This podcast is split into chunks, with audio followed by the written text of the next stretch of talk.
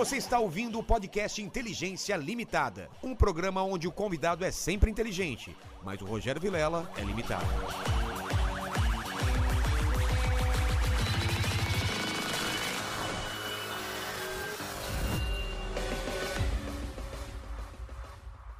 Olá, terráqueos, como é que você tá? Eu sou o Rogério Vilela e tá começando mais um Inteligência Limitada, o programa onde você já sabe a limitação da inteligência acontece somente por parte do apresentador que vos fala, porque sempre trago pessoas mais inteligentes, mais interessantes e com a vida muito mais bacana do que a minha e do que a sua pequena mandíbula. É ou não é?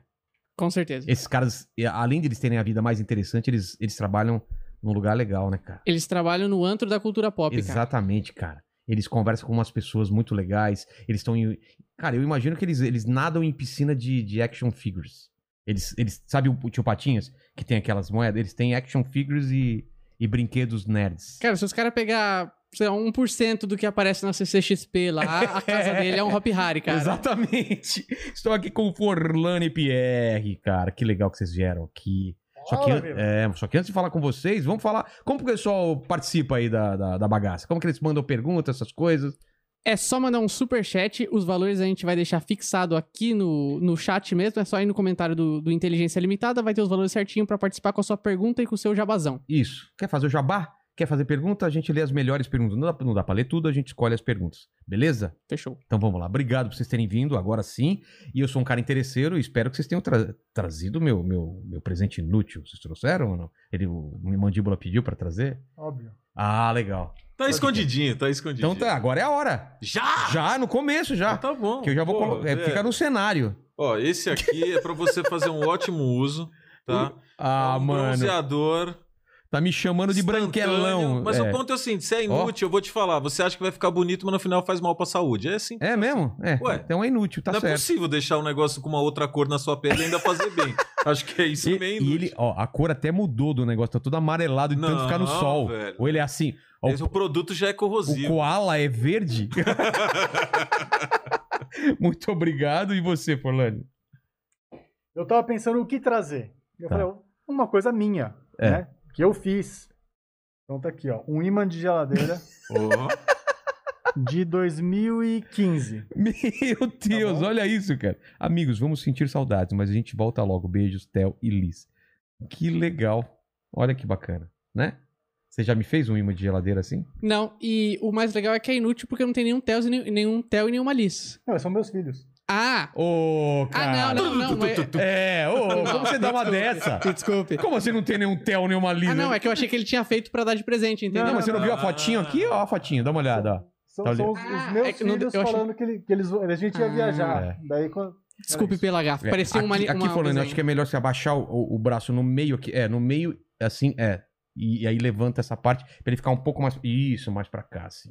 É muita tecnologia. É muita tecnologia. Dá-lhe Vilela. É. Mas, bro, posso falar? Ah. Duca tá aqui, meu. Pô, é a segunda vez que você tá aqui, o pessoal. Você não apareceu da vez do Gaules ou Não, apareceu? fiquei escondidinho. Ficou escondido e agora na frente das câmeras, cara. Perigo, né, cara? É. Perigo. Espero Mas que- aí eu trouxe o Follins pra, tipo, né? É. Mais famoso, aparece mais, todo mundo conhece, Exatamente. né? Agora tá sarado, tá co- eu vejo ele Hã? correndo, ele corre todo Não, não, dia. zero homens, velho. Dá Quase raiva voa. disso, é, É dá raiva. isso, o cara velho. todo esportivo. Não, mas é a natação, A gente né? sedentário. É a natação. Não, parei a natação. Mas você corre ainda, né? Tô, voltei- tô tentando, tentando voltar a correr, cara. Ah, tá foda. cara, eu também. Eu, eu precisava voltar a correr, mas e a preguiça, cara? É, Putz. eu, cara, eu comecei a fazer exercício de manhã em casa, tipo, funcional, não sei o que. No, né? Abro o É. YouTube, escolho ali. Funcional? Sério mesmo? É, Mas- a meia hora, cara. Ah, Ou tá. faz um pilates. Tem um monte O de pessoal passa aqui pela essa academia e acha que eu sou o cara do treino. Já viu a Ah, academia que eu tem? vi. Então, E aí, minha não? mulher que treina. Eu, eu montei pra eu treinar também, mas e a hora? Que, que hora que eu treino? Eu, fecho, É. eu não saio daqui do porão, cara. Ah, o mas dia inteiro eu- fazendo. Mas eu achei que aqui subir, fosse o pô. melhor lugar da sua casa. E é? Não? Ah, bom. Tem jujuba? Porra, Tem, tira esse negócio tem daí, comida. velho. Aliás, vamos pedir uma comida? Bora? Demorou. Vamos? O que, que, fome, que vocês comem aqui? Porque a gente tem o patrocínio do iFood, que é o aplicativo mais querido do Brasil de entrega de comida. É ou não é pequeno mandíbula?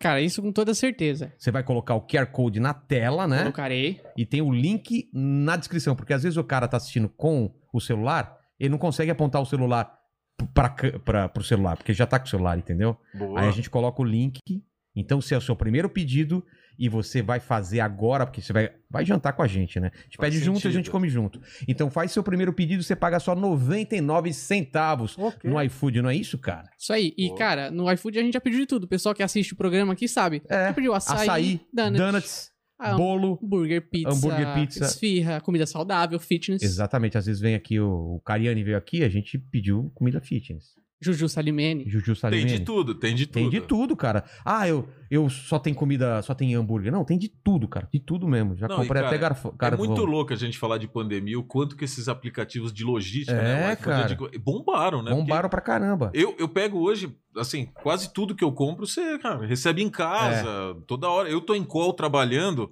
né? O Forlas mesmo vive isso comigo toda. Ô, galera, Chegando desculpa, alguma coisa. tocou a campainha. Aí você vai lá, é o cara Aqui é o alguma inferno, coisa, cara. não Toca é? campainha umas quatro vezes por dia, tudo chegando coisa também. Não Ah. sai mais, cara. Não sai mais. Já, já não saía. Aí agora tem, é, tem esse motivo de não precisar. De não, Vai, de- pronto, Ah, né? pronto. Agora que eu não saio mesmo.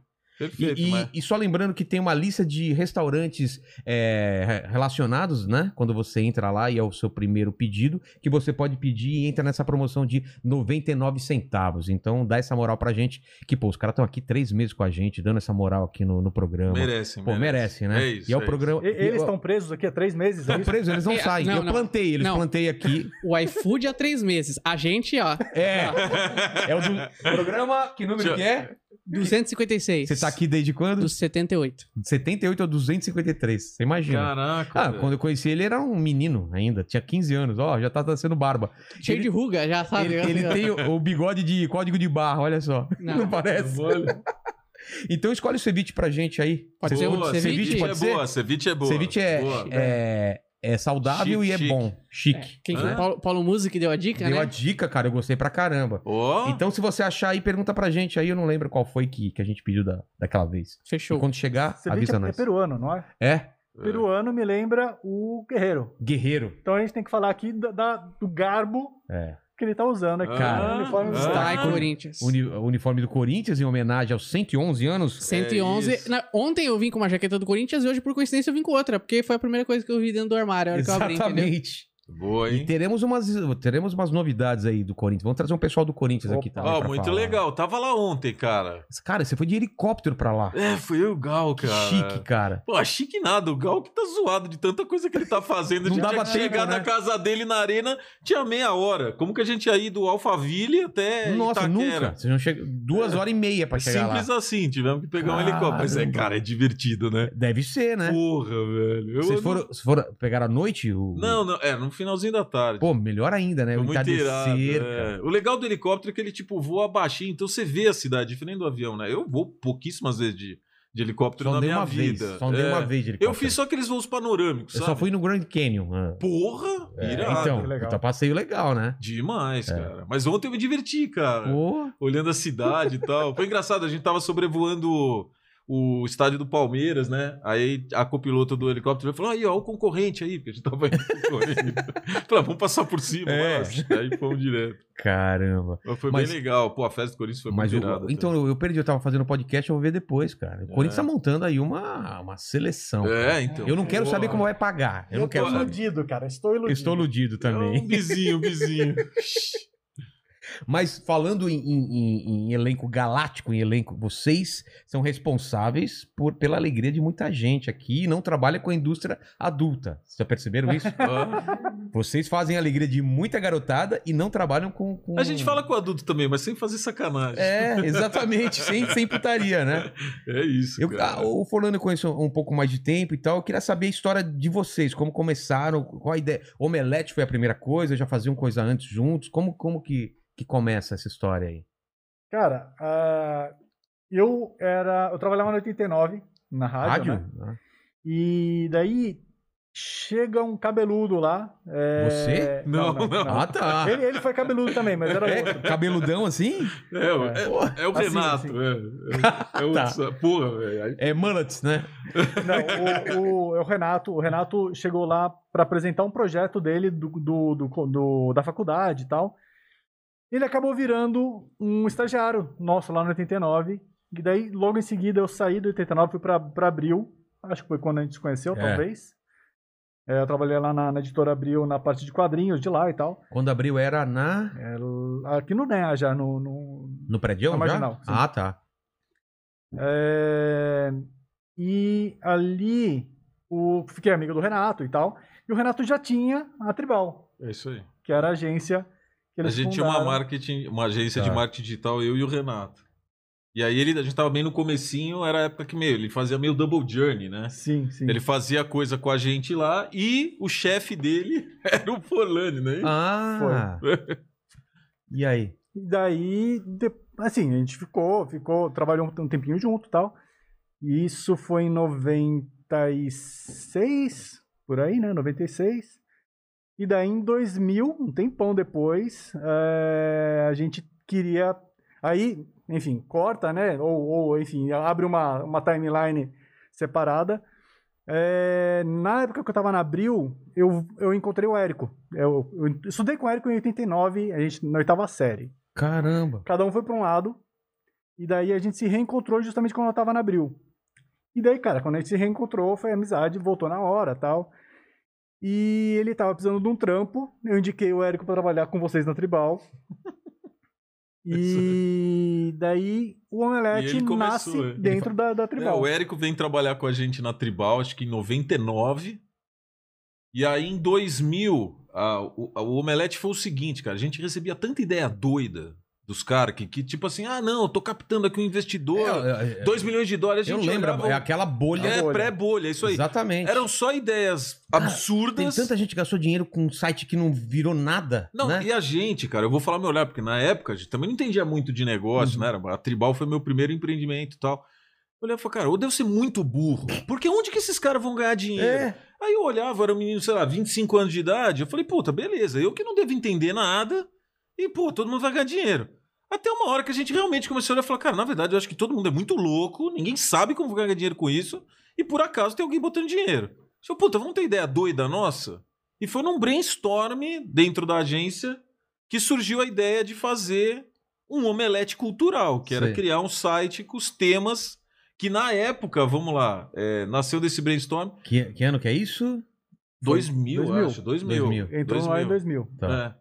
Que foi linkar quadrinhos, filme. E na época, vamos lá, os quadrinhos não eram que nem hoje, né, Forma? Não, Fala não. pra ele como que era em 2000. É, então, o que acontece? Quando, quando, é, eu encontrei com o Érico de novo, eu tava na, na Abril e ele tava na Metal Pesado, na Tudo em Quadrinhos, sei lá, aquela que mudou de, de Ah, vários sim. nomes lá. E, cara, a gente via o tanto de coisa legal que era lançado em quadrinhos e o mercado era aquela coisa pequena. Você É. sabe muito bem Claro. o tamanho do mercado de quadrinhos, né? A gente queria expandir isso daí pra mais gente é, vir ler as coisas que a gente gostava, né, cara? E o que acontece é que se a gente falasse só sobre quadrinhos, a gente não ia conseguir aumentar esse mercado. Então a gente coloca ali cinema, séries de TV, também, games, é. música. E dessa mistura de ingredientes que a gente cria o omelete. Omelete. A ideia, o o nome até por causa disso, além do que ele estava disponível, né? É. Era.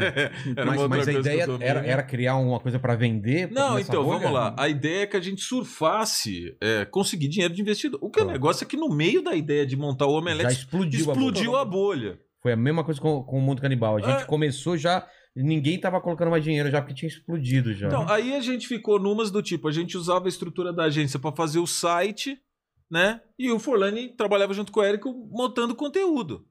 Aí falou, puta, vamos descartar esse negócio? Aí, puta, não, a gente gosta pra caralho do conteúdo, a gente vai. E, cara, ficamos, né? Anos, cara. Só os três no começo. É, não, já éramos em quatro, mas eu digo, Já é ainda quatro. tinham várias pessoas que ajudavam com a gente lá naquela época e tal. Mas era um negócio completamente sem gerar dinheiro. Sim. Vocês tinham seu trabalho, alguma coisa Todo gerava mundo, dinheiro. e- exato. e- Era um negócio que a gente fazia das nove da noite às três da manhã, entendeu? Era isso. Caramba.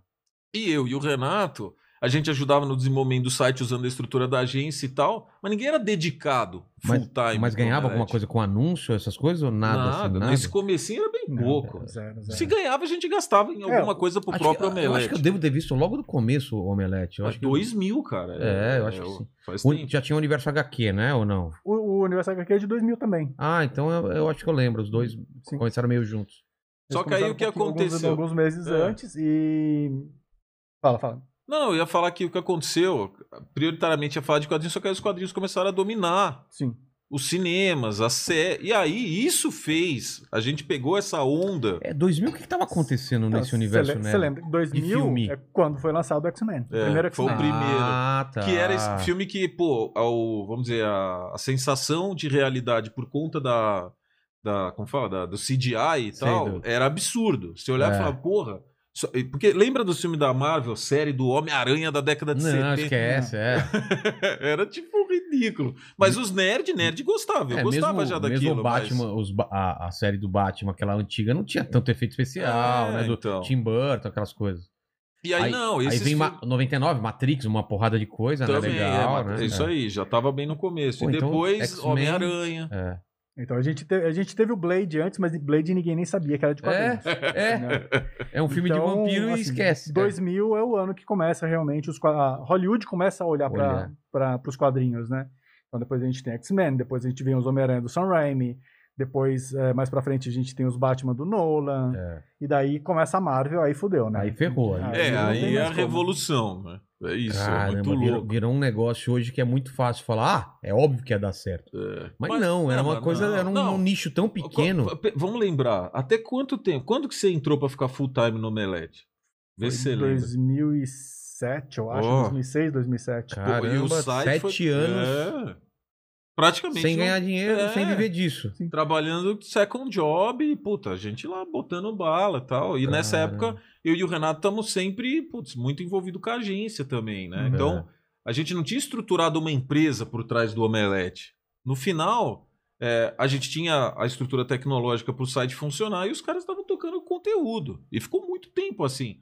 Aí montou esse. Era um micro escritório, vamos falar, vai. Onde era? que já isso? junava. Hã? Onde era? A, a Era no Tribal? Higienópolis, né? Primeiro foi. A gente Ah, a sempre Tribal era ali. na Vila Olímpia, Ah. mas. Ah, vocês tinham outra sedezinha aqui. É, aí o Tá. Omelete teve o seu primeiro escritório mais ou menos aí, né? Foi ali na, na Novo, Novo Horizonte. Novo né? Horizonte, É, isso aí, no Higienópolis, Ah, é. Caramba. Mas praticamente juntava só os três, né? Era tipo, é, tava, é, você, tava o eu, eu, o e o Érico. é. Ficamos nós três lá. E, e eu e o Renato, a gente ficava na agência. É. Aí os caras, puta, começaram, não, óbvio, né? Na hora que juntou todo mundo, ainda começou a aumentar a produção. É. Foi quando fez o Omelete TV. Sim. Diz aí, essa é boa também. Ali- aliás, amanhã é o aniversário de publicação do primeiro Omelete TV. Ó, Caramba. 2008, se eu não me engano. cara, pensa. 2008 eu já tava fazendo um vídeo. Porra. A gente começou, é, a gente começou, cara, fazer fazer vídeo numa época que, cara, acho que ninguém tava fazendo ainda periodicamente, assim, ninguém tava fazendo, Tô entendeu? tentando lembrar também. o desafio era, vale a pena ir pro YouTube ou não? Era tudo É. plataforma proprietária. O YouTube É. não era explodido. É. O YouTube não era do Google. Não. Caramba. não é? Eu- acho eu que é acho- antes do Google comprar, eu Será? acho. Caramba. Eu acho ou, que ou sim. tinha acabado de Ou comprar. tinha acabado de Ah, comprar, tá. é bem no começo É, ali. É. Tá. E a gente, tanto é que a gente começa com o Omelete TV com a Colmeia, que era uma produtora, né, barra agência e tal. E uma das primeiras coisas que eu lembro que eu falei, eu fui lá, eu fui fazer uma reunião com eles na terça, sexta-feira a gente tava gravando o piloto, segunda-feira a gente colocou no ar e foi embora, tipo, sempre. Uma coisa eu só falei, ó, beleza, vamos fazer isso aqui, eu quero ter toda semana no ar. É, eu já tinha entendido que não adiantava você pegar e ter um conteúdo que você. O cara não vai saber quando que vai ter o próximo. É, tem que saber Ele tem que saber. tal dia, tal hora. Cara. Então a gente começou mudança, com né? isso e É. foi. Entendeu? E reloginho, manteve, reloginho. conseguiu, conseguiu manter. Estamos aí já 12 anos. Começou com um vídeo por 13 semana. anos. A gente começou com um vídeo por semana que era dividido em duas partes. Entrava na terça e na sexta. Aí a gente já passou por um monte de coisa diferente. A gente já, já fez vídeo de mais de uma hora, que era um absurdo para aquela época. A gente começa com um vídeo de, cara, três minutos, que era a regra do YouTube. É. É essa, não, imagina. Ninguém vai minutos. assistir mais do que Ninguém isso. vai ver mais É. que isso, exato. Aquela- Aí a gente já, já foi aumentando pra 5, pra 12. E uma hora que a gente tava fazendo uma hora, cara. Caramba. Isso em E- 2009, 2010. é. E Mas aí- ainda, ainda já tinha virado um negócio? Já... Não, então, aí, aí pô, foi crescendo editorialmente, né? Sim. Aí eu e o Renato, a gente vendeu a Tribal pro grupo Publicis, que é um grupo de publicidade em 2008. E vocês estavam. O Omelete estava dentro de outro portal, não estava? Terra Era- da Vida. na época tinha parceria com o IG. Era o É, IG, a, né? É, a gente, a gente começa independente, a gente vai pro IG lá pra 2002, 2003, eu acho. A gente fica uns 3, 4 anos Eles lá e a pagavam gente vai por pro isso? UOL. A gente tinha, inicialmente não, depois a gente consegue um FII, é, um FII fixo, mensal, e é- foi aí que a gente contratou o Hessel. O Hessel foi o nosso primeiro funcionário Ah, pago. Boa. Caramba! E fez, ele fez 19 anos agora, semana passada. De omelete. Da De. Omelete, né? O Hessel, cara, o Hessel eu conheci o Hessel num curso de crítica de cinema do Eduardo Riso, que é um... Eduardo Riso não. Eduardo Riso é o... É o o desenhista. Esse é o É. Sérgio Riso, que é um crítico de cinema da Folha e tal. É... Tava fazendo um- esse, esse curso lá, curso de férias de, de crítica de cinema. Daí no final do curso eu falei assim, ó, eu tenho Omelete e tal, se alguém quiser mandar, mandar uns textos lá, e ele veio trocar ideia comigo no intervalo. Então, pô, posso mandar mesmo? Não, manda aí. Super quietão, daquele É, jeito dele, é. assim. E, cara, ele começou a mandar e nunca parou. Caramba. E aí foi. E, e, cara, aí chegou 2008, né? É. A gente vendeu a agência, aí no- terminou o earnout final de 2010, mais ou menos. E aí foi quando os caras me chamaram e falaram, porra, né? Vamos, vamos estruturar um negócio? Pô, a gente tem muito potencial, ó. Vamos Tamo- engordar esse porquinho aí. Tamo com audiência boa, sabe? É, pô, vamos, vamos botar alguém com a camada de negócio. Então, é até engraçado porque muita gente, né? Eu não apareço, né? Não tô em nenhum vídeo do Omelete, nem nada. Eu me lembro épocas que eu aparecia, os caras falavam, que, que... assim, em outro lugar, não no Omelete, né? Sim. sei lá, ia dar uma entrevista igual hoje aqui. Sei. O cara falou assim, ué, mas esse, que esse cara que é o CEO do Omelete? Não é? É o primeiro comentário. tipo, Que que esse cara tá? Quem que esse cara, velho? É E muito fundador bizarro. ainda, né? Hã? E sócio fundador. É, ainda, aí né? não, É, assim? o Ele não existe, é. Se não tá Eu no falo, vídeo, eu não sou, existe. Eu brinco, eu falo, sou o tiozinho do business, né? Fico É. por trás, ninguém vê nada e tal. Mas aí foi quando os caras me chamaram, né, Forlas, e falaram, porra, meu, vamos. Por que você não vem pra cá pra, pra gente realmente montar uma camada de negócio e tal? E foi a partir dali, meu primeiro ano de gestão foi 2011. Aí a partir dali foi quando a gente começou a realmente. A entender como empresa e tal. É, e, e- e assim, a gente pegou um momento de mercado em 2011 ali que era o Google e Facebook fazendo o domínio da mídia, fazendo o preço, o valor do CPM, que é o custo por mil, do, como a gente vendia o banner, despencar. E foi essa diferença da gente olhar e falar, pô, como que a gente ia fazer o negócio crescer se o produto que a gente está vendendo vale cada dia menos? É, Né? E a gente falou, pô, todos os portais verticais vão ficar muito difíceis, quase todos morreram. exatamente. Mas a gente fez um olhar do que hoje se faz muito na internet. A gente olhou na época, tínhamos 6 milhões de fãs. A gente falou, bom, se a gente criar alguma coisa que um fã der um real pra gente, 6 milhões de pessoas dando um real são 6 milhões de reais. É. Pô, tem algum evento que tá dando dinheiro pra gente? Não, então vamos fazer o nosso. Tem algum e-commerce dando dinheiro pra gente? Não, então vamos fazer, o fazer. nosso. Então a gente começou a comprar risco, num certo sentido, em estruturar produtos e serviços que a gente, como fãs, compraríamos ou Entendi. consumiríamos, acreditávamos naquilo, e aí usar o conceito da audiência que a gente tinha ali. Então, todos os produtos que a gente foi fazendo depois vieram com esse olhar, né? É, porque vocês iam direto pra Comic Con, lá em San Diego. Sim. E sabiam que aquilo era uma coisa absurda lá. E não tinha nada aqui assim. Não tinha Nem- nada parecido, né? Nem Assim, parecido. É. Não, é, isso o, o que tinha por aqui É era o anime- Anime Friends é Anime e tal, Friends. tipo, mas, É cara, é uma estrutura com todo diferente. respeito, É, né? É, diferente. bem diferente, né? É. É, não, e eu lembro assim, pô, quando que foi aquela primeira vez você trouxe o projeto? Falou, pô, vamos fazer uma comida. Era assim, Foi, bem primeiro ano, antes. primeiro Mas ano que a gente foi queriam fazer Diego, 2007, foi 2007. mas a ideia- 2007 a a ideia gente era- já começa a bater 2007 na porta de todo mundo. É, é, 2007 ele já veio e falou, porra, por que, que a gente não monta? E eu e o Renato olhamos o negócio, pegamos um orçamento com uma agência e falou, cara, é inviável. Não tem esse Não, grana. de onde que teve esse dinheiro? É. Puta EV, não. Coisa do que, assim, milhões? Milhões, milhões. Aí a gente falou, bom, esquece. Só que na hora que a água bateu na bunda lá, já em 2011 para 12, a gente falou, cara, se a gente não fizer isso... Alguém ia fazer, com Não, certeza. não, we're dead. A gente precisava monetizar a Ah, audiência. Ah, É, eu, Pensa. eu Vocês não também sei se alguém fizeram- ia fazer uma, uma, uma Comic Con aqui no Brasil se não fosse a gente. Eu cara. acho que do jeito que a gente fez era Ah, mais hoje- difícil. Hoje em é. dia, talvez. Então, né? mas a gente abriu, essa- a gente abriu essa porteira. É, então, entendeu? exatamente. Hoje em dia é fácil pensar porque vocês É, fizeram. é. Mas, é, não Pô, sei cara, se... hoje a ignorância é uma benção, umas horas. Porque a gente comprou tanto risco, fez tanta Se coisa vocês que soubessem não mesmo faria. o, o que Não poderia dar faria. errado... É, porque a força de vontade e o tesão da gente fazer aquilo é tão grande. Não, e, e e os fãs também compraram a- a- a- o, barato junto com Não, vocês. é, mas eu digo, a gente foi Eles- falar pros eles- fãs. Eles um podiam ano falar assim, ah, eu depois. gosto do conteúdo de graça, agora tem que pagar, não quero. Mas eles não, Então- eles bancaram. É, não, mas eu digo, cara, teve muitos fenômenos que aconteceram quando a gente criou a CCXP, de- desde a hora de bolar o nome. Então, né? Lembra desse brainstorming? Como Porque que era? Todas as Comic Cons mundo afora era assim: San Diego Comic Con, New York Comic Con, Ah, tá. Ba- Bangalore Comic Con, Paris Comic São Con. Paulo Comic Con. Aí a gente falou, puta, mas nós somos igual É. caras.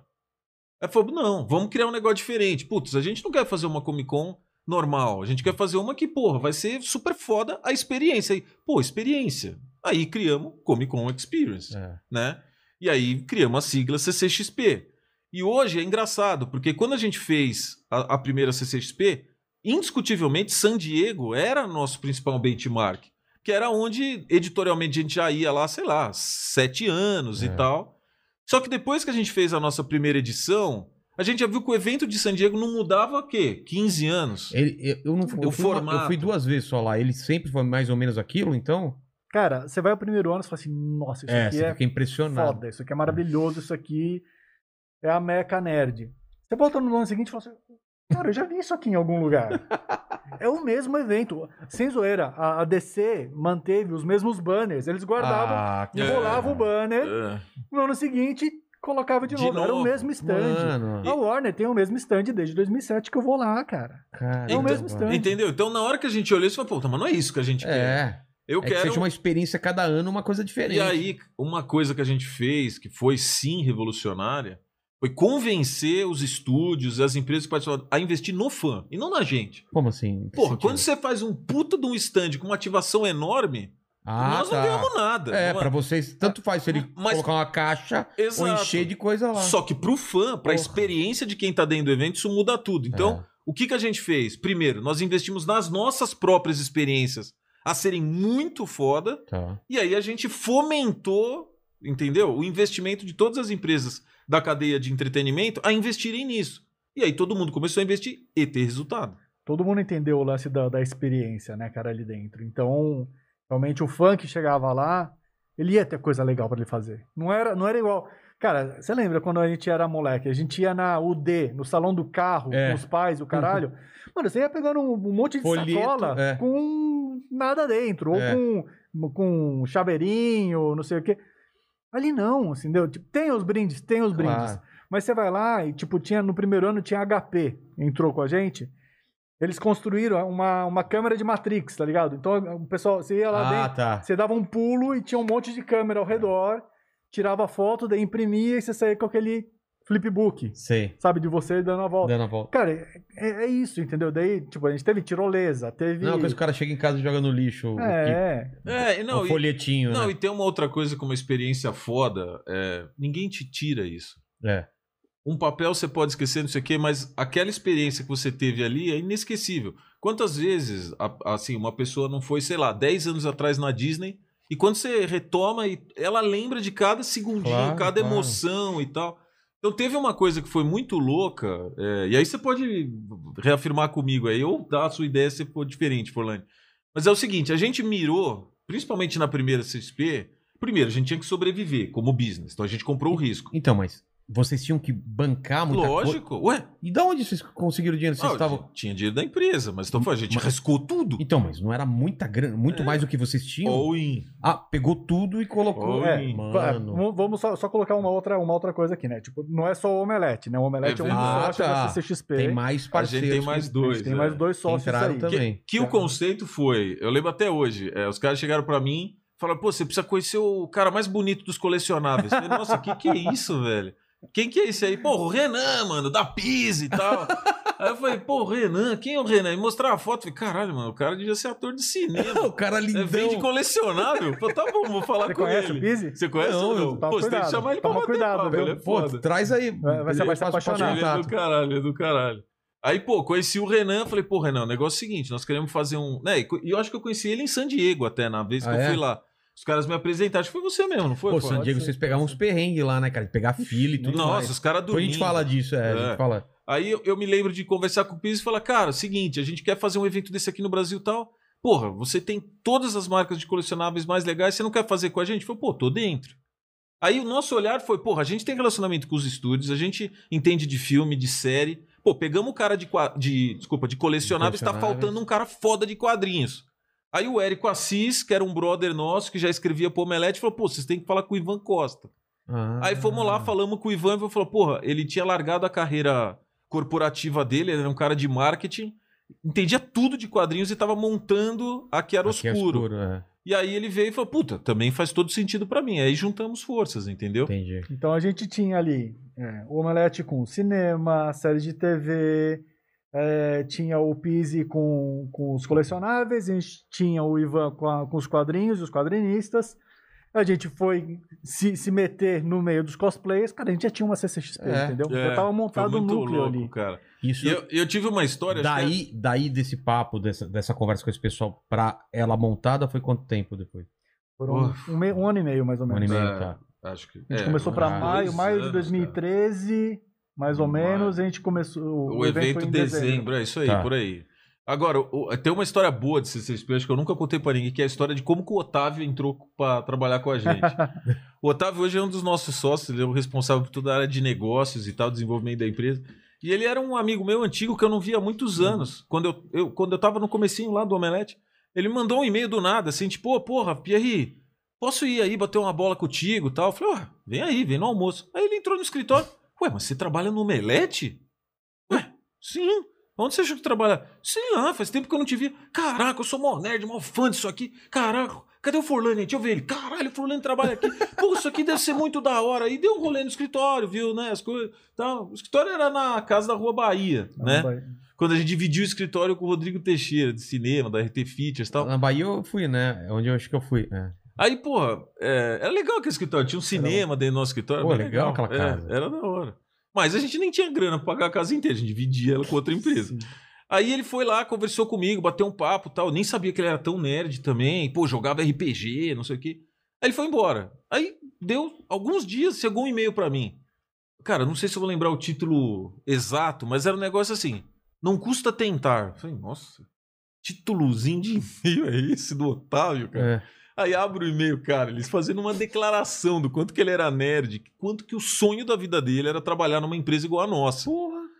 E aí falou, cara, pelo amor de Deus, me vende 1% do Omelete, porque eu preciso fazer alguma coisa com vocês e tal, não sei o quê. Aí eu olhei e falei, bom, o Omelete, a gente não precisa de ninguém, mas essa tal de CCXP, nós vamos comprar um risco tão grande que eu sentei com os caras e falei, que tal convidar o Otávio para ser junto com a gente, empreender e investir? Porque no final, no, no- no final não, no começo a CCXP era só risco. É, exatamente. Aí os caras falaram, pô, se tem um doido querendo Não tem entrar... nada entrando de grana só saindo. né? Exato, falou, manda bala. Eu mandei o e-mail pro Otávio e falou, ó, no Omelete não, mas se você não quer entrar na CXP, ele falou, pô, tô dentro, velho.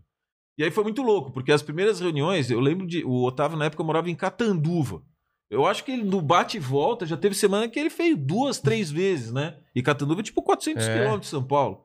Pô, do quanto que ele tava apaixonado em trabalhar com a gente, né? Ele trouxe um puto espírito nisso aí. E aí nessa ele foi, porra, se mudou pra São Paulo com a família inteira tal. E depois a gente pegou e ele entrou no omelete inteiro. Mas é muito louco. De um e-mail, Cara. manja, do cara mostrar a paixão dele, a gente vê, abrir uma porta. E, cara, é isso, E né? timing também, né? E o na hora certo, certa óbvio, também, na né? hora Claro, certa. claro. é. Se- Sem querer, na hora certa, é. Mas, Mas, é, é muito mas legal. como que era, principalmente pro Forlani, né, que eu via ele com o Érico lá também, de vocês estarem lá na, na, na, na Comic Con, de, de passar, Diego. Passar é, é, na Comic Con de San Diego, passar como fã mesmo e como... Porque, pô, eu achava que, que vocês tinham um tratamento especial, não, vocês tinham que pegar fila também, era mó trampo, né, cara? Ilusão, hein, Nossa, foda. Não, a ilusão é que vocês tinham um tratamento Olha só. A gente pegava e tal. Não, não, calma, calma. Tem, tem dois momentos. Os primeiros anos que a gente foi, É, a gente só se ferrou. Só. Porque... Não, assim, por vários motivos. Conta- Primeiro, conta pro pessoal como é o deles, perrengue Um da- deles é que, assim, a San Diego Comic Con é feita para os americanos, Hum. tá? Nós chegamos lá com essa cara de, de brazuca aqui, cara, a gente não é ninguém na, na fila do pão lá, entendeu? É, a todo, mesmo para mídia, me- mesmo para imprensa, é, todo é, o, o, holofote tá, eles vão dar muito mais destaque para mídia de lá, tipo vai ser lá, os nossos parceiros do Collider, é, o, o IGN de lá, né? Tipo, são, são os, os veículos de lá. Chega os brasileiros lá, tipo, a gente fica, cara, no fundo, né? A gente vai comendo pelas beiradas, assim. Se sobra um espaço, eles chamam a gente pra fazer uma entrevista. Se não, não. Se não, fica aí. Então, cara, a gente chega lá e vai pra fila. Como qualquer mortal. Cara. Assim, o, o, o badge, né, o credencial de imprensa, dá direito a você entrar e ir no banheiro. É isso, entendeu? Tipo, Só isso a diferença. você não tem. Você não tem nem. Não, até tem água, vai, tem água também. Ah, tá. Pronto. Mas é no relento. É. Mas pra, Ah. entrar no, no Hall Aid, que é o grande é, lugar onde acontecem os, os anúncios e tal, né? 7 mil pessoas É. e tal, a gente tinha que pegar fila. Nos primeiros anos, a gente pegava e ia pra fila 7 da manhã. Aí teve um dia. Caramba, acho que não foi no segundo ano. Eu acho que foi no segundo ano. Talvez tenha sido no primeiro. Falou assim: caramba, hoje é sexta-feira, o pessoal já tá indo pra fila. A gente vai ter que ir pra fila também. Aí foi, foi o primeiro ano que a gente foi pra fila e dormiu é, na fila lá. E virou uma tradição, infelizmente, né? é, esse negócio de, de dormir na fila, cara. E assim, teve ano que a gente dormiu numa fila. Você foi pra lá. O centro Já. de convenções tá aqui. É. O hotel tava aqui. A gente ficou, na- ficou naquele hotelzão novo, grande, um Hilton, sei lá o que que é. Cara, a fila tava aqui, andando atrás do centro de convenções. Sei. O nosso quarto, que a gente tava pagando 500 dólares, tava ali. Putz. E a gente dormindo no chão aqui, com as baratas passando Ah. do nosso lado, entendeu? Putz. E cai a temperatura à noite. É. Então, tipo, você tinha que levar um cobertorzinho. Cara, é perrengue. Não, mas perrengue. posso falar, Cara. uma das coisas que a gente fez quando a gente pensou em desenvolver a CSP era usar o Omelete, que já conversava com os fãs, para explicar que ia ser inevitável ter fila numa Comic Con. Então a gente começou a mostrar o behind the scenes, É. lembra? De como era a gente fazer a cobertura da San Diego Comic Con, porque era isso.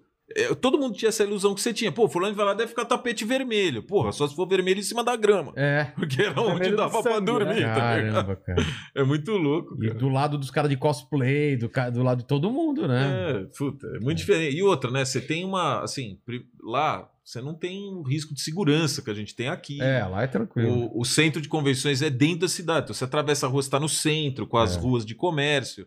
Aqui em São Paulo, no Brasil, prioritariamente os centros convenções são um pouco mais Afastado, afastados. é. E aí você tem que criar todo o ecossistema dentro do evento. Mas o que poderia ser uma desvantagem é, é isso, cara. A criatividade faz você reinventar. Então, a gente hoje, vamos falar de praça de alimentação, a gente sempre se preocupou muito em como que a praça de alimentação ia funcionar pro nosso evento. Porque, cara, pensa eu, eu não, comigo. le- eu não lembro lá, como que é lá em San Diego? Tem praça de alimentação? Não, Você tem que sair pra você comer. sai e vai na Você sai pra cidade. comer, cara. Ele- ele- lá dentro eles vendem aqueles pretzel seco pra caramba, Ah, tá. ruim e caro. Mas pelo menos é caro, né? É, E. Sei lá, tem uns Starbucks, uma É, tem coisas assim. Starbucks, é. Mas, Mas a é- galera sai pra comer. É, porque e só- aqui não dá pra fazer isso. Não, que... E você É. atravessa a rua e você tá no, você tá no É. gas lamp ali, né? É. Você tem... Não, pensa assim, eu lembro de sentar com o Caco, que é o cara que cuida da nossa praça de alimentação. Eu até tive um bate-papo com ele agora, outro dia numa reunião, sei lá, uma semana atrás. Ele falou, porra, lembra aquela primeira vez que sentou comigo e começou a falar, não, cara, ó, a gente vai ter aqui, sei lá, 15 mil pessoas indo comer. Ele, primeira edição tal. Tá ah, ele achou, ele achou É, exagerado. Mas que ele isso? montou É. o que precisava e tal. Aí ele falou pra mim: sabe o que aconteceu? O primeiro dia de CCXP, todos os restaurantes venderam toda a comida que eles tinham pros quatro O dias. quê? É. Vendeu tudo no primeiro. Ele falou, velho, foi um desespero. É que a galera Todo mundo no overnight é. saindo, Então, comprando produto. Porque a galera achou Mas é- que ia e a galera ia sair, ficar duas horas Sim, e sair. E não é assim. O, o público da CCXP é diferente dos, dos outros eventos. É. Os caras, eles são os primeiros a entrar e o último a ir embora. Isso É. porque a gente expulsa a galera de É, lá. É. O evento normal você vai, viu tudo, você vai embora, Você mas vai não é embora, assim. Você fica lá. duas, três horas, entendeu? É. Ali não, o cara come pelo menos uma vez. É. A experiência, se for comparar, né, é mais Pô, similar a um parque de diversões do que uma feira. É, Na verdade, é como um a gente parque, se- um parque temático, vai. É, porque a vários, vários. É, mas o jeito que a gente se posiciona que faz sentido, a gente é um festival. É. Só que ao invés de ser um festival de música, é um festival de cultura pop. Você tem cinema, série, tem música também, tem um pouquinho de tudo. Mas é um Exatamente. festival cultural, porque as pessoas estão lá e é muito louco o fenômeno dos cosplayers, É. né? Tipo, eu lembro de ir em algumas reuniões com empresas e ter que explicar o que era cosplay. Cara, as pessoas não conseguiam acreditar no que eu falava. Não, não, o Érico aqui falou que entendeu cosplay depois que, que montou também, que ele achava uma coisa, pô, esse pessoal é, fantasiado, nada a ver, e depois que viu o quanto a galera levava a sério, o quanto esse universo é. não, e e, o quanto é importante. né? e É o uma comunidade Jabaquara? muito foda, cara. Hã? E é uma comunidade É. muito É, é cara. muito foda. Eu conheço muita gente que, cara.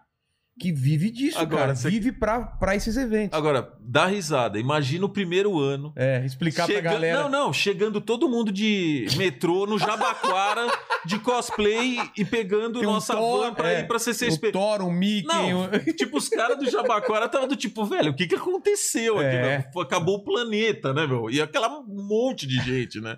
Cara, tem, tem umas histórias muito boas nisso aí. Que você para. Eu lembro de uma, é, de uma delas que é, a galera da fila tava zoando com um cara. E aí o cara do pavilhão lá do, do- do São Paulo Expo passou, ficou olhando e falou: Puta, mas por que, que eles estão brincando com esse cara? É, eles falando que o cara tava de cosplay, mas na verdade era o bombeiro. Porra, cara, Era que o fantasia cara- maneira, cara. Onde você arranjou isso? Cara, rola de tudo. Eu lembro também, de- de- o presidente do São Paulo Expo também uma vez me chamar, e assim, tinha tido o Salão do Automóvel, isso era já 2016, né? O Salão do Automóvel acontecia, eles saíam, a gente montava CSP, operava CSP. Aí o cara chegou pra mim e falou, não, cara, preciso te fazer uma pergunta séria. Eu falei, tá bom. Ele falou, meu, me explica o que, que é aquilo. Ele me mostrou assim, tinha uma fila de- da CSP, gente de cosplay, gente Sei. sem cosplay. Tudo paradinho, todo mundo de boa tal. Eu falei, "Ué, desculpa, né? Já achei que É. eu eu uma fila. Ele falou, é, mas como que as pessoas ficam assim? Eu falei, como, como assim? O que, que você quer dizer? Ele falou, cara, a fila do salão do automóvel é insuportável. Por quê? Porque os caras brigam, todo mundo quer entrar, quer ser VIP, quer não sei o que. Falou, cara, dá uma trabalheira pra gente Caramba. segurar os ânimos das pessoas.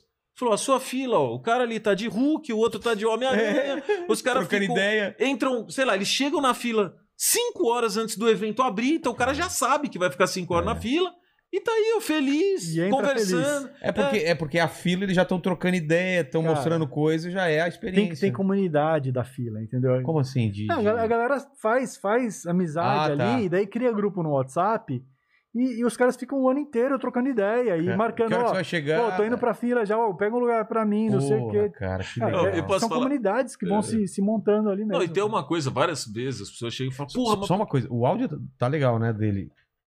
Tá legal, tá legal, tá, Tá. legal. Não, porque o Roger veio aqui on- ontem, né? Só que a máscara do Roger era de plástico. Era uma de plástico aqui. Era, tipo, ficava igual o Bane. O a voz Bane. era igual a do Bane. Era do Bane. medo, hein, People of Gotham.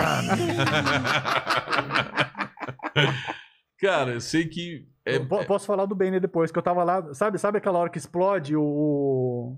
O campo de futebol? futebol? Sei. Eu tava lá. Ah, vá. Tô louco. Tava, Para! tava lá, tava lá. Hã? Como assim, como assim, cara? Posso contar isso depois. Tá bom. Ah, os caras soltam uma agora não informação conseguimos dessa. mais, é. Não, mas, cara, é, esse fenômeno lá, cosplay, né? Essas coisas. Mas, mas deixa eu entender. Tá, então vocês apostaram, é, acharam sócios e tal, e aí vem o grande dia, que é começar a venda de ingresso. Que aí é o, tipo, vai, vai dar certo ou não, né? Sim. Quanto tempo vocês, antes do evento, vocês começaram a vender ingressos? O primeiro Putz. ano foi o quê? Junho? Ah, maio, junho, acho que por aí. E É, já, já de cara já começou a vender bem ou não? Demorou até pegar? O Como foi? servidor caiu, né? É? É, É lógico. Lógico. A Caramba. gente não imaginava, cara. É, vendeu, cara. Vendeu super bem, assim. Eu- Aí vocês já começaram a falar, aí, acho que. É, cara, assim, se a gente for falar, quando a gente, a gente alocou um pedaço do centro de convenções para os eventos, a gente alocou 15 mil metros, a gente achava que era enorme. O pavilhão inteiro, acho que tinha 38. Tá. Entre a gente fazer o anúncio da CCXP no dia 25 de janeiro, acho que foi, Tá. de 2014, até o evento acontecer na primeira semana de dezembro, a gente pegou o pavilhão inteiro. Ah, vocês Então, tinham essa, poss- essa, essa possibilidade de ir aumentando, então. É, Cara, isso- deu isso é uma coisa- sorte, na verdade. Isso foi uma coisa que, assim, o Omelete sempre foi bem cauteloso. É, claro. A gente nem- nunca deu um passo maior do que a perna, sabe? Mesmo esse caso do, do- do- da CCXP. A gente, cara, a gente investiu bastante, mas assim, a gente não pegou e, e foi lá e, e pegou o São Paulo Expo inteiro. A gente Entendi. tinha esse acordo de 15 mil metros. E a Tá. gente foi aumentando, Tá. entendeu? Ah, não, vai dar.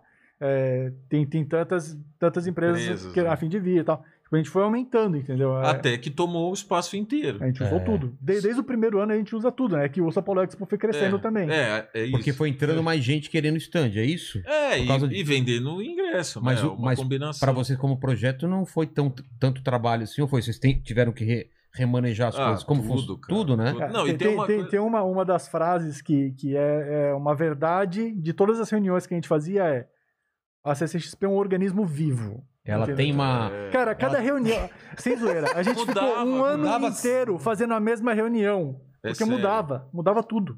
E teve uma outra coisa que foi muito Mas, louca. tipo, mas, desculpa te cortar, mas, tipo, mudava até onde é o, a, a- o artista Ellis, Ué, onde vai... Toda hora. É mesmo? Sim. Toda hora. Ué, Não era só aumentando pro, pra uns não, lados. Não, porque mudava... a gente, não, porque a gente ficava pensando na experiência. Essa Ah, foi a tá, nossa tá, tá. pira.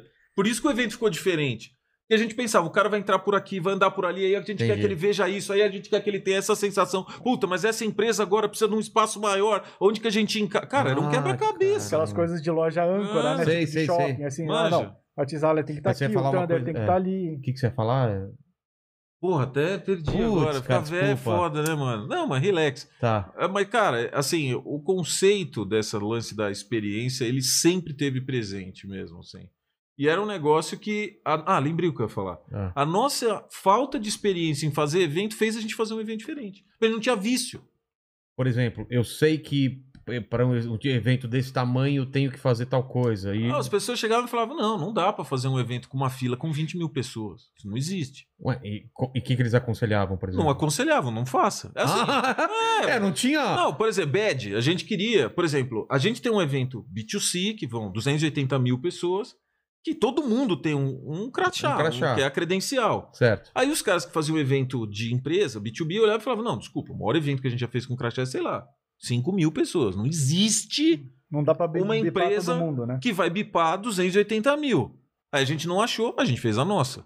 Por exemplo, várias coisas que a gente começou a, a dificuldade era, era, era o bipando. Era a assim? velocidade, Velocidade, né? de você. Caramba. Primeiro, a logística de você imprimir tudo, entregar pro cara antes dele entrar no evento. Imagina que são 280 mil É. pessoas pegando um Nossa, credencial. vocês tiveram que criar isso? Tudo. Assim, tem um monte de coisa de behind the scenes, de engenharia, que não aparece, É. né? Por exemplo, as filas. Ah, isso era outra coisa que eu ia falar, que eu Tá. esqueci agora eu vou falar. Que era, as pessoas, né? Pô, todo mundo chega e fala, pô, por que, que tem fila no evento? Cara, nenhum de nós queria que tivesse fila.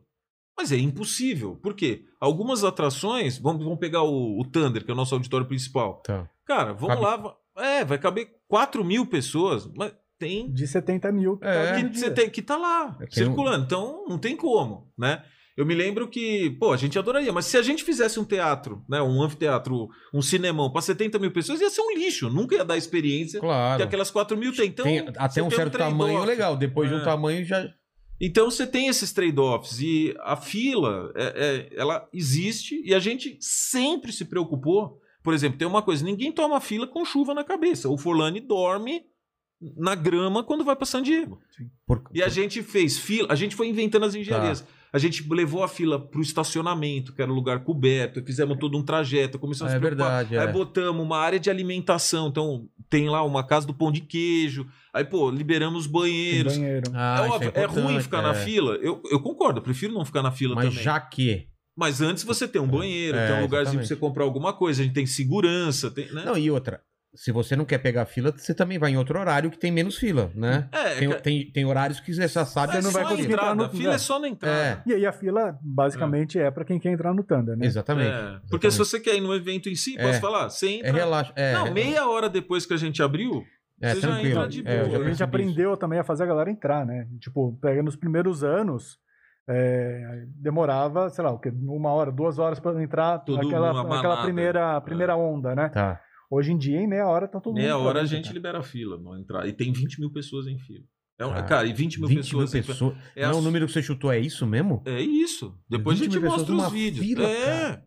Você olha Cara. assim, ó, não tem fim. Cara, é enorme. É tipo estádio de futebol, É, cara. pô, a gente usa três andares pra fazer fila e credenciamento. E aumentou agora também, né? Lá.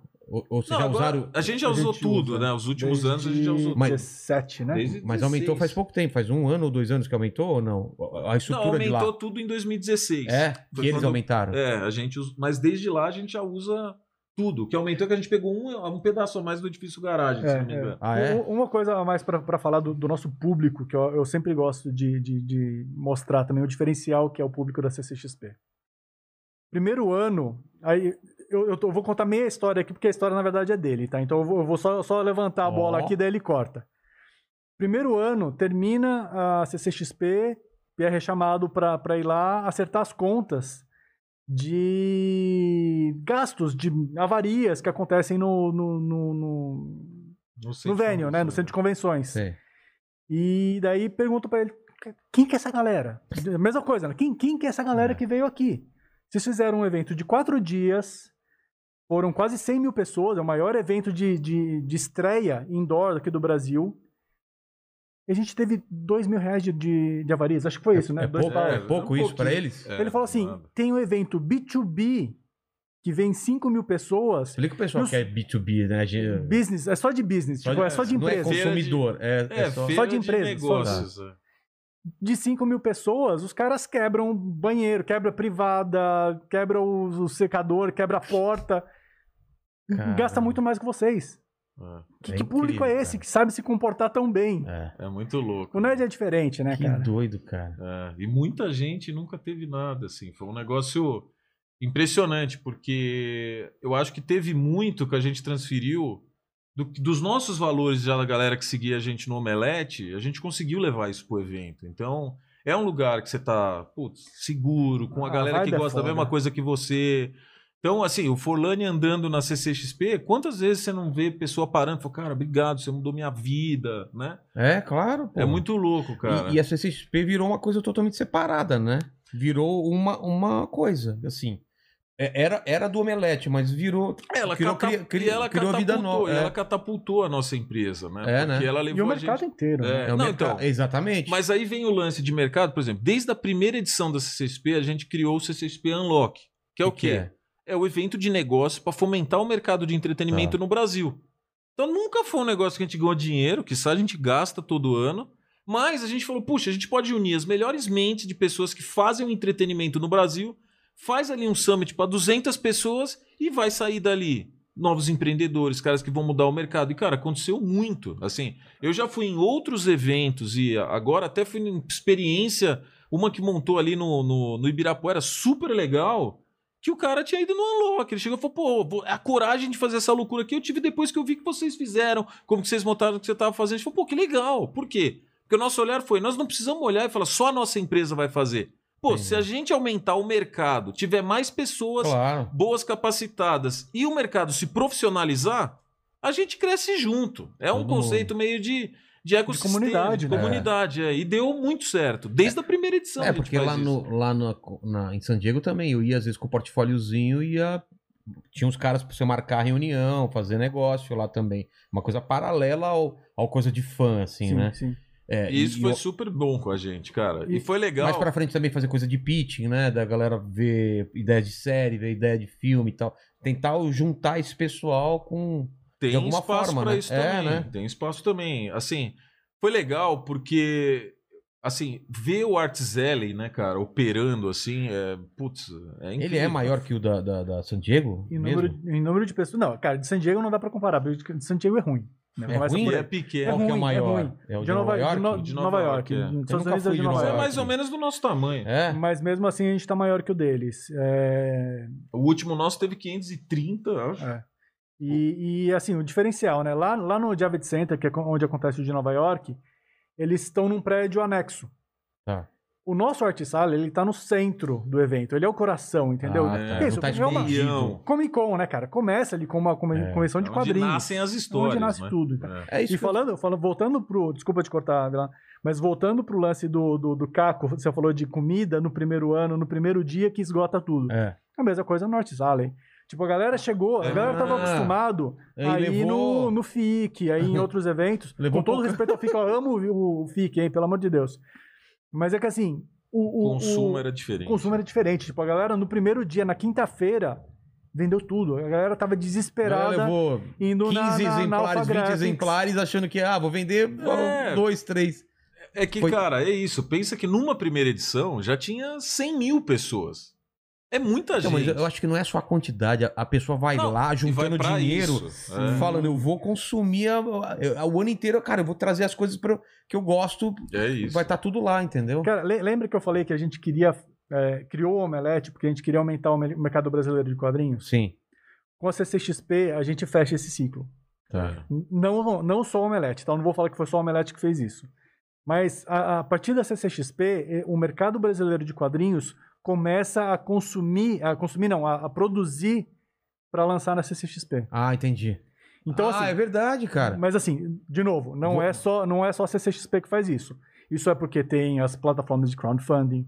Isso é porque a Maurício de Souza fez os Graphic MSP e deu um- uma levantada nos quadrinistas independentes. Então, quer dizer, um É um monte de coisas que de- aconteceram. Mas, Mas é a verdade, CCXP várias...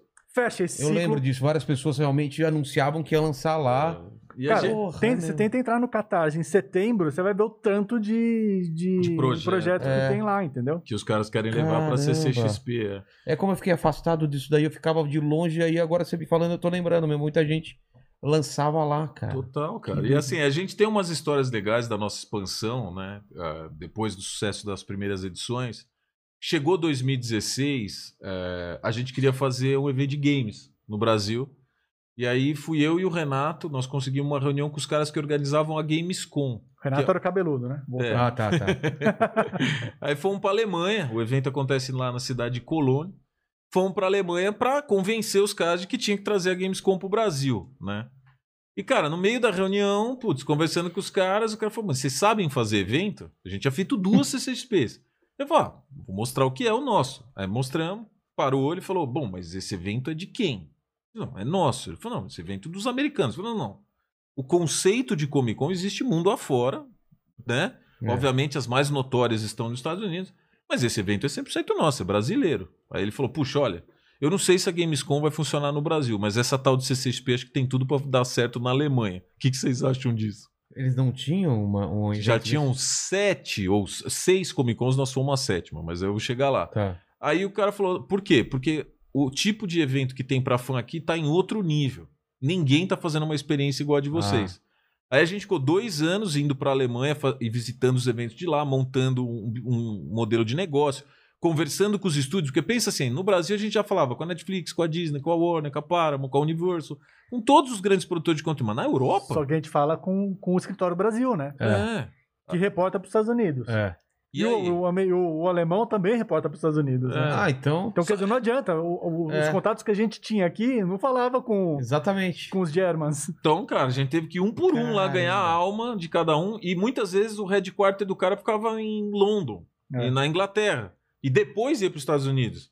Porque era pan-regional. Nossa, que rolo, cara. Então, cara, a gente ficou anos lá fazendo esses relacionamentos, né? Foram esses dois primeiros anos, até a gente pegar essa empresa chama Coelmess, que faz a Gamescom, ela ficou nossa sócia, a gente fez tipo, tipo uma joint venture. E aí eh, fechamos o contrato em 2018 e fizemos a primeira edição da CCXP em 2019, em junho lá, e nascemos sendo a maior Comic Con da Alemanha. Caramba. cara. Foi muito louco, cara. Assim, a Alemanha, eh, eu me lembro, cara, Lá as em, em Colônia. em Colônia, é, no Mesmo? mesmo lugar que a Gamescom. Ah. Só pra você ter uma dimensão, o nosso evento na Alemanha é óbvio, né? Nasceu lá, foram 45 mil pessoas. Agora com a pandemia eu Eu tô batendo os números, mas acho que é alguma coisa assim, uns 45 mil pessoas, que já nasceu sendo uma hora evento de lá. Mas o centro de convenção, a Alemanha é o local dos maiores centros de convenção da, da Europa. Então, só para você ter uma referência, aqui a gente usa 115 mil metros quadrados de área total para Tá. CCXP. O pavilhão lá tem 280 mil. Tanto é que a Gamescom é maior do que a E3, né? Todo mundo acha que a E3 é o maior evento É, de de- games, não é. Não, mas de público sempre foi a Gamescom. porque a Gamescom é muito a maior. E3 é a mais importante É. pro, pro mercado, né? E aí foi muito legal, porque pô, a gente abriu relacionamento com os, com os grandes produtores de conteúdo na Europa, com seus headquarters muitas vezes em Londres, alguns na Alemanha.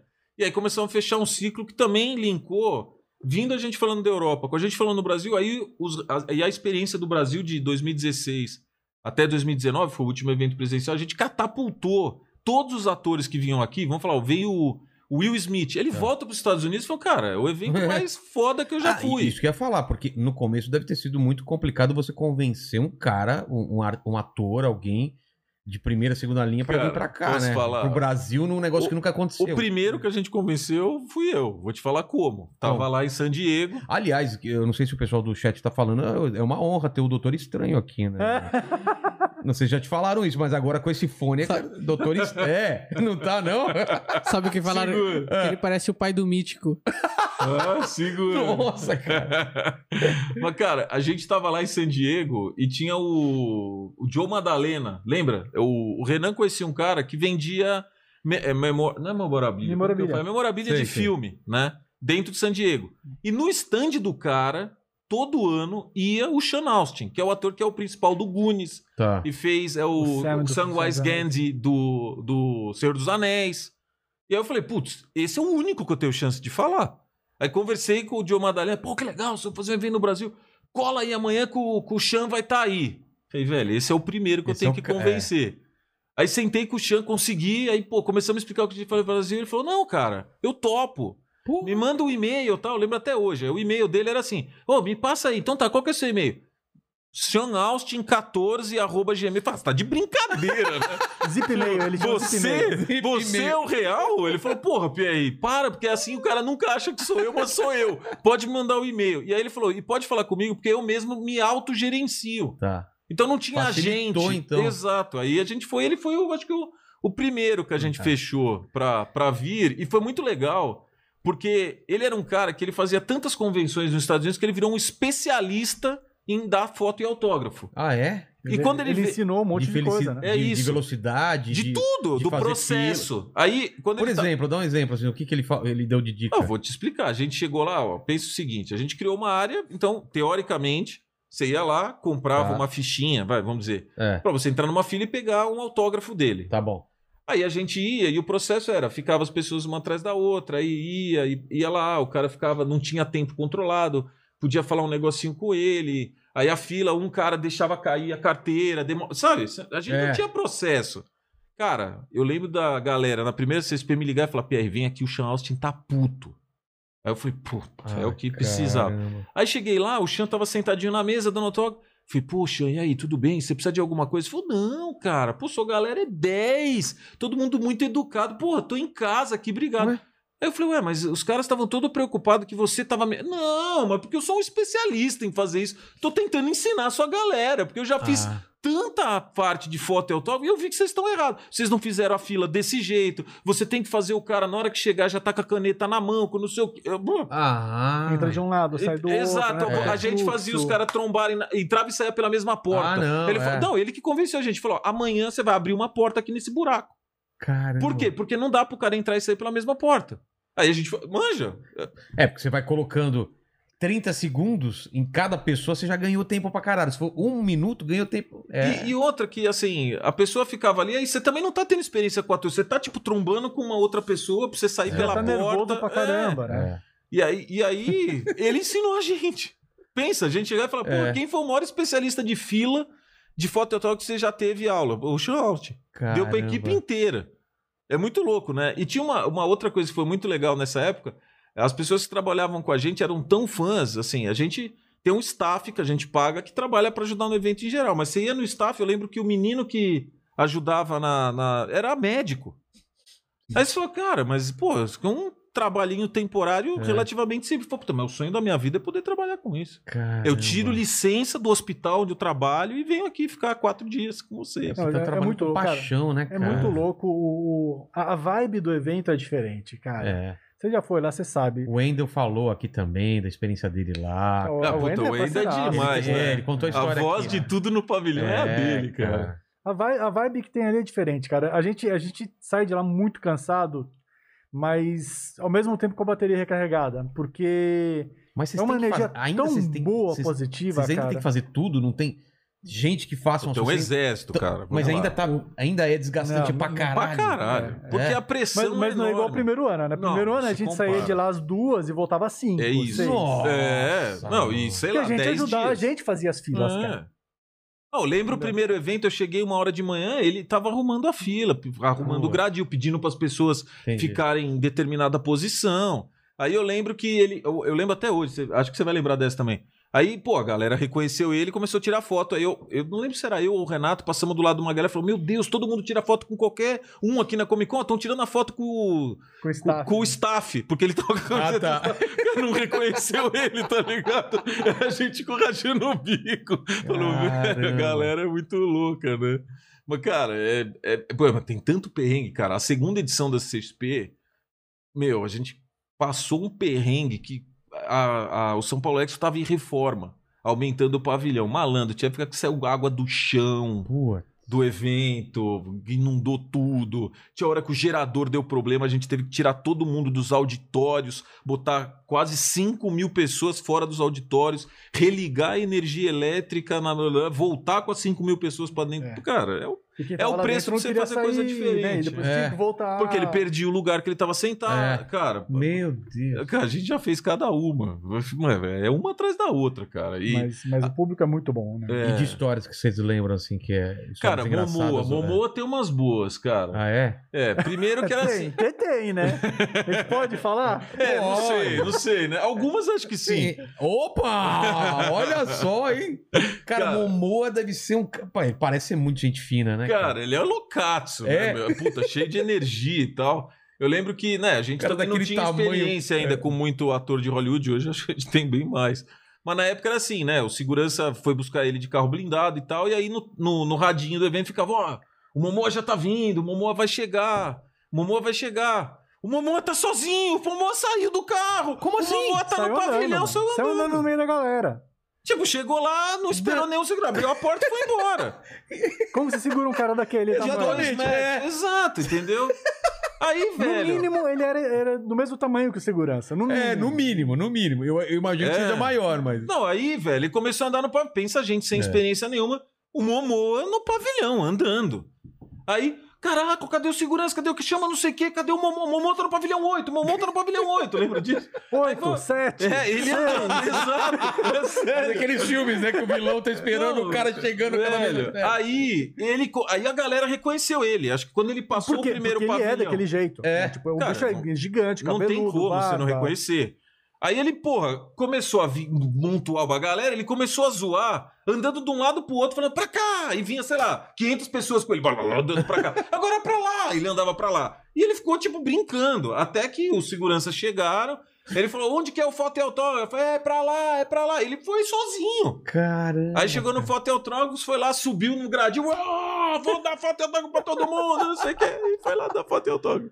Aí, beleza. E o cara não tá acostumado com brasileiro, não tá acostumado com os caras mais frios lá fora, né? Exato. É, É onde- é outro esquema. É Não onde é? os É gringos desconstroem. Os caras piram, cara. né? Não, e aí, eu me lembro dele nessa época, aí tava lá, aí chega a galera e falou, pô, o Momoa quer comer, né? Aí, pô, vamos pegar um lanche legal pra ele. Aí pegamos a melhor... é, talvez tinha um hambúrguerzinho meio gourmet lá, que tinha dentro do evento em, em algum food truck, essas coisas. Ah, quantos você quer? Você lembra disso? Eu não vou lembrar, quanto, mas é tipo, sei lá, seis. O quê? É, o Momoa, né, é, cara? filhão, e é assim, que? Quatro da tarde. Seis, velho. Não é? Mo- Momoa, fogo de chão.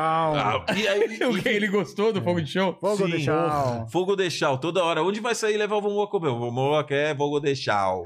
Car- carnona. É Pô, isso, velho. Brasil. Brasil, O cara. Welcome to Brasil. E ele bebeu aqui? Bebida. Ah, acho que bebeu, mas aí não Mas tem não história de essas Não, acho coisas. que deve ter experimentado, mas é o que Mas- marcou a gente. Mas como que é? Vocês pegam o cara e depois o que ele quer fazer, tem alguém de vocês que acompanha? O Cara, cara, tem uma equipe inteira. Fica um anjo, né? Tipo, fica É? uma pessoa Ah, responsável. eu quero conhecer ator, aí ajudar, ah, o tudo. MASP. Vai um cara com Tudo, ele. tudo. É? Eu me lembro até assim, uma das coisas, a gente, a gente fez uma CCXP, que a gente chamou de CCXP Tour, em 2017 no Recife, né? Foi a única CCXP que a gente fez, obviamente é uma CCXP diferente, é, que a gente fez no Nordeste, e a gente levou na época, tava levando bastante casting de Netflix, lembra? Netflix trouxe bastante. Tava hypada aquela série do 30 Reasons Why, não é isso? The Reasons Why vieram os dois. E vieram os atores, né? Dos atores principais e tal.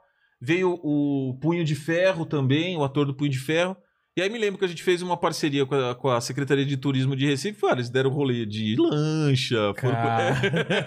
A galera pira. A né? galera pira, porque, pô, é Brasil, cara. E assim, Não, no, no- no nos primeiros anos a gente fez o traslado da galera de helicóptero. né? é. De Tipo, um monte Não, de gente do, do Foi a hotel. primeira vez que os caras andaram de helicóptero. do hotel pro atores, São Paulo é. Expo. A gente tava com medo de, de trânsito, né? Trânsito de São Paulo, em Caramba. dezembro, cara. É, Véspera de, de imagina, Natal, É mesmo, caramba. né, cara? É. Eu lembro do Jet- o, o, o Jim Lee falando, pô, É. nunca tinha andado de, de É. helicóptero. O tal. Jim Lee foi a primeira vez. Ele foi- tanto que ele pediu pro. Pô, não dá pra dar um rolê na cidade pra eu ver. Aí foi, eu lembro, acho que o cara deixou, ó, vem aqui, põe a mão no painel pra você ver, sabe? Fingir Ah. que tá meio que pilotando e tal. Puta, que legal. Era uma cara. sensação. Os caras adoravam vir pra cá. Muito da nossa reputação que foi pros Estados Unidos foi porque a gente fez uma experiência que funcionou pros fãs. A experiência funcionou pras empresas que estavam ali dentro, funcionou pra todos os atores Os e staffs né? gringos que vieram que pra os cá. caras falavam pra você sobre isso? Bom, Momoa da vida, assim, não, pô. tipo, o melhor evento que eu já fui Os na vida. É? felizão, É. felizão. Tipo, quase felizão. todos, assim, era, era o concurso. Eu me lembro, outra coisa, não fui eu que vivi isso, mas acho que foi o Renan que compartilhou comigo. o James Gunn, que é o diretor né, da Disney, que é, fez o. Na época tava lançando o Guardiões da Guardiões. Galáxia. Ele entrou no palco da CSP fazendo uma live ao vivo no Facebook dele. Aí, pô, já abriu a live, cara. Aquela puta galera grita É. Brasil, né, meu? Maravilhoso. O cara emocionado. A hora que ele sai do palco, ele tromba com o Renan. Acho que foi o Renan. É, e aí fala: Meu, puta, obrigado, foi o melhor dia da minha vida. Ah, É, não, não é que você ouviu. Caramba. É. le- Mano, lembra da é. Alicia Vikander, né? Que fez Tomb Raider, Sei. ganhadora do Oscar. Veio pra cá e falou assim: ó, pela primeira vez eu me senti uma rockstar é. Mas é em cima isso, do né? palco. É E- diferente. e- e o- o público brasileiro é foda, É né, cara? É, faz mais barulho. Dizem que só é comparável com o argentino, mas não sou eu que vou defender a Argentina Não, aqui. claro que não. Claro. Eu duvido que seja igual. Eu também acho que não, Aí, acho que não, velho. E aliás, veio ó, algumas pessoas aqui que defenderam ferrenhamente os argentinos, É, o né? Cartoloco veio aqui. Depois de tomar uma, derrubar umas coisas Ficou aqui. bêbado e falou que a Argentina era melhor em tudo. Ele falou que o Maradona era melhor. Não, que o Messi. O que, que ele falou? Não, ele falou um monte de absurdos, né? Falou que, que só gosta de. Quando é, é brasileiro versus argentino na Libertadores, Ele ele torce torce, pro só pra argentino. argentino. Para. Final da Copa América, Maradona muito maior do que o Pelé. Essas coisas. Empanada é melhor que pastel de feira. É, para. Jamais. Jamais. Pô, mas que legal, cara. Cara, e foi uma, é uma jornada, cara, porque, assim, o prazer que a gente tem também de trabalhar por trás, porque muitas vezes as pessoas criam a ilusão, né, Forlas, que a gente vê o evento inteiro, mas, cara, Não, não a gente dá. tá trabalhando, não vejo não. nada, velho. Então os caras chegaram e falaram, cara, como que foi conhecer o Will Smith? Não sei. Eu nem vi. não, Eu às nem vi. Eu só vi o é de foto. Só em foto. É. É Dos mesmo? outros ainda. É, porque, cara, não é assim. Tem uma estrutura que a gente montou na empresa. Então, tem uma equipe específica pra lidar com as celebridades. não sei o quê. Caramba. Se o Will Smith foi no Omelete e era o Forlani que tava entrevistando ele, ok, o Forlani conhece ele. Senão Mas ele se era tá- outra pessoa e o Forlani tava em outro palco, pô, Esquece. E pra um evento lotado igual o nosso, com tanta atração acontecendo ao mesmo tempo, é impossível você ver tudo, né? É. Inclusive faz parte da própria brincadeira. É, você tem que ter um, um fear of missing out, sabe? Você fala, porra, preciso voltar aqui porque eu não consegui fazer É, tudo que isso- eu queria. É né? verdade, é verdade. Não... E, Se- se isso faz esgota- parte é. do tesão de, porra, quero voltar. E, e o principal mesmo, que eu acho que muda tudo do nosso evento, é, cara, é comunidade. É você ir lá. Por exemplo, vou dizer, você é fã de Harry Potter. A gente sempre todo ano criava uma experiência legal de Potter. Pensa você chegar lá e ter 3 mil pessoas que gostam da mesma coisa É. que você, que tem o mesmo nível Eu de que paixão. i- é, isso é, é uma experiência incrível. transformadora. E, e assim, você pegou Harry Potter, que é uma coisa que tem uma, uma, uma comunidade gigantesca. É, Agora, os cara. Eu vi um cara no ano passado, na, desculpa, em 2019, ele tava de Nacho Libre. mano, na hora que eu vi o cara, eu falei, caralho, mano, para aí agora, preciso tirar uma foto sua. Meu, Não. o cara ficou felizão. Ganhei, ganhou a, É.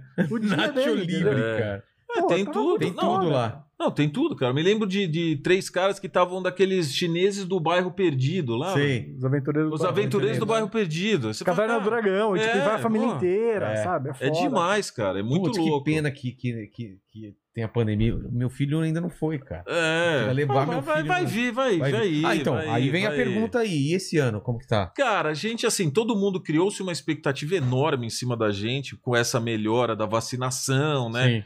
O governo veio falando, pô, vai. vai O Dória veio aqui e falou que ia, é, né, que em outubro ia estar normal tudo e tal. É, mas- vamos ser sinceros, a vacinação no Brasil tá indo melhor É. do que a gente imaginava É. alguns meses atrás. Mas a situação pandêmica mundial, com a Delta e tal, ela deu uma travada. Os Estados Deu. Unidos fechou um pouquinho, então todas as multinacionais ainda estão repensando alguns modelos. Então a gente ainda está dependendo de algumas coisas.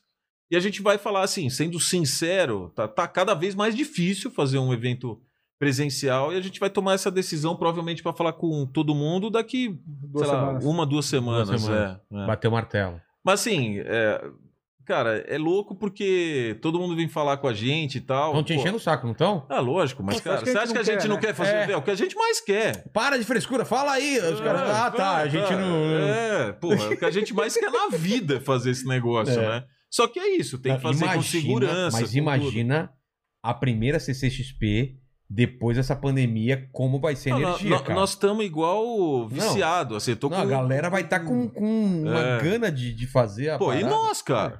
É, A é. galera fala, né, da- do primeiro carnaval pós a febre espanhola lá, né? A gripe espanhola. Fala- é, tem esse lance que, que... é, que é, que foi, foi pesadíssimo, assim, É. galera subindo no, no poste e ali. é, e- Vai ser igual, né? É, eu, eu acho que o ano que vem, né, que provavelmente não só a CCXP, como outros grandes É porque, eventos porque mesmo que tenha outras variantes, a gente vai ter que aprender a conviver com isso e vai seguir vida normal. Então, é, a gente aprendeu os proce- procedimentos e tal, isso vai ficar pra vida inteira. Provavelmente na CCXP vai estar todo mundo de máscara, né?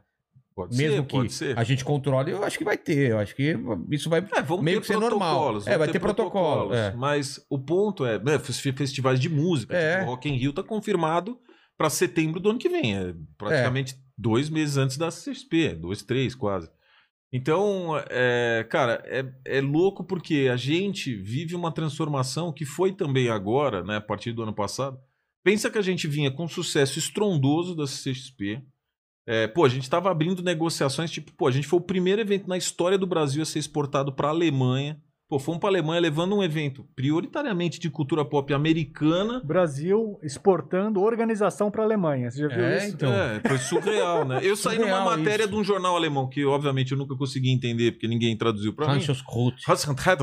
Tipo, Falando só disso. Então, pô, primeiro, como que vocês fizeram? Por quê, né, que, que os caras foram fazer com a gente e tal. Então foi super legal. Até chegar ao ponto de, pô, lembra, 2019 a gente negociando com o Arnold Schwarzenegger pra levar a CSP pros Estados Unidos. Por quê? Cara, o Arnold Por foi uma que- história é. muito boa. Qual que é a história? É, o cara teve um cara que trabalhava com convenções, com eventos dos Estados Unidos, conhecia a gente de negócio, assim. Sei. Eu nunca tinha visto ele pessoalmente, eu já tinha trocado e-mail, feito alguns calls e tal. E aí uma hora esse cara entrou em contato comigo e falou: "Pô, o Arnold Schwarzenegger tá querendo é, é, faz- entrar mais no mercado de cultura pop e tal. É, ele queria te conhecer. Eu falei, pô, conta outra, né, velho? Diz aí, né? Falei, ah, tá, Ux, lógico, o dia que ele quiser, né? Só Pô, chamar. é, nem acreditei. Manda um zap. É, Falei, fechou, pode passar meu WhatsApp pra pede ele. pro Stallone que É, ele tem. a- né? aí falou isso, o cara falou, não, vai rolar tal. Eu falei, pô, legal. Aí, de repente, alguém no Brasil vem e fala, ó, poxa, tem aqui, ó, a Ana, é uma moça que organiza o evento do Arnold Schwarzenegger no Brasil, que ele tem um evento, né, de, de, de bodybuilding, fitness, de, que é o, o Arnold South America. Falou, pô, ela quer falar com você porque o Arnold pediu falando que quer fazer uma reunião contigo. Aí eu, opa, Caramba. Caraca, isso é verdade, então? Porra, que legal. Aí fomos lá, começamos. Eu lembro na primeira reunião com ele, cara, eu tava, né, meu, tipo, tenso, as pernas suando e tal. Arnold Schwarzenegger ainda foi dentro do evento dele e parecia uma convenção política. Tinha, sei lá, 50 pessoas. Eu falei, velho, como que eu vou conversar com o cara, né? Tava muito tenso, né? Tava eu e o Betão. O Betão é o cara que cuida do nosso marketing e conteúdo. E, porra, tava eu e ele lá super tenso. Aí na hora que a gente começa a explicar tudo que a gente faz, aí ele para assim, fala, pô, stop! Aí, Stop! ele falou, how's that feeling? Aí ficamos eu e eu, pô, eu falei, velho, o que, que eu fiz de errado? Onde que eu errei? Deus do céu. É. Pensou? É isso, velho. Cuidado. Aí, pô, eu parado lá e ele falou, meu, how's that feeling? Como que você se sente e tal? Qual que é o sentimento? Aí eu falei, puta, desculpa, do quê? Ele falou, pô, de ser o melhor do mundo. O quê? É, aí ficamos eu e o Nossa! Beto, tipo. Aí ele falou: mas é por isso que eu tô aqui. Eu quero entrar nesse mercado e me falaram lá nos Estados Unidos. Eu perguntei pro Brian, que era o cara que cuidava de novos negócios, esse que entrou em contato comigo. Falou: eu preciso falar com os melhores. Aí ele falou: ah, então tá, você vai ter que ir pro Brasil. Aí ele falou: ótimo, porque eu já tenho um evento lá. Assim, inacreditável, né? Que Quanto que a doido. gente ia sonhar com um negócio desse. E aí foi muito legal, porque depois ele, junto com a, com a Ana, que organiza o evento dele aqui, que é uma querida, chamaram pra gente ir conhecer o evento da África do Sul e conversar com ele, começar a avançar na- nas conversas.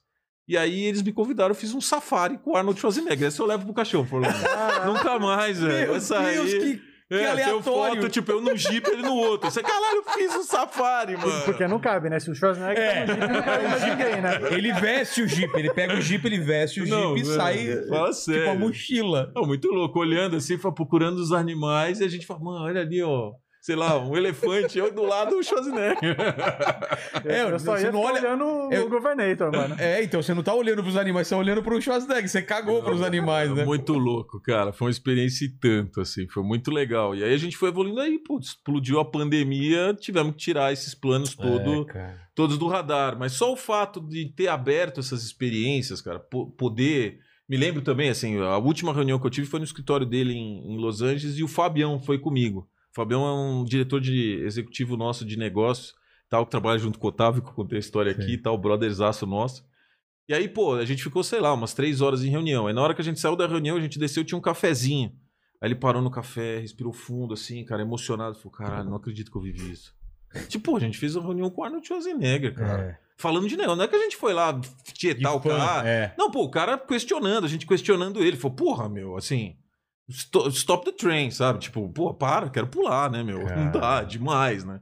Então a gente conseguiu coisas que a gente nunca imaginou, né? E, e o tesão de fazer isso é constante na nossa dinâmica do Omelete, porque a gente nunca parou de inovar, né? Então, em 2000, falar de quadrinhos não era nada. A gente começamos a criar o mercado. Aí, pô, na hora que o Google e o Facebook iam quebrar a gente com o mercado, pô, a gente criou todas as dinâmicas dos nossos negócios. Fizemos a CCXP. Aí, pô, fomos, fomos procurar para trazer Vende Games, levamos a CCXP para Alemanha, né? Fizemos a CCXP Tour é, no Nordeste uma vez. E teve outra história legal que também com o evento de games, que foi o Rock in Rio entrou em contato com a gente. Eu sempre adorei o trabalho dos caras, paga um pau, acho o Rock in Rio foda. Nem na época não era amigo de ninguém lá, né? Aí eu me lembro que, pô, a gente começou a conversar e falou, pô, a gente faz o Rock in Rio em Lisboa e falaram que tem uma Comic Con grande lá, a gente também quer ver o que que vocês fazem. Que vocês não querem fazer uma Comic Con, a CCXP dentro do Rock in Rio? Eu falei, pô, velho, você nunca foi na CCXP, não cabe, né? É. O bagulho é gigante e tal. Mas legal essa predisposição. A gente começou a conversar e tal. Falou, pô, a gente pode criar alguma coisa. Não vai ser uma CCXP. E aí a gente veio com a ideia de fazer o evento de games. Né? A primeira olhada foi assim, porra, mas a gente quer a CCXP inteira, vocês vão trazer um pedaço dela que é de games? É, a gente mostrou o tamanho do mercado de games, os caras, puta, não, caraca, faz muito sentido. É. Já Vamos tinha- olhar isso junto e tal. Já tinha é, é, é, rolado um, um Clash que não ia dar pra fazer a Gamescom aqui, né? Tipo, já tinha isso. É, também, já né? não ia rolar. E aí a gente foi e falou: não, vamos fazer tal. Os caras, puta, vamos criar junto. E aí a gente fez e criou a Game XP. Que nasceu, né? É o primeiro gaming park do mundo. A gente criou um evento de games misturado com um parque de diversão. Então você ia lá, tinha uma arena de laser tag de Rainbow Six. Tá. Sabe? Você ia ter um carrinho de, de kart do Crash Bandicoot. É isso? Eu falei errado, não. Tô ficando velho, hein? É, Tô ficando velho.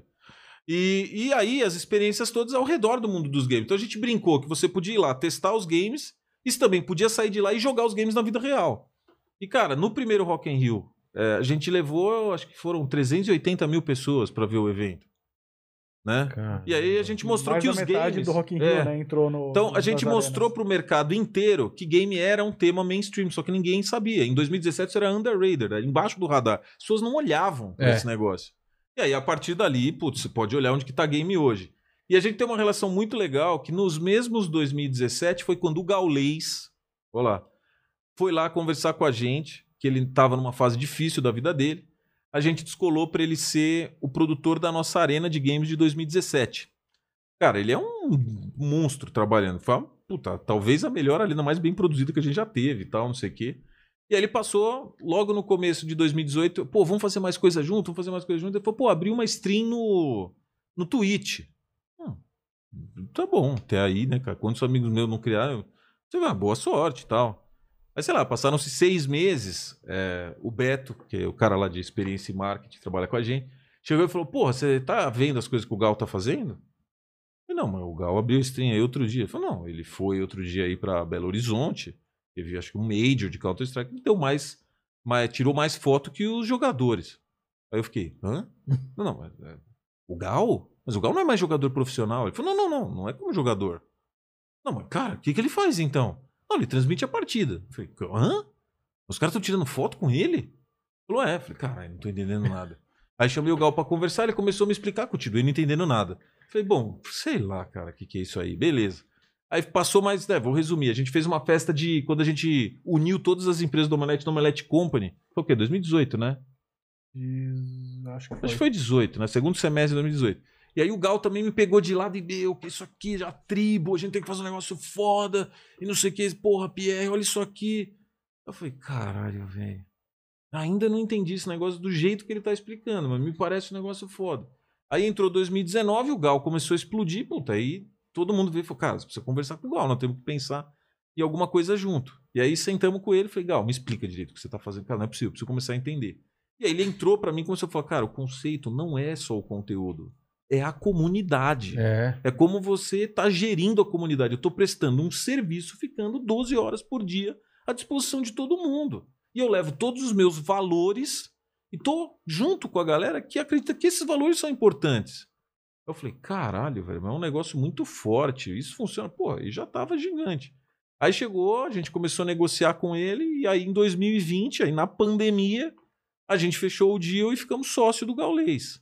Por que, que ele também queria ficar sócio da gente? Óbvio que a relação de confiança já existia, mas é isso também. é, você olha uma pessoa na frente da câmera fazendo um stream, é que nem você aqui. O cara pode olhar e falar, pô, você que faz tudo. Não, né? Tem Não, mais gente, tem um claro. monte de gente que nem tá aqui, É, tá que editando tá seus vídeos, é. fazendo coisa e tal. E aí a gente criou toda uma camada de business por trás do Gaulês para suportar é, o crescimento e o talento dele, né? E é isso hoje que a gente faz. E aí os números são estratosféricos. Absurdo. A gente, quando ele entrou para trabalhar com a gente, ele tinha 2,5 bilhões de minutos assistidos no canal em 2019, já era o maior do Brasil. Quando a gente entrou com a nossa estratégia de conteúdo, compramos conteúdos e, obviamente, a pandemia também ajudou, porque todo mundo começou em a casa, assistir. mas, é. Cara, chegou em 7,7, virou o segundo maior canal do mundo. Caramba. Falando português, porque, desculpa, Sim. competir com um É. canal em inglês é desleal. Desleal. Porque o cara tem um mercado muito inteiro, maior, é. exato. E aí foi, e esse ano ainda estamos crescendo 28%. Então tudo indica que a gente bater perto de 10 bilhões de minutos assistidos. É muito louco, né? E, cara, é muito legal porque todos nós estamos aprendendo com o Gal, né, Pra Forlas? caramba, meu. Pra caramba. Ele, ele- E a simplicidade dele é impressionante, né? Ele vem trocar ideia. é, Você não tá falando com o segundo maior do mundo, tá ligado? Ou com. Enfim. Tá falando com um cara Não, a que é viu igual a aqui, gente. É, É. brother. é. É, quem vê o episódio vai entender. né? É, cara, aqui, ele é muito ideia, humano, dá, dá- ele dá a opinião dele numa boa, tipo, sem, se- sem se impor, né? Tipo, ele vai trocando ideia mesmo, né? E, e teve uma coisa assim, fa- falando dessas inovações da pandemia, a gente, cara, assim, olha como foi o ano de 2019. A gente montou um staff gigante da empresa porque a gente ia triplicar o Omelete em três anos. Essa era a meta. Triplicar o quê? O faturamento Ah, o da faturamento, empresa. Então, inflama a estrutura da empresa. Tá. Aí explode a pandemia. E aí? Aí, puta, seguramos Chora, todo né? o staff. É, mas assim, no começo, ah, ok, o evento em dezembro. Ah, vai ter tempo. Vai É, ter todo tempo. mundo fi- pensou assim. Filhão, seguramos o staff, chegou lá julho, puta, fudeu, vamos ter que demitir gente. É. E, cara, demitir é a fase mais difícil que Claro. você pode ter numa empresa. Por quê? Porque você tira quem você não queria tirar da empresa. Aí, puta, passamos por isso tal, aí, bom, não vamos fazer um evento digital. Isso era lá, final de junho, começo de julho, aí criamos a CCXP Worlds, que foi o nosso evento digital. E aí, cara, puta, os mil desafios de falar, putz, o que, que a gente vai fazer com o Nunca digital? foi feito, fazer pela É. primeira E aí vez. foi muito louco, porque, putz, desenvolveu. A equipe de tecnologia fez um milagre. Os caras desenvolveram todo o nosso sistema em dois meses e meio. meses e meio. Isso é um negócio surreal. A equipe de conteúdo, cara, nós montamos puta palco lá. Eram quatro palcos ao vivo, Seis palcos simultâneo. ao vivo. é. Ó, seis. Porque tinham quatro lá no estúdio e dois vindo de outro lugar. A gente colocou uma plataforma que todos os quadrinistas poderiam fazer uma live cada um. A gente chegou a ter mais de 250 lives simultâneas dentro do evento. Caramba. E a gente foi pro seguinte desafio. Pô, se a gente tem o melhor conteúdo do mundo aqui, por que, que a gente não mostra isso pro mundo inteiro? Porra, só na China a gente chegou em 10 milhões de chineses Como? com a CCXP. No, no fuso horário invertido, né? Ah, Hã? tá. Que tal? Não, não. Assim, a gente fechou. O evento era uma plataforma, que é a plataforma do CCXP Worlds, onde as pessoas. É tudo de graça no evento. Você Tá. entra, teve todos os nossos conteúdos. Se você quiser participar, mandar pergunta, não sei o quê, e ter umas videoaulas, a gente criou lá é, um, Umas masterclasses. umas masterclasses. Aí você comprava o ingresso digital que a gente tem. Então você tinha alguns pequenos privilégios, mas o conteúdo em geral estava aberto para todo mundo. Cara, a gente chegou a ter um milhão e meio de pessoas cadastradas na plataforma. Os nossos streams passaram de 30 milhões de views e a gente fechou uma parceria global com o Facebook para distribuir. A gente pegou todos os nossos streamings e fizemos um streaming em inglês para ser distribuído pelo Facebook no mundo inteiro. Fomos para 139 países. Caramba. E, cara, foi muito louco, porque é isso. Aí, na- aí o Facebook não tava na China. A gente fechou a parceria com o Ruia. Eu lembro durante a, a- Eu entrava, tinha 100 mil pessoas simultâneas na China no horário invertido. Era tipo, sei lá, vai, meio-dia aqui, meia-noite lá. Que É, doideira. na China não tem ninguém, tem gente pra caramba, né? É, é. Ah, pouquinha gente, 100 mil pessoas. Cara, foi muito louco, cara, muito louco. E aí a gente desenvolveu. A gente não tem dado, assim, auditado disso, mas a gente, cara, acho que a gente foi o maior evento digital do mundo ano passado. E muita gente que nunca tinha vindo pra CCXP mandando mensagem pra gente.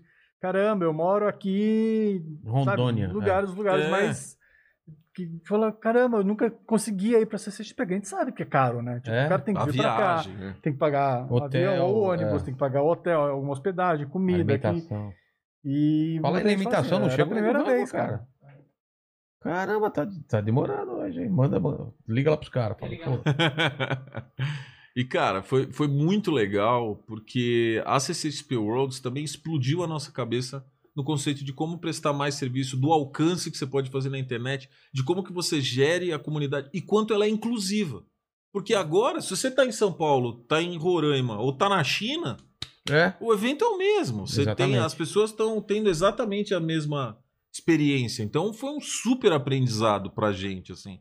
Foi bem legal. Todo mundo fica falando hoje, ah, o mundo agora quando voltar vai ter o mundo dos eventos híbridos e tal. É, até tá meio chato de ouvir isso também, mas é, É. mas é É, verdade, ter- cara. Todo mundo vai Se ter um componente ter digital ter- é, diferente. vocês vão ter que ter alguma Não, coisa eu acho também, que né? nunca mais, é, nunca mais você vai olhar uma produção de conteúdo só para aqueles Que poucas, lá. você vai É. distribuir. Porque se o conteúdo é bom, ele merece ter o alcance para É mais pessoas verem. Então acho que esse aprendizado a gente vai tirar da Worlds e vai mudar tudo que a gente está fazendo daqui para frente. A dúvida é zero. Colocar a câmera sentido. caramba, É. pra galera, de repente, escolher câmera do, que ela quer E ver. É, e tem muita coisa que eu acho que assim, a gente tá sempre com tesão de inovar e fazer coisa diferente, né? Quando você chega, eu brinco que eu falo, quando a gente chega na liderança, é muito difícil chegar no topo, na hora que você chega é muito difícil ficar lá. Porque você tende a se acomodar, todo mundo imita o que você faz, você tem que fazer coisa diferente. Então teve muita coisa que a gente fez, nós somos os primeiros e de repente agora a gente não é o maior em alguma coisa. Outras a gente vai estar inovando de novo. Então, acho que dentro desse olhar, por exemplo, tem um negócio que a gente está fazendo agora que é muito foda que envolve o Gaulês. Cara, a gente conseguiu fechar um contrato para trazer a NBA para ser transmitida no canal do Twitch. É o primeiro no mundo a ter isso, né? E a gente foi lá, fizemos toda a negociação, conseguimos convencer a nossa relação com a, com a NBA era de longo prazo, desde 2017 e tal. Pô, os caras compraram Game risco. XP, né? É, começou ali, isso aí. E, e aí os caras entraram, né? Os dois, o CEO Latam e o CEO Brasil, que é o Rodrigo o Arnon, compraram o risco, tal, convenceram os gringos, fizemos. Cara, foi um puta sucesso. Puta sucesso. E o mais legal, a gente começou a mostrar o que, que era a NBA para um público que não tinha acesso, porque a NBA prioritariamente antes passava em canal Fechado, fechado, é. né? E tal. Hoje, até distribuído em canal aberto também, na Bandeirantes. Mas, é, cara, as pessoas, às vezes você vê uma locução, isso é muito louco, de um narrador profissional que entende de basquete, mas se você não entende tanto, Você não, às você não vezes, você- consegue entrar, né? é, você dá uma boiada. É. Mas o que que é assistir esporte com a galera? Como que você vê um jogo de futebol ou de basquete quando você vai no estádio? Pô, desculpa, você pega uma breja, tem uma música tocando, É. né? Eu tô conversando nós três aqui vendo o jogo. Então, Pô, a gente olha pra lá, comentando, nós é. estamos trocando uma ideia. Aí você, caralho, olha só a cesta que aquele cara fez, que foda. Aí você volta, fala outra coisa, come um negócio. Cara, e é isso que é ver esporte hoje com a gente no Gaulês. É. A gente tá tentando mudar o jeito que as pessoas consomem esporte regular também. Então a gente está provando para o mercado que isso nasceu com os esportes, né? Então a gente pega lá os campeonatos que a gente transmite de, de Counter-Strike, o CBCS, o ESL, o Blast. A natureza do esporte é muito interativa das pessoas participarem e a gente está trazendo isso para o esporte. Então acho que é um negócio que é uma revolução. Você vai Com ver, e não é certeza. só a gente que está fazendo isso. Já começaram agora, tem gente fazendo isso na Espanha, não sei o quê, e o movimento começou aqui. É, e Copa do Mundo, será que vai mudar também alguma coisa? Tem que mudar. Tem que mudar, né? É, porque, cara, senão tá atrasado. Essa Olimpíada só não mudou porque ninguém pôde ir até lá pra filmar, pra É, gerar mais conteúdo. Os conteúdos ficaram só nas redes sociais dos atletas, né? Exatamente. Mas se a gente olhar, já teve uma abertura diferente, né? Tipo, eu, eu gosto de olhar um pouco, por exemplo, que o Douglas do, do vôlei fez. É. Cara, ele era um jogador que nem tava jogando, né, como, vamos dizer assim, é, como titular, se pode falar assim. Mas, cara, o moleque era um gênio na produção de conteúdo, uma figura. Cara, ganhou milhões de seguidores. Mostrava os backstage de como que era estar no Parque Olímpico. Porra, É.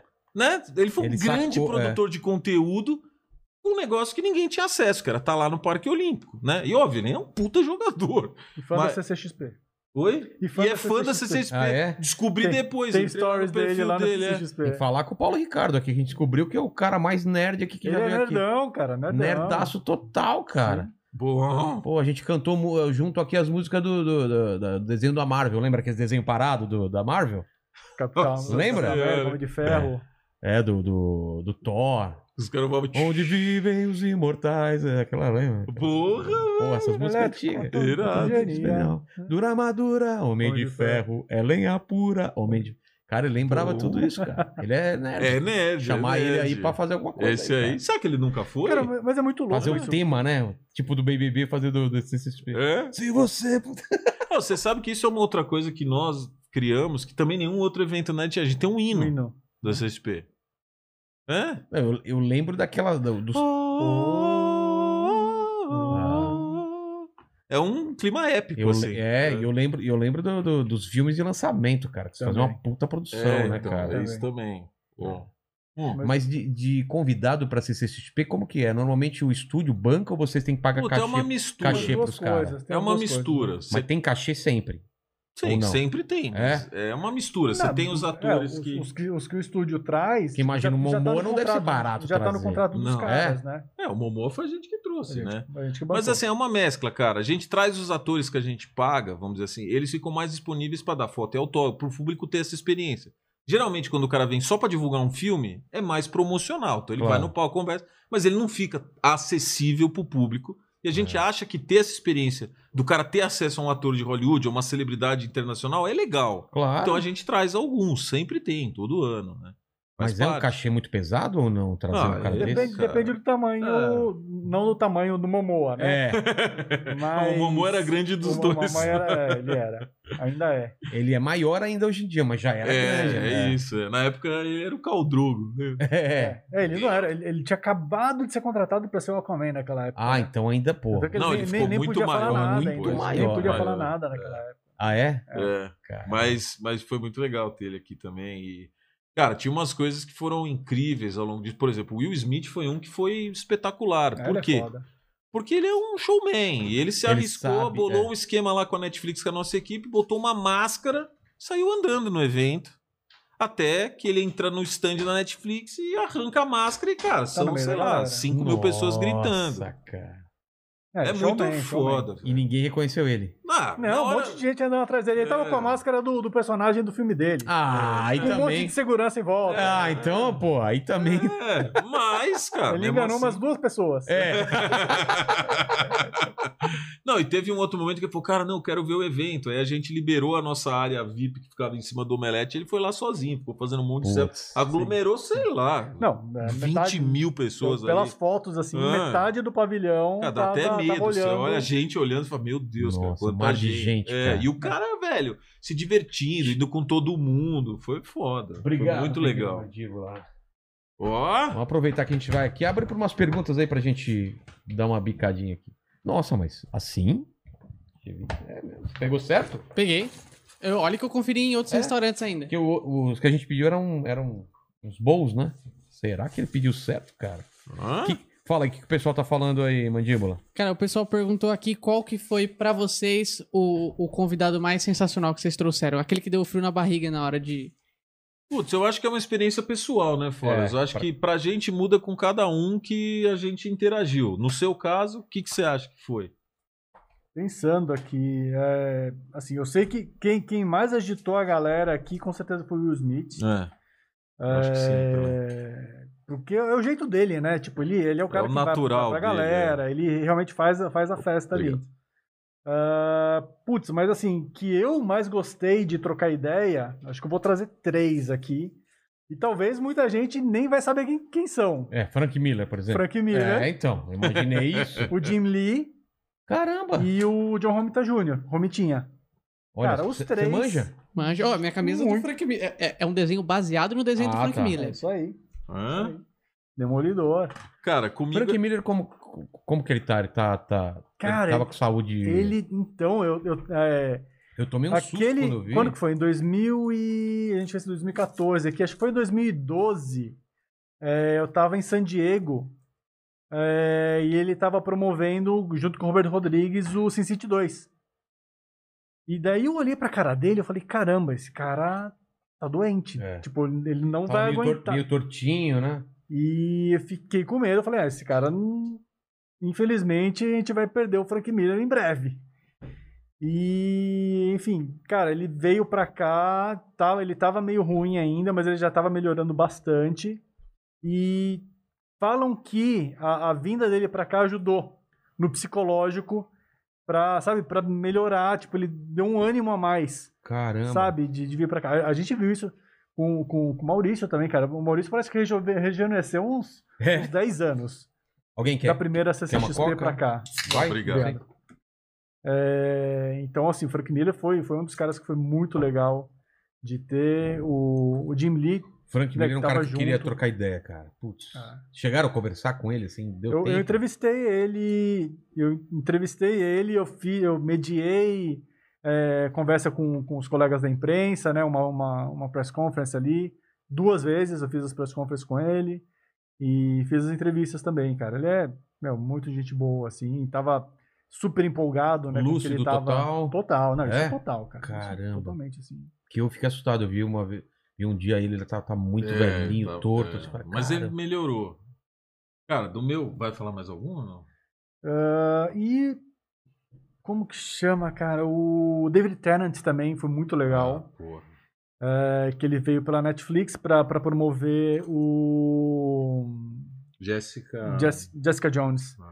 É, tava ele a Kristen Reader e ele passou, cara, rapidinho, eu tava no tapete vermelho, ele passou por ali, o bicho é um monstro, assim, também é um cara super carismático.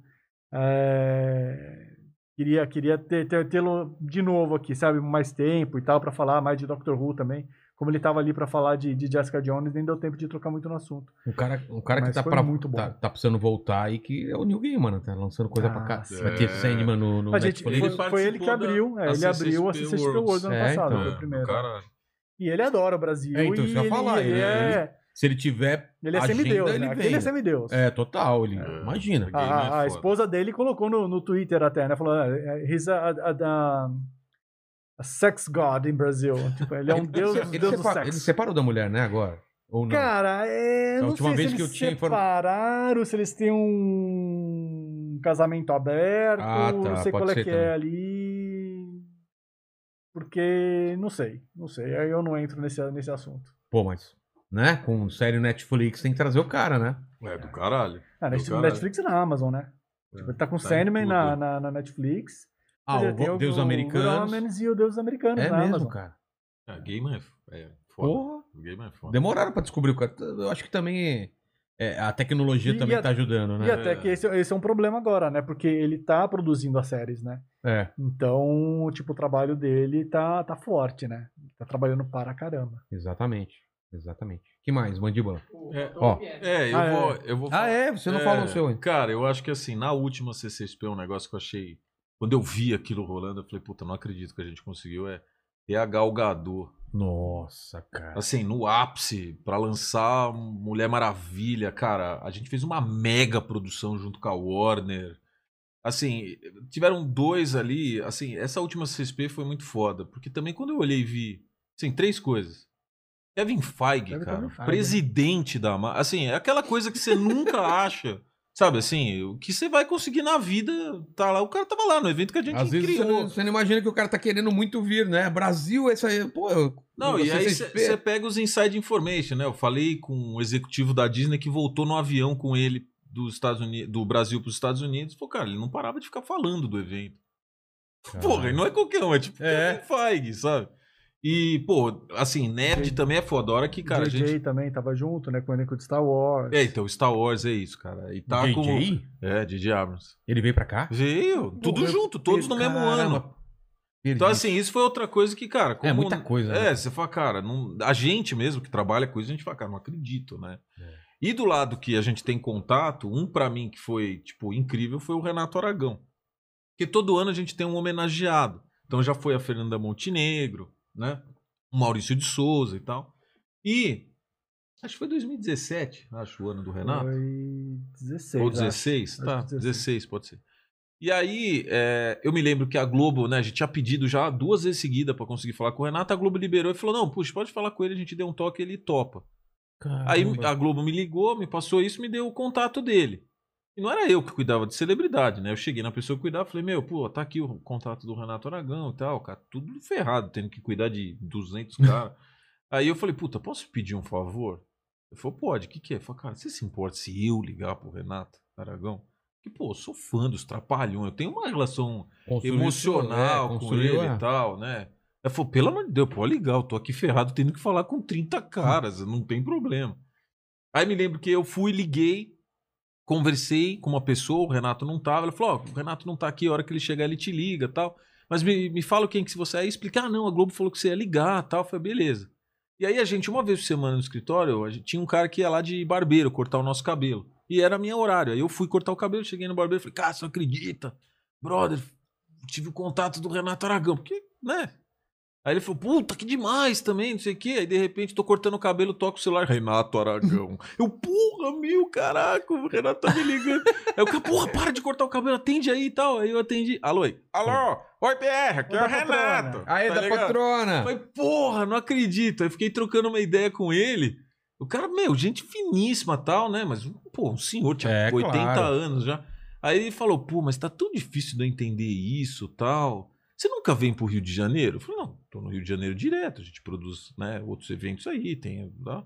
Ele falou, ah, então faz o favor. Quando você vier pra cá, vem almoçar comigo aqui na assim, minha casa. Então, quando você vier pra cá, você. eu, tô, eu tô fazendo tiririca, né? tá bravo. Aí eu falei, pô, legal. Aí eu já aproveitei e falei, pô, então vou. Cara, aí fui pra casa do Renato. Me lembro de, né, pô, como fã, assim, chegar na porta da casa dele, ele vir me receber de braço aberto. Eu ficar tipo, cara, não acredito. É o cara que eu curti minha infância inteira. E aí depois. Toda vez que eu ia pro Rio de Janeiro, eu fiquei mais próximo dele, eu ligava e falava, pô, Renato, tô no Rio. Pô, então vem jantar comigo. Cara, que legal. E aí, sei lá, jantei com ele muitas vezes. Pô, a família dele é muito legal. Então foi um negócio que a CCXP vai deixar pra mim pra sempre, né?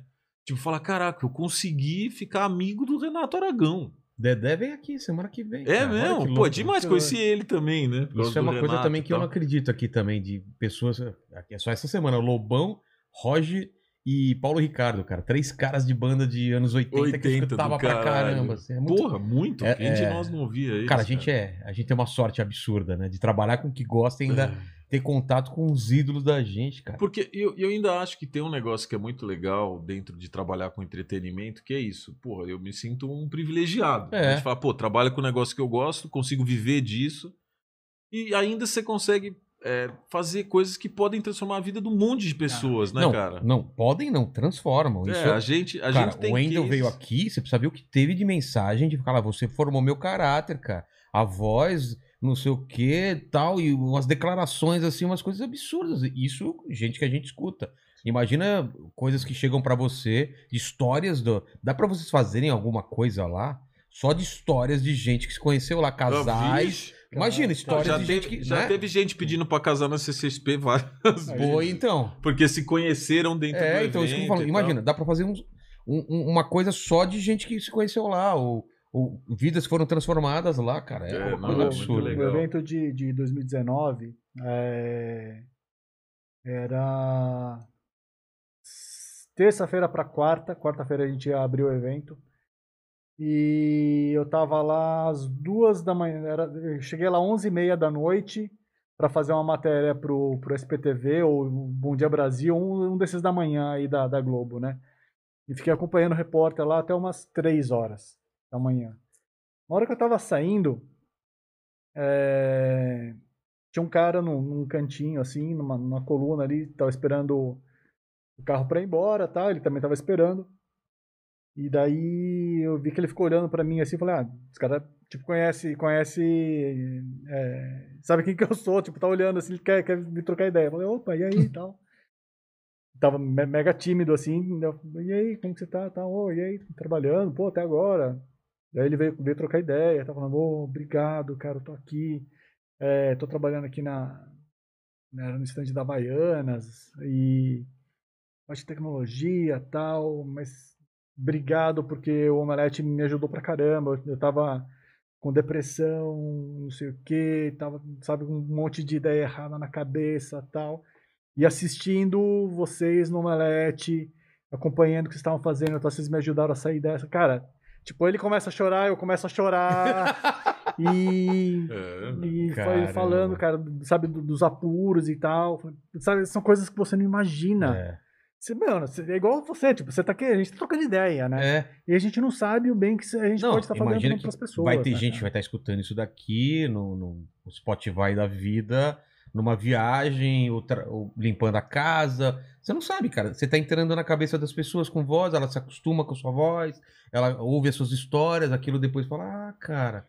Pô, aqueles caras falaram tal coisa. É muito. A galera da madrugada, né? Tipo, é. um monte de gente que tem insônia, que É. sofre com insônia. Tipo, a gente é- faz essa companhia para as pessoas. Não, muita gente que trabalha escrevendo ou desenhando, deixa o, o celularzinho do lado, assi- assistindo o podcast. E o, o Fernando, que é o nome desse cara, tipo, eu troco ideia com ele até hoje, mano. Tipo, ele vai na CCXP, ele leva, leva coisa pra gente, leva presente e tal. Tipo, troco ideia com ele, mano. Cara, gente boa demais. E é isso, cara. Tipo, E a gente fica amigo, entendeu? Do- Não, e a imagem do nerd mudou totalmente, né? Ah, sim. Ah, total. Quando a gente era moleque, ninguém fala. Ninguém Ah. sentia orgulho de falar, eu sou Proud. nerd. não, era, uma, era um insulto, né? Sim, sim. E hoje em dia, nem que- até quem não é nerd fala, não, eu sou meio nerd. É nerd nada. É, cara. cara, posso- eu tive uma história Pô, muito fica à vontade. boa. Ele acertou aqui, não acertou? Acertou, tá uma delícia. Parabéns, viu? Boa, Muito bom. boa, Muito boa, obrigado. Giba. Posso só falar então do iFood? Obrigado, iFood aí. E você, ainda que não aproveitou a promoção, seu primeiro pedido, você paga 99 centavos apenas dentro de uma lista de, de restaurantes selecionados. Então entra agora no link que tá aí na descrição ou aponte seu celular. Seu celular não. É, aponte É, seu o celular celular. pra tela. Exatamente, se for o computador. Eu achei que era o celular pro celular. É isso aí. Não, pra pra isso Boa. que tem o link. Exatamente. Mas aí, lembrando que no iFood, cara, você pode pedir o que você quiser. É. E não é à toa que é o aplicativo de delivery mais amado do Brasil. mais amado e, cara, salva a minha vida. O pessoal que me acompanha aí no Twitter e no, no Instagram, sempre eu tô duas horas da manhã pedindo alguma coisa. Ontem eu Isso aí. pedi risoto de camarão às duas, às duas horas. Eu falei, cara, o que, que eu tô fazendo com a minha vida, O cara? Vilela é um desses caras da madrugada. É, né? eu sou da É, madrugada. aí, duas horas da manhã eu tô, tô comendo risoto, Não, cara. não, não, você, você tá aqui até Rockstar, né, velho? manhã, Rockstar, cara. rockstar. Não- A adrenalina tá lá em cima, Adrenalina- né, eu cara? não consigo dormir depois que termina aqui. tem como. Imagina. Aí eu fico vendo internet, fui, ontem fui assistir o o Arif lá, aí pô, pedi um negócio. Cara, é muito legal você pedir uma comidinha pra assistir. Você espera a comida chegar pra ver o seu programa preferido, não é? É Ou você para no YouTube, ou você para em algum lugar e fala, agora, agora eu posso começar. Entendeu? Não, e é legal que hoje em dia, assim, todo mundo, sei lá, o YouTube já tá dentro da TV. É. né? Então antes era um negócio que todo mundo via mais só no celular ou no computador, mas hoje não, né? Não, eu vejo na Pô, TV é só. TV, é. Direto, cara, direto. Isso, isso é uma coisa que a tecnologia ajuda pra caramba, né? Os nerds, né? De você consumir. Antigamente eu lembro, vocês deviam também caçar, sei lá, Star Trek, você tinha que pegar uma fita VHS num lugar do cara que gravava, porque não, você não achava. Ou então um, um anime, alguma coisa. Era, era E tudo. daí, na hora que você pega, gravaram a novela por cima, né? É. Uns trechos tudo chuviscado, cara, era Cara, eu, horrível. eu me lembro de quando meu pai alugou Conan, cara. O Bárbaro. Nossa. Isso é um negócio que marcou minha infância, assim, de botar aquele filme Schwarzenegger gigante lá, aquelas cenas relativamente violentas. James e Earl. Jones junto. É. né? É, cara. Porra, era o meu, que vozeirão dos negócios, pô, foi irado, né? Foi muito legal. Agora, uma coisa que eu acho legal, assim, até, pô, faz uma analogia com o iFood e tal, é o quanto que você tem que ter a adesão certa da tecnologia com conteúdo ou produto serviço para dar certo, né? Assim, eu, eu gosto de falar que uma empresa que criou o produto para celular nos anos 2000, porque todo mundo já sabia em algum momento que o celular era um device importante, É. quebrou, porque a adesão das pessoas usarem o celular como a gente usa hoje não aconteceu naquele momento. é. E quem de, sei lá, cinco anos pra cá começou a fazer as coisas, putz, explodiu, Explodiu, cara. né? É, é muito louco, né? A tecnologia tem essa das adesões. Com plataformas de conteúdo também, assim, se de repente você fez conteúdo, né? Vou falar com, sei lá, vamos falar com o próprio Twitch, que a gente faz coisa, sei lá, bem no comecinho do Twitch, talvez algumas pessoas que eram grandes lá sumiram. O YouTube tem muito isso, Tem né? muito isso. Vários youtubers eram grandes, depois o cara para e tal. E aí tem uns que pegam exatamente o conteúdo certo, na hora certa, com a plataforma certa, e o cara explode, fica gigante, né? E tem fatores externos também, pandemia, por exemplo. É, conteúdo isso, longo, todo mundo. conteúdo longo foi privilegiado porque as pessoas estavam em casa, precisavam de Tinha tempo conteúdo. pra É, ver, né? Lembrar do Orkut, né, também. Nossa, Orkut. Caramba! É mesmo. É Comunidade do. Orkut e tal. Puta febre, né, cara? É. Mas eu não sei que caminho. E, e as produções estão voltando já direto? Como que tá? Vocês Pra- estão por dentro? De cinema, Cara, né? De cinema, série. É, tá, tá sendo rodado, né? A galera tá filmando. é, mas seguindo todos os protocolos, né? Fazendo teste pra caramba. Então, muitas séries, muitos filmes e tal, que tinham um orçamento de, sei lá, 100, vamos fazer uma conta né, de, de padaria aqui, que tinha uma coisa de 100 milhões que você ia gastar inteiro na produção, de repente 10 você não vai conseguir gastar mais, porque você vai ter que gastar pra fazer teste, pra fazer. Não, e outra, né? Outras o, o coisas, né? seguro, imagino que deve ter subido também, o imagina. próprio, o próprio Gaiman fala, né, que ó, a série do, do Sandman, é, eles tiveram que cortar um ou dois episódios por causa de custo que eles estão usando Caramba. fazer Toda a estrutura a de. parte de, É. de segurança. Não, né? a Paramount, a Paramount tá processando a seguradora Seguradora. É, eu vi isso daí. do, do Missão Impossível porque Que eles tiveram que parar é por a causa de. filmagem. é. Caramba, imagina a grana que é. Imagina, mobilizar 15 dias parado, 10 dias parado, uma Sim. produção dessa. Nossa, cara. é uma bomba, cara. Então, assim, estão rolando as, a- as filmagens, estão. É, é uma, é um, foi, foi na, na verdade, é uma indústria até que parou pouco, né? É, porque o que vai lançar espero- agora, os grandes filmes de agora já estavam prontos. Tavam né? tipo Duna, tavam 007, já, né? É um pedaço. Mas, cara, eu tenho uma esperança de que essa, essa parada na pandemia vai trazer uma, uma onda de criatividade. Daqui, daqui a 3, 4 anos, a gente vai ver uns filmes diferentes. É. Porque, vamos combinar que, assim, a gente tá vendo o mesmo filme É. no loop, né? Total. Parece que... Sei lá, tá- tá cinco tudo- filmes diferentes, é, Cara, você muda, muda os atores, É. às vezes nem muda os atores. É, mas a estrutura tá, tá ali, né, cara? E assim, eu acho que a gente vai ver uma galera trazendo umas ideias novas daqui pra frente, assim, sabe? Você vai pegar. Tem, tem algumas coisas que você já viu que rodaram na, da- na pandemia. Tem o filme do, do, do Tivetel é, com a. Com a Anne Hathaway, acho que tá na HBO Max. é, que eles rodaram. É o filme com. Ah, é bom esse filme? é, da- é bom, é bom, é bom. Solos? Não, é. não, não é? Solos. Ai, Qual cara. filme? É, Desculpa, é Solos Tô é tentando série. lembrar. O, o Mandíbula, pesquisa aí. No, no Google. Bom, depois HBO então ele olha Max? lá. É. Ah, HBO Max, falei errado. Outra é Não é o clickbait, não, né? Não, não é. Enfim, cara, é um filme que foi barato de fazer. Eles foram pra Londres, rodaram lá em duas semanas, uma coisa É. assim, durante a pandemia, usando a pandemia como, como fundo. Eu acho que assim, a gente vai ter algumas ideias diferentes do que a gente estava vendo. E, no, e assim, por que, que ela é diferente? Esse filme, por exemplo, que ele é diferente? Você acha que ele é uma coisa, de repente ele muda. Ele muda Hum. de gênero. Então, quer dizer, é, já é, uma, já é um suspiro, sabe? Já é alguma coisa, diferente nova, ali né? que você que você fala, pô, legal, sabe? Tô Porque- cansado de assistir o mesmo Porque filme. série também, depois dessa explosão dessa, dessa segunda era de ouro, ou terceira, sei lá, da televisão, começou a ter uma coisa tudo meio parecida e vão fazer. em- Que, pô, cara, hoje em dia, pra Tá começar uma difícil, série, preciso ter. A galera, muita gente me, me falava, assista essa série, porque você perde uma parte boa da sua vida, e se você tá numa série ruim, você. você- É, e tem, e tem o lance do, do binge watching também, né? De maratonar. Que, É. que a, mara- a- a Netflix colocou isso daí como uma, uma regra, né? Quando ela, ela entrou fazendo isso, com House of Cards, com é, as séries dela. E tem um lado positivo, mas tem um lado ruim também, cara. Porque você consome tudo aquilo lá de um jeito tão voraz, tão É. rápido. Porque você não quer tomar spoiler, porque você tá, é, Tá na no- pilha. é. né, eles, falam, eles constroem a narrativa de um jeito que você fica pilhado, né? Você fala assim, não, é. Tá lá, tá lá Aquela barrinha a barrinha termina. carregando ali. Você vai assistir o próximo episódio em 3, 2, 1, pá, já Ah, era. vai, vou lá, né? É. Daí você não tem vai, você assiste. Então, cara, é um, é um problema, porque ao mesmo tempo que você consegue consumir uma série de 10 episódios, 6, 8, como No final de semana. no fim de semana, chega na segunda-feira você esquece já o que aconteceu, o que, que você É. assistiu. Ah, tem, lembra do segundo episódio? No episódio... Lembra como que era com Lost? Toda Exato, cara, era uma Cara, semana inteira você debatendo Você aquilo. debatendo e quando terminava a temporada, todo mundo. Cara! Cara, isso, isso é legal. Parece saudosismo, mas é- isso, isso, isso faz parte da série, né? Game of Thrones teve muito Game of isso Thrones também. Game of Thrones foi o último grande que- É. que, conseguiu fazer isso, né? Por isso que eu gosto, por exemplo, é, o que a, a A Amazon Disney. tem feito um pouco disso, a Disney É. fez isso com o Mandaloriano, por exemplo, né? Acho legal, soltam dois episódios, assim, porque tá. Não é só um, você já vê mais de um, mas também Sim. não é a série inteira, né? Mas eles são por motivos diferentes também, né? Ah, porque, é? porque eles não têm o mesmo, o mesmo número de, de pro- pro- tá. projetos Igual, né? rodando, Então, igual se- tem a Netflix. É, você aumenta. A Netflix roda, solta mais de um projeto por semana, né, cara? Pô, é muita coisa.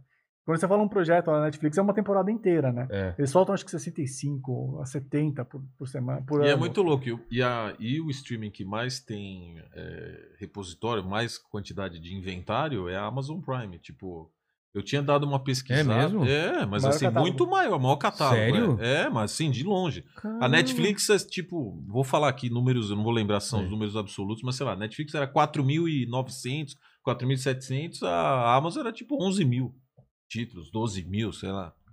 Só que assim também, é é um pouco você comparar quantidade com qualidade. Ah, sim, porque aí sim. você vai na Disney, a Disney acho que não era nem mil. Mas Só- também é só porrada, né? É, então, né, é, é duro. E cada HBO um Max também tá, cara, tem Tá coisa pra caramba. agora. Tá, E- tá difícil arranjar tempo, cara. É, eu- é isso que é o problema, cara. Eu, eu tô, eu tô muito gigante, defasado, né? cara. Antigamente eu não tava tão assim, porque não tinha tanta oferta, né? E, e tá ficando um jeito que tá virando TV a cabo. Tem tantos streams e daqui a pouco vai ter que elas se juntarem. Já tá meio acontecendo, né? Elas vão se É, juntando. e- fazer os agregadores É, e é. tal. É, a Disney, quando entrou, fez a, a- o merge ali, né? O combo com, com, a, com a própria Globoplay, né? É, E agora entrou o Star O Plus Star também. Plus. é. tem que ser, cara. E senão você começa a pagar, sei lá, 10 coisas, né? 15 coisas. Aí começa a ficar caro pra caramba e também você não vai assistir tudo. Começa a ficar o preço de TV a cabo. É. Nisso, é, nisso a- o que eu gosto, por exemplo, a, a Apple tem um serviço mais barato, acho que é R$ 9,90, 9,90 uma eu coisa acabei. assim. É. Mas tem, um, tem uns, umas séries muito boas lá pra assistir. Saiu a segunda É. temporada de Si agora, né? Sim, Daquela- tá saindo. É, eu não Pô, vi- eu adorei ver o Morning Show. Mano. É, muito bom. Apple. Gostei, gostei. Puta, muito bom. É, esse Si eu gostei pra caramba do começo e o final eu achei meio assim. Eu quero ver a segunda temporada se eles se recuperam, porque é do, do Momoa Sim. e todo mundo, tá, todo mundo cego, né, cara? Puta premissa legal, mas, pô. O Ted Lasso, que tá, tá, tá na segunda temporada, agora é bom pra É? caramba. É. Muito bom. Você já viu alguma coisa da segunda? Já tá, tá no quinto episódio. Você tá acompanhando? Sim, sim. Ah, então vou. Semanalmente. É legal? Eu ah, gosto então muito. vou ver. Cara, Ted Lasso é, é o que eu gosto, assim. Tipo, é uma série otimista pra caralho. Eu, eu tenho essa, essa vibe otimista também, sabe? Eu quero acreditar que a gente consegue construir um mundo melhor, sabe? Cansado de ver distopia no mundo Então, no, na- no dia a dia já. Ah, A distopia já tá aqui, né? Distopia do dia a dia. É, boa, hein? cara. Então, esse, esse otimismo que o, que o Ted Lasso traz pro, pro, pra série, cara, casa muito comigo, Ah, assim. tá. Tipo, gosto mesmo. Westworld, você, você curtiu a última temporada? Cara, eu vi a primeira temporada, eu gostei bastante, mas não, não, não, não, não prossegui a partir da. da, da É, cara, você vai ter uma decepção na segunda. E a terceira, velho. Putz, eu gostava tanto. A primeira foi A primeira é muito foda, né? É, É boa pra caramba. muito foda. É, é, difícil é isso, cara. É falta de tempo mesmo. Mas eu vou ter que, né, Como chegar você- depois. Como que você distribui seu tempo hoje em dia? O que, que, que você vai assistir? Como você escolhe o que você vai assistir? Ah, eu- e o que eu preciso, preciso fazer pra fazer os vídeos? Então, mas. Então já É tem, uma, tem uma demanda. É? Tem, tem, tem. Vai sair o Arif, eu tenho que ver, não tem jeito. Sim, ah, tá. Sim. Então a, a pauta te define o que você vai assistir. É, é. Mas virou Pro- trabalho Pro, você bem ainda- e pro mal, né? Mas virou trabalho? eu- Você Cara, tem, tem coisa, não, tem coisa que eu ainda assisto porque eu quero. Tipo, o Ted Lasso mesmo eu tô assistindo Tá. porque eu tô curtindo. É, o Morning Show, tipo, já, já tinha, eu assisti semana passada, retrasada. Já tinha passado todo o hype e tal, mas é isso. Precisava assistir porque, pelo, pelo, é, é, pela importância da própria série, pelas pessoas que estão ali, mas porque eu queria também. Então tem, tem um momento de, de descontração também, de, de, de lazer que eu tiro, né? Apesar de ser trabalho, continua sendo trabalho, né? Pra gente que vive de conteúdo, que fazendo conteúdo e falando sobre o conteúdo que os outros produzem, É, tudo é trabalho, cara. Não exatamente. adianta, exatamente. É, seja assistir um podcast, seja né, assistir uma série, cara. Você tá o tempo todo consumindo alguma coisa que você vai usar. Tem podcast aqui que é quase. É uma temporada que a gente faz aqui, né? Do Cossiela foi uma temporada, que é oito horas, cara. Caraca. Caraca, Oito horas. horas. Ah, mas a gente bebe... A partir da, da, da terceira hora a gente bebeu, eu nem lembro o que aconteceu. Eu saí daqui tava raiando o sol. Mas eu queria perguntar uma coisa. É, é- é, isso é eu vendo de fora. Eu acho que o conteúdo nerd tá muito associado com pessoas que falam sobre. As pessoas gostam do Forlani falando tal. Borgo, o Borgo e não sei o quê. E o Omelete, como que é? Porque a, a galera quer ver a galera da antiga. E ao mesmo tempo vocês também estão introduzindo sempre gente nova. Como que essa, sempre essa reação de, ah, mas eu gostava de tal pessoa. Tal. Não, mas o Omelete é uma equipe. Como vocês.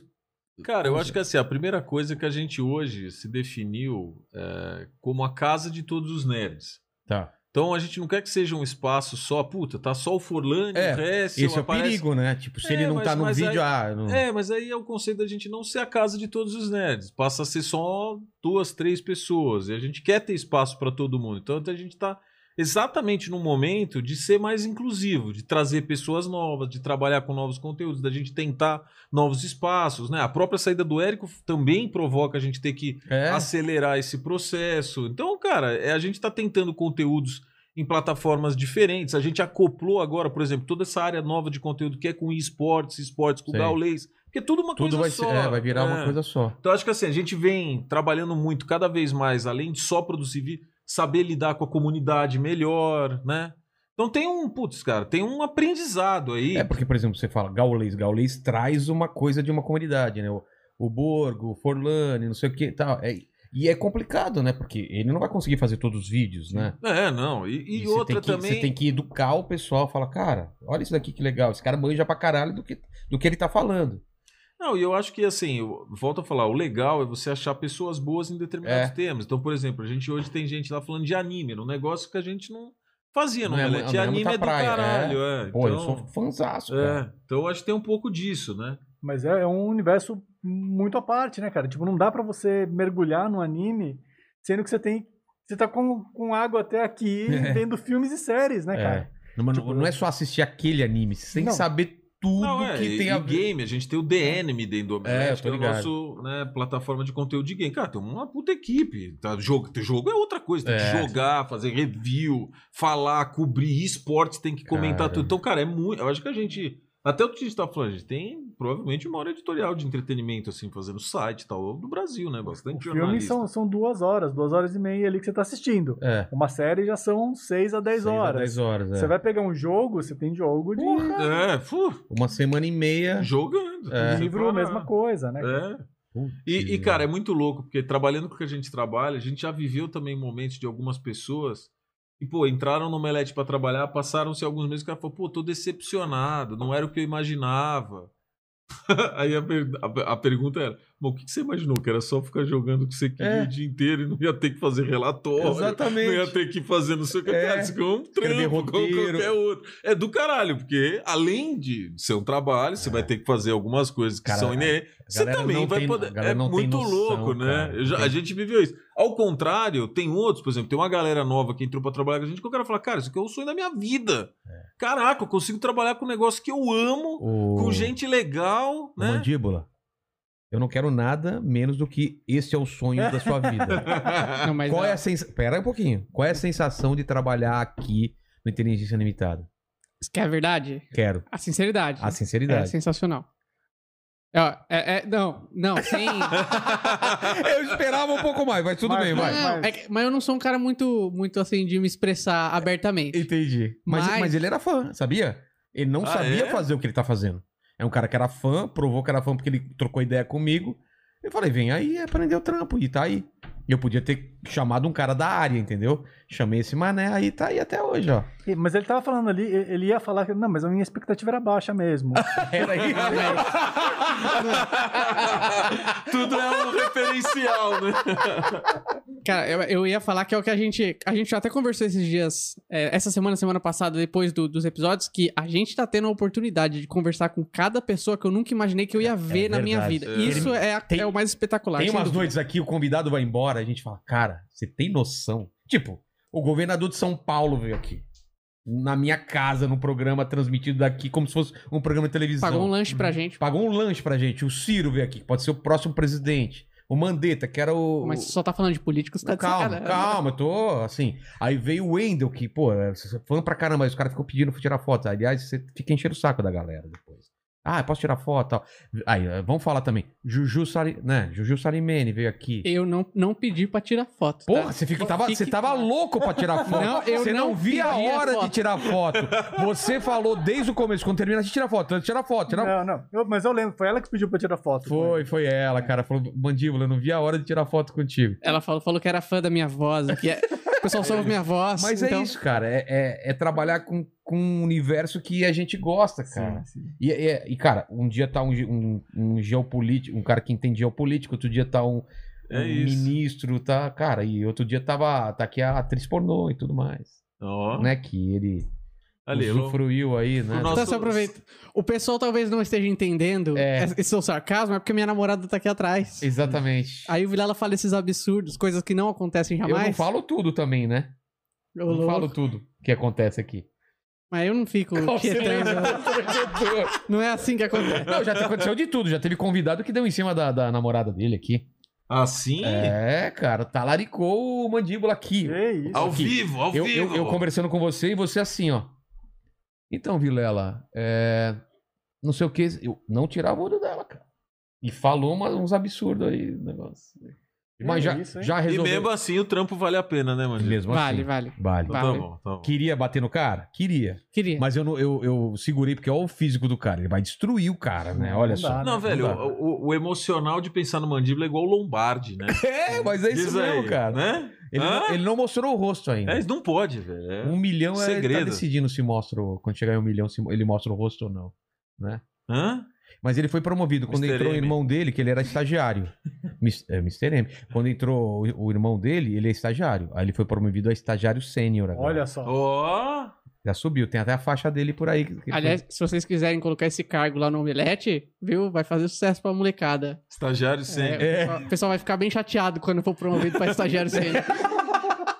É pra você valorizar quando você for diretor, cara. Não, com certeza. Eu já valorizo o meu trabalho bastante. Pô, que Tá bom, bonito. que ma- manda um superchat pra é um ele aí. exemplo. É, um exemplo. É. Que mais aí de superchats? É, o pessoal perguntou aqui, o Rafa Samir falou: Forlani, explica como surgiu a ideia do The Enemy e como é a relação dos membros do Omelette Company e The Enemy e com, com os outros projetos. E aí ele falou: tu sabe que todo dia eu ouço o Ping, o podcast do The Enemy. Que legal, que demais. Cara, tem, tem um, um ódio imenso, né, com o pessoal do The Enemy. Por isso que ele é o The Enemy, né? Tipo, é o inimigo que a gente tem ali. Não, não, tem nada a ver. É... Cara, a gente cria o The Enemy porque a gente tava vendo o tamanho, o crescimento do mercado de games, né? A gente sabia que... Na verdade, quando a gente abriu, o o mercado de games já tinha ultrapassado o mercado de cinema em termos de faturamento anual, né? E isso estava crescendo também aqui no Brasil, né? Então a gente cria uma plataforma separada justamente para dar conta disso, né? Desse mercado novo é, que estava que tava crescendo cada vez mais. E em termos de, de dia a dia ali, cara, todo mundo se conversa, tá todo mundo perto, a gente troca ideia. É, quando dá, a gente chama o pessoal para participar. Tipo, teve o, o Free Guy agora, né, que estreou no, no É. cinema. A gente chamou a, a Ju para vir conversar, conversar com a gente para falar, né, a experiência dela de gamer, de uma pessoa que cobre o game, para falar de um filme que tem essa temática dos games. Assim, sempre que dá, a gente faz essa troca. E a verdade é, tem muita gente ali do, do Omelete que joga games nas horas vagas, tem muita gente do The Anime que também Assiste assiste, filme, os filmes, claro. assiste as séries e tudo mais. Então a gente, apesar da cobertura estar separada, a gente tá, tá. Quer dizer, hoje em dia a gente não tá mais no mesmo ambiente, né? Mas É, mas Estaríamos. é hoje, é. Mas- Mas, mas o Enemy foi interessante porque assim, a gente detectou que a, a sessão de games do Omelete estava gigante e ela já valeria virar um outro Um outro site com- produto, porque é. tinha muito conteúdo para entrar ali. E foi exatamente no ano que a gente criou a Game XP. Então a gente falou, pô, perfeito, fazemos um spin-off da área de games do Omelete e ampliamos ela, criando o Enemy e fazemos um evento do caralho presencial. Então era um, começamos ali uma plataforma, né? Vamos dizer. E- e, eu- tô por fora. As cabines de imprensa voltaram ou não? algumas. É, já voltaram? A cabine de imprensa, né? Só pra quem tá assistindo, não sabe. É. Os, os, a pessoa da imprensa assiste os filmes antes. Geralmente aqui no Brasil é de manhã. É. é 10 e meia, a gente vai pro cinema tal, e assiste. É uma curiosidade, né? lá nos Estados Unidos geralmente é à noite. Por quê? Eles, geralmente lá nos Estados Unidos eles fazem junto com uma sessão premi- premiere pro, junto com o público. Ah, tá. Não é separado. Então geralmente eles fazem. é, Aqui sempre é fazem- um café da manhã e. Então, o- quando, quando o Steve, né, que é do Collider, ele veio pra cá a primeira vez, a gente levou ele pra uma cabine e falou assim: O que, que é isso? Vocês têm comida? Vocês têm pão de queijo, tem suco, chá, café? Que maravilha isso aqui lá. Tipo, eles recebem aquela pipoca E olhe lá. e boa sorte, Não, né, é, cara? pão de queijo é um item relativamente Ah. interessante pra falar. Conta É? aí, Fora. Os convidados gostam. Pô, pão de queijo é. É, mesmo? É, Os caras lógico. nunca tinham cara, comido. Não. Pão de queijo, coxinha, brigadeiro. Porra. Os gringos Tapioca, piram, cara. né? Feijoada a gente não, ajuda, né? não- é perigoso, né? Ah, dá. Dá pros caras. É, é que geralmente a gente faz mais o finger food Ah, ali, tá. né? Mas é, legal, né? Você apresentar um pouquinho da, Da da nossa cultura pra, pra galera, né? Faz parte também né, dessa Total, experiência, total, pô. total. Cotinha, cotinha e Guaraná, Cotinha. cara, pô. Básico, né? Cara, coxinha eu nunca pensei que era uma coisa do Brasil. É do Brasil? Não existe lá fora? Eu nunca parei pra pensar isso. Cara, eu, Eu, acho que eu é não Brasil, lembro também, sim. nunca. Coxinha, pastel. Pastel, pastel você não em Pastel é só nenhum. aqui. Mas não é chinês? A gente. Não, sei lá, pode até É, ser, mas Não, o pastel a gente tem de- poucos de- convidados chineses.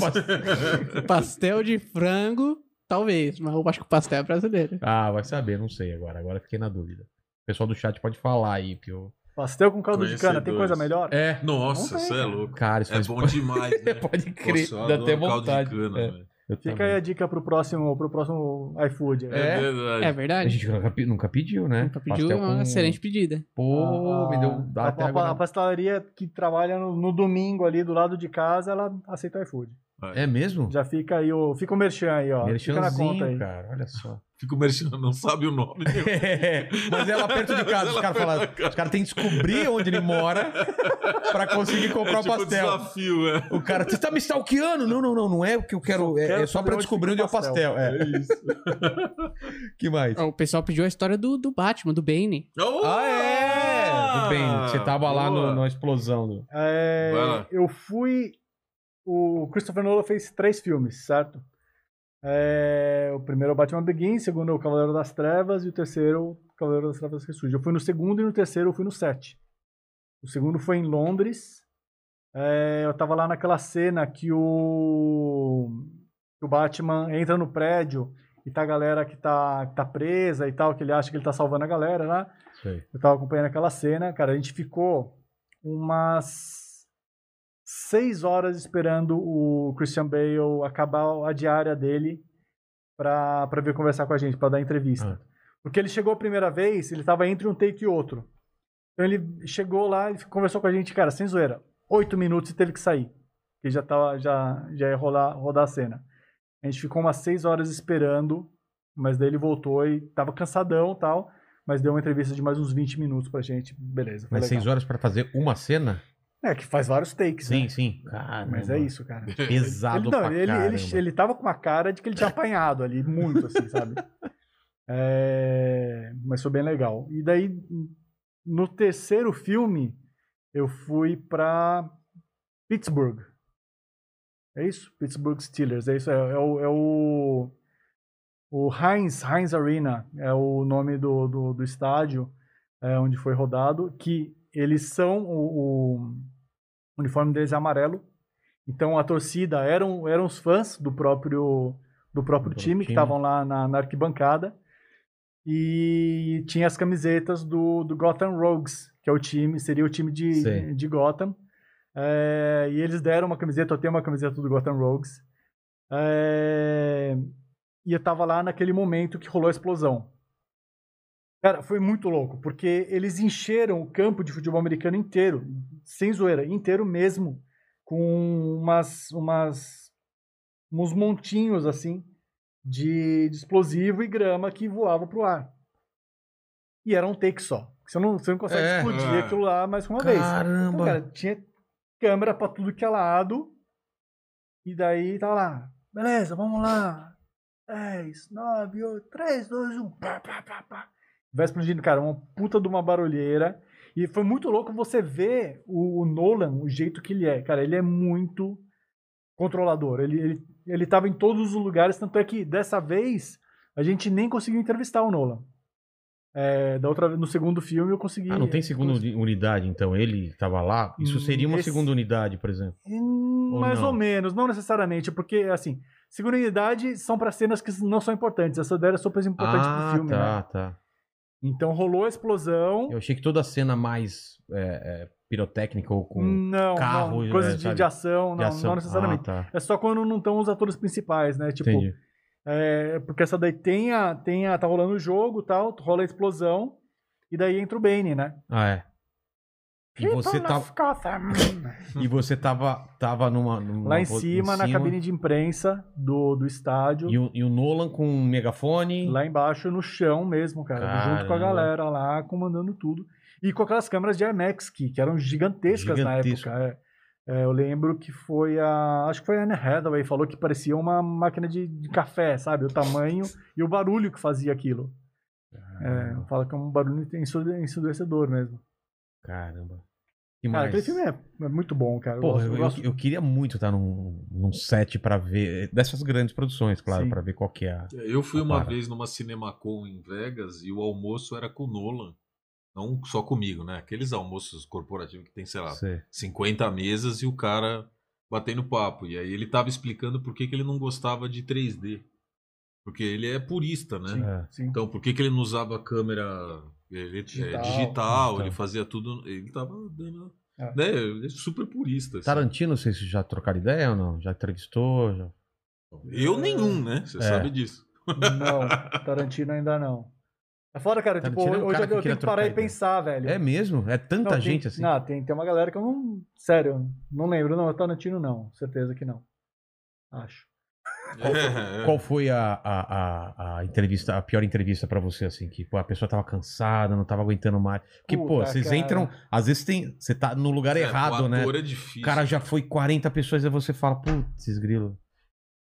A pior, mas eu acho que nem era de cansaço, cara. Eu falei, falei disso esses dias aí no meu Instagram. Foi a Marisa Tomei. Ah, eu vi isso, é que você tava fazendo uma. Jura, várias pesquisas. cara? E ela não parece, né? Ah, Então, mas eu, eu, eu, eu passo um paninho ali pra ela, vai. O filme que ela, tava, que ela tava promovendo ali era muito ruim. É, então. Ah. Esse é o problema. A pessoa já tá. Já Então, falar, ah, tá lá é. 20 Ela horas. sabe, ela sabe. Não tem como você não saber, entendeu? É. Mas tudo bem, cara. Todo mundo tem boleto pra pagar, né? É. Não, mas tem Então- atores que são mais difíceis, né? O Harrison Ford sempre falam que não é um cara tão. Ele não gosta. É, É, ele é, não que gosta não gosta, aí é difícil, É, né? tem, tem amigo meu que, que já chorou com o Anthony Hopkins. Caramba! Ah, mas ele tem cara de Que, ser que também. o bicho é, é treta, assim, mas em- em tem uma outra amiga que é- fez uma entrevista com ele que foi maravilhosa. Então, é, é de lua, né? É de É, lua e é assim, duro. ele. Pelo que me falaram, Anthony Hopkins não gosta que você chega lá com um papelzinho, com as suas perguntas. Você tem que tá. decorar. Ele pensa, ele, ele como ator de teatro, velho de guerra, assim, se eu conseguir decorar o É. Hamlet inteiro, né, o- O cara não consegue decorar três, três perguntas. perguntas pra mim? Porra! Então, se você chega lá e não, não tem as suas perguntas na cabeça, ele vai te dar sua patada. Entendi. E foi isso. Mas já fiz umas entrevistas muito boas, cara, de, Quem, assim? sei lá, Robin Williams, cara. Eu fiz ele umas duas, três Porra, vezes. cara. Cara, que- né? É. Cara, Mano, que ele Era, maravilhoso, era uma cara. vibe assim. Você podia sair de lá com uma entrevista que você não ia conseguir usar nada, mas você tava super divertido. Tipo, o Porque ele cara era louco. é louco, Ele começa era, ele era maluco, assim. ele imitação. Começava, começava a cantar, dançar, pular, dar pirueta. A entrevista ia ser de- deliciosa, só que assim, talvez você não ia conseguir usar nada É. daqui. Você falava que era do Brasil, ele vinha cantando alguma coisa tal, tipo, sempre foi, foi bem gente boa. Ah, Quando ele morreu, então, quando ele super- morreu, então deve Puta, ter sido pra você um baque. triste, Você, você teve essa proximidade, cara. Pra mim já foi uma coisa que eu senti, porque sentia que um cara que, porra, tinha uma, uma vontade de, de, de, de viver, entreter as É, pessoas, de sim. felicidade em, fazer as pessoas rirem, né, cara? Total, total. Aquele, aquele documentário dele é bem triste, né? Você viu? É, é, isso é foda, né, cara? Você vê que tudo isso era um subterfúgio, né, que É, ele usava, né? então, Exatamente. Exatamente. É isso que é louco. né? O Exatamente. cara por dentro tava, Tava sentindo outra destruído e coisa. tem- Jim tentando Carrey, mesma coisa, É. né? Também. Parece que é meio uma, uma, uma, uma coisa que é meio comum. Eu sendo comediante e conversando com os outros, é meio comum isso mesmo, cara. Você tá Isso- bem, né? Eu, agora eu tô. Ano passado foi bem, bem trash, cara. Fiz um mergulho bem profundo, cara. Difícil, né, cara? Tipo, você Você tá longe do palco. E você tem tá- que, que fazer a galera rir, né? Tipo, É. e é, um- é um peso isso também, Cara, né, imagina, meu vô morreu.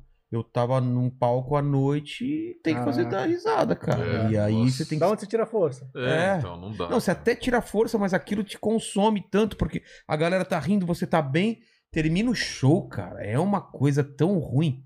Porque o show você não, você não pensa. Você tá lá, é uma coisa que tá fluindo e tal. Quando termina o show e volta tudo, assim, é muito, muito estranho. Tanto que o ano passado, assim, três comediantes se, se suicidaram. Eu fiz um programa aqui especial de comediantes com depressão, porque é uma coisa muito comum de comediante ser depressivo, ter esse lado meio autodestrutivo, que, que é aquilo que a gente falou. É, pô, mas como assim? O cara trabalha com aparenta, né? comédia? Não, é- isso é até uma ferramenta para ajudar, cara. É a história lá do. do. Como chama? Do palhaço Pag- Pagliatti. Pagliatti, né? Sim. Sabe da história, né? Contar só pro pessoal, né? Que, que, que chega um cara no, no, no consultório e fala assim, cara, eu tenho depressão, eu sou feliz, nada que eu, que eu faça me dá felicidade, eu tô muito triste, eu não aguento mais. Não sei o que eu fazer, já tomei remédio. Falou, cara, você tá com sorte, porque hoje vai estar o palhaço, o aqui. Não existe uma pessoa que não fique feliz com a apresentação dele. Eu vou te recomendar ir lá e você certeza que você vai alegrar seu dia. Ele falou, eu sou o palhaço Pagliatti. É isso, cara. É muito foda essa história, né? É Tem- foda. Fazendo um alt tab aqui, mas assim, voltando a falar dos cosplayers, É. muitos também, né? Tem, É, tem- é uma problema- forma de- É é. uma forma de você tirar. Ser outra pessoa Ser por um outra momento. pessoa, é, exato, exato, cara, eu é não tinha muito pensado louco isso. nisso. Pode crer, o cosplay, cosplay ele. ajuda muito. Cara, minha vida tá uma merda, mas hoje eu sou o Batman e tem um monte de gente que vai tirar foto, eu vou encontrar com meus amigos e. Caramba. Pessoas cara. que são super, super é. Retraídas, fechadas é. e tal, conseguem ali se soltar e tirar uma foto com uma outra pessoa que nunca ia conseguir Nunca ia conseguir, isso. porque lá não é ela, né? É, É. uma. Ele. Caramba. É porque cara. você tá fantasiado, te dá um escudo psicológico. total. Você né, se sente mais confiante É. de talvez fazer algumas coisas que você não tivesse coragem. Em Uma, outra uma menina que situação. nunca usaria uma saia curta, de repente no cosplay ela usa porque não é ela, tá com uma, É. com uma peruca e tal. Pô, faz sentido. Faz sentido mesmo. que mais, Mandíbula? Perguntaram pro Forlan se a rotina dele mudou muito na pandemia, porque você já trabalhava consumindo conteúdo, filmes e séries, né? Se teve um baque muito grande pra você nesse sentido. Cara, a minha rotina mudou bastante, sim, né? Porque a gente ia muito pro cinema. Então eu ia pelo menos três vezes por semana eu ia assistir alguma coisa, né? Seja em, nas, É. nas sessões de imprensa ou em premieres ou até pra curtir mesmo, né? Um monte de filme que, eu- que você perde você vai assistir depois. É, então, sim, mudou por causa disso. É, Eu queria até completar essa pergunta se você acha que o, o cinema vai voltar a ser o que era ou não. Cara, eu acho que sim. Eu acho porque o cinema ele continua sendo uma experiência diferente, né? É, você não tem a, a mesma. Não é a mesma coisa você assistir um filme em casa Não, que você assistir um filme no cinema. A mesma coisa que assistir um DVD de um, de um show que você gosta pra Ah, caramba. assistir futebol na E você- televisão e, e Exato. tá no estádio. tá é. no estádio, exato. São, É. são Ah, mas no estádio tem sujeira, tem. Não, mas você vai pra lá é pra ouvir a, a gritaria. experiência é, É, a outra. é. experiência é outra. catarse de você xingar o juiz sem, É. sem medo, né? Mas Tudo- o que eu tudo acho que, assim, falando um pouco do cinema, eu acho que também o cinema é um ambiente que não precisa ter só filme. Então eu acho que, na verdade, você tem uma pluralidade de experiências de conteúdo que podem acontecer no cinema. Talvez. Você acha que Isso vai seja- outra- vão outras coisas pra lá Ah, também? eu acho que já começou um movimento disso, não que tenha explodido nem Champions, nada. Super Bowl. É, É. exato, entendeu? É. Porque a experiência de ver na tela gigante, às vezes com outras pessoas, o som e tal, é diferente, né? É, já, já é uma experiência. Essa, essa daqui é diferente, né? Porque assim, quando você tá no cinema, você, você quer um silêncio, né? Você quer É. que aquilo ali seja o seu momento, é só você e a tela, né? Tem gente que. Os mais puristas não gostam nem de, de pipoca. É. O barulho da pipoca pode te atrapalhar e tal. Eu acho isso um pouco de exagero, porque eu, É. sou, eu sou, sou meio viciado em Eu pipoca. também. É, A não ser que seja cinema. um, Mas- um lugar silencioso, aí não dá, né? É. Que aí é, é silêncio Sim, total, né? sim, cara? sim. Pô. Aí os monstros vêm atrás de você. Exatamente, foi ele. Então- Mas, pô, eu já assisti filme, é, jogo de Copa do Mundo de rugby quando eu tava lá em, lá em Londres. E, cara, daí é isso, a luz tá um pouquinho mais alta, você Ah, tá com tá. cerveja, tá com, né, com seus é amigos tipo e tal. É a mesma coisa com, né, com, com Champions, com Super Bowl e tal. Você, você consegue curtir de um jeito diferente, né? E aí você tá aproveitando, é um som mais alto, você tá aproveitando aquela tela gigantesca é, e, a, e a amizade também com as pessoas, né? Eu acho que o cinema volta sim, cara. E eu espero que sim, porque eu gosto de ao cinema. Meu vô era projecionista, Ah, eu é? assisti muito legal. filme lá em Caramba. cima na... na- Cinema na Paradiso, a história ele. do É? cara, né? Então, E, pô, gosto, gosto muito mesmo da experiência do cinema. Assim, eu lembro, cara, de assistir ET, sabe, quando era moleque. cara, o Você negócio... lembra da- da- das salas, o pessoal fumando numa cabine toda fechada, aquele, aquela fumaça que. Lembra? Era uma. É. Os fumantes iam pra um lugar que só tinha fumante. Então era. na frente, né? Nossa, geralmente. cara. Cara, o negócio que eu nunca vou me esquecer foi ver De Volta pro Futuro no cinema, cara. Essas coisas do. Você lembra Eu- de cara... Eu lembro do, do, do Ver, Indi- primeiro cara. Indiana Jones também no cinema. Foi uma Nossa, coisa absurda, é. cara. Eu também vi no Absurda. cinema. Foi absurdo. E eu, Eu, eu vi o tava Retorno muito na de frente. Jedi assim, ó. também. Cara, o Retorno de Jedi, eu lembro que meu pai me levou, foi um negócio que eu fiquei tipo, cara, sabe, É. assim, desacreditei, né? Muito Pra- louco. Pra mim, assim, o ET é, é o filme que eu mais lembro, assim, eu tava com sete anos na época. E eu lembro, sabe, do, eu chorei em alguns momentos. Eu assisti o ET com o meu filho quando ele tava com seis para sete anos também. E ele chorou nos mesmos momentos. É mesmo? E, cara, aquilo ali pra mim é a prova de que o ET é um dos filmes mais perfeitos Perfeito, que é, existe. eu assim, também sabe? Ele é muito Eu atemporal. E comigo foi uma experiência até diferente, porque na fila, tava com meus pais, e um cara falou, eu escutei alguém falando, ah, já vi esse filme, pena que o ET morre no final. Ai, caralho. E eu entrei e fiquei tão bravo, que eu, eu nunca gostei de spoiler, e eu era criança, eu nem sabia que era spoiler, mas falei, Sim, cara, sim, sim. quando no meio do filme lá o ET morre, eu falei, ah, cara, que... Pô, eu já sabia. E aí depois eu falo, ah, cara, ainda bem que o cara tava... Chupa! Chupa! Ai, não sei o quê. Mas o cara fez de sacanagem, ele fez pra Sim, pessoal da sim, fila, sim. mas eu fiquei tão Ouvi. feliz de saber que era um, era um spoiler ao contrário, cara. Mas, Sim. pô, foi uma experiência muito boa pra mim também. É, esse, esse tipo de coisa não, não. Você não. O seu filho, você pegar esse, o ET assistir na televisão não é a mesma coisa. Você com ele aqui do É, que diferente. num cinema, né? Ele ter experiência de. Pô, eu, eu, eu sempre tive uma conexão com ficção científica, porque meu pai é mó nerd, assim, ficcionado Ah, em é? Star Trek, Star Wars. Eu me lembro de criança, cara, pequenininho. Meu, meu pai lê livro de viagem espacial pra mim, Isaac. Asimov. Meu pai é mó nerd, cara. E aí, pô, eu- é- essa do Star Wars pra mim, tipo, porra, foi. Eu lembro que a gente foi no cinema em Mauá, cara. Mauá aqui? É, aqui no, no. ABC e tal, é. E. Puta, foi um negócio, cara. Me lembro do cinema, assim, me lembro do cheiro. cheiro, né? É. Você fica com umas memórias de umas coisas que acho que nunca mais você vai. Eu vou esquecer, né, cara? Eu lembro do, do som, cara. Né? Aquilo no cinema é incrível, É. né? Você foi criança ainda, numa época que não tinha tanta coisa de ficção científica como tem hoje, né? É.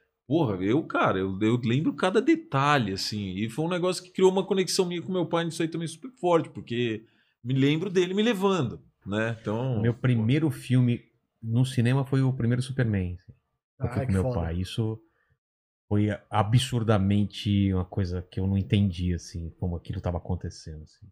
E meu pai não tinha também como me explicar, porque, pô, meu pai não é, meu pai é metalúrgico. E eu explicava, assim, como que ele tá voando, como eles fazem isso, e aquilo me, me deu uma, uma, uma, uma curiosidade muito grande de como fazer cinema, o que, que era aquilo que tava acontecendo. Irado, E, né? e- e era a tagline do filme, né? Você vai acreditar que o homem pode voar. É, cara, é muito foda. E foi em São Bernardo. Eu lembro era um, é, você subia assim, um monte de escada, era no, no topo lá, nem lembro onde Nossa, eu lembro desse cinema. era. Sabe? aí. Como que, que lugar que é Cine aquele? Havaí. É, isso? eu acho que é, cara. É, eu era de São Não é? Um Bernardo monte de também. coisinha É, assim, é, é. perto da estação, talvez, Acho que estação é, de é, ônibus. de É, ônibus, é isso aí. nem existe mais, né? Rodoviária. Nem existe mais acho que Daí não, cinema não, Eu acho que certeza não, né? que não. Caramba, cara. Que legal. São Bernardo. Mas São falando Bernardo de, de, de rotina, Ah, outra é. coisa que, que mudou muito pra mim foi cozinhar, cara. Tipo, eu, eu não cozinhava, não fazia. Cara, assim, por preguiça mesmo. É, e agora eu peguei gosto é, durante a pandemia. Tipo, almoço lá em casa eu que cuido. Tipo, quase, quase todos os dias. No, no- de segunda a sexta ali no, no basicão, arroz, feijão, bifão, É, uma sou uma assim. vergonha, cara. Eu não, eu não E cozinho. de fim de semana eu me atrevo a fazer umas coisas diferentes. Ali, uma lasanha, Ah, uma é? costela de porco, um molho barbecue. Ah. E sua mulher o que acha disso? Adora, né? Se dá bem, né? Se minha mulher escuta o negócio dele e fala, tá vendo? Aí Ele- vai, é, lá, você ó. precisa andar mais com o O Forlane. sonho dela é que eu faça um curso de culinária pra cozinhar É. pra ela. Cara, mas é. É que eu não é gosto uma de coisa terapêutica também. Mas eu não gosto, cara. Eu não, eu não tenho prazer não nenhum. Eu também, não, eu né? também não tinha. É? Eu, eu não sei de onde que surgiu, cara, mas assim. Acho que hum, junta um monte de coisa aí, assim. A cozinha sempre foi uma coisa muito importante na casa da- dos meus avós, né? Ah, tá. É, meu avô, de fim de semana, tipo, levava a gente, a gente lá na, na mesa da, da, da, da cozinha, fazendo nhoque, fazendo macarrão. Ah, tá. Teve essa... a minha avó, cara, minha avó cozinhava, cozinha, não, cozinhava, porque ela, ela, hoje em dia ela não consegue mais cozinhar nada. Mas ela fazia, cara, o arroz com feijão dela é imbatível, mano. Tipo, É, arroz e feijão de vó. Pô. Puta, cara. Então, quando eu, quando eu fiz meu primeiro arroz com feijão, o meu primeiro feijão, né? O arroz é fácil. meu primeiro feijão ali. Tá, e feijão pô, já não sei fazer. felizão, Panela de cara. pressão. Felizão. Tinha medo desse negócio aí. Eu É. comprei uma panela de pressão elétrica agora, cara. Maravilhoso. É? Porra. Não tem risco, ela tem Sofisticado. tripla proteção, não sei o que, UBS, Wi-Fi, passa roupa. Tem. Como chama o negócio quando o carro bate? O, o... Airbag. airbag. Airbag. É. Que maravilhoso. Manda uma pergunta, eu preciso fazer um xixi que eu bebi muita água aqui. Beleza. Forlani, você não vai pegar aqui o. o- Não, eu tô comendo por causa da máscara e tudo Ah, mais, tá. depois eu como. Tá bom. O, o pessoal perguntou aqui pra vocês o que vocês acham que vai mudar em relação aos filmes no cinema, como por exemplo o, a, a Disney Plus lançando alguns filmes direto no streaming e teve todo o processo da Scarlett Johansson contra eles e tal. Sim. Pois é, então, a, a própria Disney já meio que tá colocando em stand-by aí, né, em esse processo do, do primeiro acesso, é, não só por conta do que aconteceu aí com a Scarlett Johansson, o processo todo que tá rolando, mas também porque eles estão vendo qual que é a melhor forma de trazer os filmes nesse momento aí para o público, né? Ah, os cinemas estão reabrindo, tanto é que o Shang-Chi agora está estreando nos cinemas, né? E não mais é, no, no primeiro acesso. E tudo, assim, vai, ele- eles estão testando, né? Um monte de coisa. É, é uma, uma coisa até que levou o, o Sammy Liu, né? Que é o, o, o ator do Shang-Chi falar que não, a gente não é um teste, né? Nós somos a coisa real e tal. Então, eu acho que tem uma vantagem para as pessoas que, assim, a gente está em São Paulo, que é um, um dos lugares que mais tem cinema no Brasil. É, a gente tem acesso a, a isso fácil até. Principalmente quem mora, lógico, mais na parte central, né? Você vai indo para a periferia, já vai diminuindo um pouco. É, que é um problema já. E mas você vai para o interior, mesmo daqui de São Paulo, já vai diminuindo. Você vai para o interior, é, interiorzão do Brasil, cara, diminui mais ainda. A minha cidade mesmo, eu sou de Suzano, ficou um tempão sem, sem cinema. Cara, não- Até- não, tem uma um cinema na cidade é absurdo. Até abriu o shopping. Daí no shopping É. teve cinema. Mas, tipo, o cinema que eu falei que meu avô trabalhava virou uma igreja e ficou, cara. Você queria ir pro cinema lá em Suzano, você ia ter que ir ou pra Mogi ou vir pra São Paulo. Caramba. É, então, assim, o, o streaming ajuda. Tipo, ele, ele facilita pra quem não tem o cinema por perto, né, cara? Tipo, tem, tem. Não é a mesma experiência, mas você consegue pelo menos consumir é, de alguma forma os filmes, né? Não, e tem uma coisa, falando de modelo de negócio, que são todos os produtores de conteúdo estão aprendendo a ganhar dinheiro de uma outra forma, né? Porque a monetização do streaming é diferente da monetização do cinema. E o cinema, você tem uma cadeia que monetiza com É. ele. O streaming, a grana vai direto. Né? No caso, vamos pegar a Disney como um exemplo, ou a Warner e tal, vai direto na empresa, né? Então, a gente está vendo um movimento das próprias empresas que antes não lidavam com o consumidor final, aprendendo a lidar. Obviamente, quem né, iniciou esse movimento foi a Netflix, que nativamente já é direto para o consumidor, mas hoje você vê todas as grandes indo para esse caminho. E a cadeia do cinema, a pandemia deu essa chacoalhada porque É. todo mundo parou de faturar, né? Não estava rodando conteúdo. E o cinema, quando você compra o ingresso do cinema, o dinheiro é dividido, não exatamente nessa proporção, mas é praticamente metade para quem fez e distribuiu o conteúdo, metade para quem exibiu, que no Ah. caso é o cinema. Né? Então, quando a gente vê as bilheterias de filme, às vezes as pessoas olham e falam: Nossa, os caras ganharam um dinheiro absurdo. É metade. Só que é metade daquela Ah, grana é. que vai pro estúdio, né? Às vezes é menos, na verdade. Ah, Se é? o estúdio distribui. Não, grana se limpa. aparece lá, o filme faturou um bilhão, é um bilhão de ingressos vendidos. 500 milhões ficaram com os cinemas, 500 milhões foram para distribuição e produção. Tá. Então, se o cara gastou 400 fazendo, né? Só dando um exemplo, sobrou 100. É. E se ele gastou mais uma grana em Mas o marketing, é. é, zerou Ah, é, o marketing É, porque marketing desses filmes é, É caríssimo, porque é é. O mundial. marketing geralmente é, é o mesmo preço da produção do filme. Se o filme custa É 100 milhões mesmo? pra fazer, É. 100 milhões de, de É. marketing. É alto, cara. A regra é mais ou menos essa. É, então, você tem uma, uma vantagem na monetização das franquias. Mas eles ganham licenciamento, né? É, então, É. aí é isso. Mas licenciamento você só consegue fazer quando é uma Dep- algo que é, tem uma franquia, ou É, tem uma história por trás, né? Você não vai fazer um licenciamento de um filme que é uma coisa só, né? Assim, É. mais difícil. Então, a gente vai viver agora, né, nesses próximos tempos, essa adaptação, né? Próprios conteúdos, por exemplo, de, de shorts, às vezes você vê que a Netflix começou a usar uma inteligência de dados, e você pode ver que várias séries hoje elas têm episódios mais curtos. É, por que você acha isso? É inteligência. Grana? Ele usou. Não, usou a inteligência artificial e falou: Puta, pra, eu engajar o meu público com essa idade, com isso aqui, Ah, eu tenho que fazer um episódio mais curtinho, mais. Cara, é tudo você vai usando a inteligência. É, muito louco, né? Tô falando da inteligência, dados, né? Você vai dados, usando. é. Então isso também muda a experiência de produção de conteúdo. E eu concordo com o Fulani que eu acho que a gente, de alguma forma, a tecnologia dominou os cinemas nesses últimos 20 anos. Pro bem e pro mal. talvez venha uma outra coisa aí. É. Né? É, tipo, todo esse lance do, do algoritmo, por exemplo, né, cê- a- a- você vê que tem uma fórmula ali. A gente tava falando, né, que a gente tá assistindo o mesmo filme no, no loop. Sim. É, tipo, tem uma fórmula. Você sabe que se você não chamar a atenção do seu público a cada 5, 10, 15 segundos, ele vai embora. Principalmente no streaming. Principalmente, né? Tipo, você tá em casa. É, celular. É, Ai. Cara, já era. já perdeu. O cara já foi embora, entendeu? É. Ele não vai voltar pro seu filme, pra sua série, o que quer que seja. Então você precisa fazer corte o tempo todo. Cara, isso não é o mesmo ritmo do cinema. O cinema você consegue fazer. A galera tá você, com atenção Você só tem, lá. né? O Chris Traveling, grandão. É, porque tá, você não tem outra coisa pra você fazer. Seguir o cachorro que tá, tá vindo andando lá É. no fundo, assim, mancando da perna direita e tal. E você vai acompanhando, pra ver, caramba, e aí, esse cachorro, né? O que será que aconteceu com ele? Pô, tadinho e tal.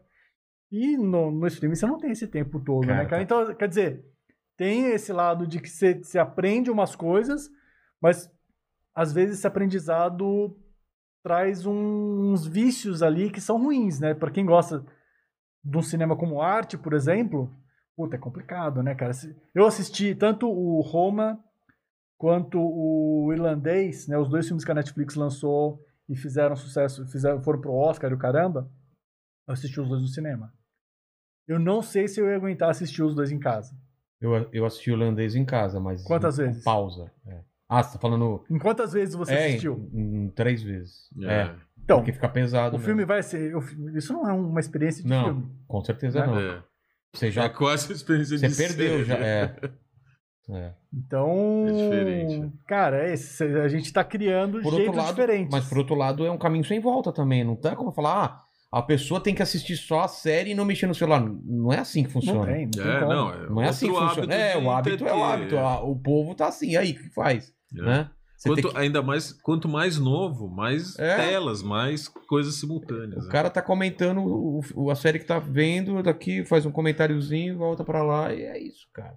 É um complicado. Você vai ter que já fazendo, É que- sabendo que você tá É brigando. que você com- tem essas tecnologias, por exemplo, a Disney Plus tem uma. Eu nunca usei, mas acho super legal a Você ideia de assistir você vir junto, é. Isso le- acho legal. Né? Porque aí é isso, você abre junto, abre o É, WhatsApp tá e todo mundo fica- comentando, né? você tá vendo em galera. Tinha aquele negócio, acabou ficando, que tava o pessoal metendo pau de assistir velocidade é, acelerada. Netflix tem ainda. Foi uma discussão, né? É a mesma É, coisa. se a né? galera quer, e aí? Não, é isso, cara. Você escolhe o jeito que você quer se entreter, então. certo? Que você quer se É. divertir, não os outros. Então, mas daí a gente volta para aquela para aquele assunto de que fica tudo muito volátil, né, É. cara? Você fica, você esquece, né? Você não tá consumindo de verdade aquilo. Você tá É um. É, um, passando, aquilo tá é. passando na sua frente. é exatamente. Pode ser qualquer coisa, né? Pode ser uma É, música. mas no pode- final, eu digo, cara, se a gente for avaliar, tem público pra um pouco de tudo, né? É. Não é? Vai ter quem gosta de ver coisa mais rápida, vai ter quem vê um pouco. Mas, por exemplo, O que, o que é o que a gente não consegue prever no futuro é o que, que vai ser o blockbuster do futuro. É. Que é o que todo mundo assiste. mas, Né? por exemplo, livro. Livro você não consegue ler e ao mesmo tempo fazer outra coisa, né? A não ser que você pare o livro e vai fazer outra no coisa. máximo ouvir uma música. É, ouvir uma música. E olhe lá, tipo, eu, eu por exemplo, quando eu só Só tô, instrumental. É, Exato. só se for musiquinha na eu coloco um jazz. Se for alguém assim. falando, Já atrapalha, esquece. É. atrapalha. Caramba. Já sei quando você vê, você tá lendo a mesma E, frase e a impressão que eu tenho é que a galera tá lendo cada vez menos né? livros, né? Não é? Não sei, Eu não cara. sei tem, também. tem, uma, tem uma, uma galera forte também de, de, de leitura, de ficção, de, de fantasia aparecendo. É um cenário bom também. Não sei. É, aí, de novo, né? Aí a gente vai. Se você olhar para o mercado, você vai falar que sim, né? Tipo, É. a Saraiva fechou, É. a cultura. Mas assim, Mas é porque era era um modelo Modelos de, negócio, É, exatamente, que que eu falar. estava errado. É, E veio a. Amazon e atropelou também É, né? Tipo, não só aqui no Brasil, tipo, lá No fora antes ainda, né? É. Fecharam as Barnes Noble, caramba. também fecharam? Ah, Ah, fechado, faz fechado. tempo já. É. Que era uma delícia, né, cara, você ir pra lá. Porra, delícia. E É. as comic shops aqui também sofrendo com isso, né? É... Ah, isso que eu queria falar. Você tá por dentro do mercado de quadrinhos? Como que tá lá? Eu tava vendo uma coisa meio apocalíptica lá, os caras falando. Que tá tudo De meio mercado quebra- daqui ou lá de fora? Lá de fora. O esquema da... da, da, da- de, se você puder explicar até pro pessoal como funciona o esquema do quadrinho lá, como é a distribuição e tal. E, Putz, cara, eu, eu não sei, sinceramente, assim, como que tá o lance de distribuição, que antes, assim, é, antes, eu digo, 10 anos, até 10 anos atrás, eu sabia que é, tinha o lance de você, da pré-venda, né? É. A pessoa É, reservava, você as reservava. comic shops, é. Só que daí isso gera, gerou um monte de especulação, galera que comprava é, a mais só para revender depois no, no eBay e o caramba. Que isso foi o, foi o ápice, né? No anos 90. Da Image lá, né? da época Image e tudo mais. É, isso foi diminuindo, assim, a, a tendência hoje lá também é de ter menos comic shops, é, parecido com o que tem aqui no Brasil, é, e ter muito mais TP, né? Ter É. muito mais os, a- as histórias já encadenadas, ou graphic novels. É, acho que isso é meio meio que uma A tendência... revista mensal, você acha que mesmo. tá, tá meio condenada, então. Cara, é, é- é- sim. E assim, Aqui por, tá, por né? um monte de, de, de coisas, né? Primeiro porque é muito mais caro você comprar uma série mensalmente do que você esperar uns meses a mais e comprar ela encadernada e ela vai ficar bonita na sua estante. É. É, E você tem certeza que você vai conseguir ler inteiro. Cara, eu tenho. Eu, eu, eu era. Principalmente na época da Abril. Putz, era um. Eu, eu, cara, eu tenho um monte de coleção banguela lá em casa. Eu tenho a 1, 2, 3, 4, 5, 6, 9, 10, 11. Oh, caramba! e daí eu, eu nunca li um monte de coisa. Agora, o que, que eu faço? Eu tô com as minhas coisas no depósito e vou lá e compro um encadernado. É. Então, quer dizer, é, é difícil competir com isso, né? O lance de você. é, é, de novo, né? Aqui em São Paulo a gente tem tinha acesso muito mais fácil a essas coleções inteiras. Mas, pô, eu morei uma época em Dourados, Mato Grosso do Sul. Eu gostava pra caramba de Batman, não chegava lá. Eu, eu tinha que ir na, na rodoviária, que era onde estava a maior banca eh, lá de. Dourados, e lá às vezes tinha. Caramba. Eu tinha que ir rápido ainda, sabe? Pirada, né? É. Ó, o Rafael Winter tá perguntando aqui. Mandíbula, vou, vou minha pergunta, né? Vou, vou mandar minha pergunta pro entrevistado, deve ser. Qual a opinião deles sobre a escolha do elenco da série The Last of Us, da HBO, e a expectativa deles para essa série? É porque essa pergunta veio do grupo do Telegram, tá? Ah, do Telegram? Tá, então é isso.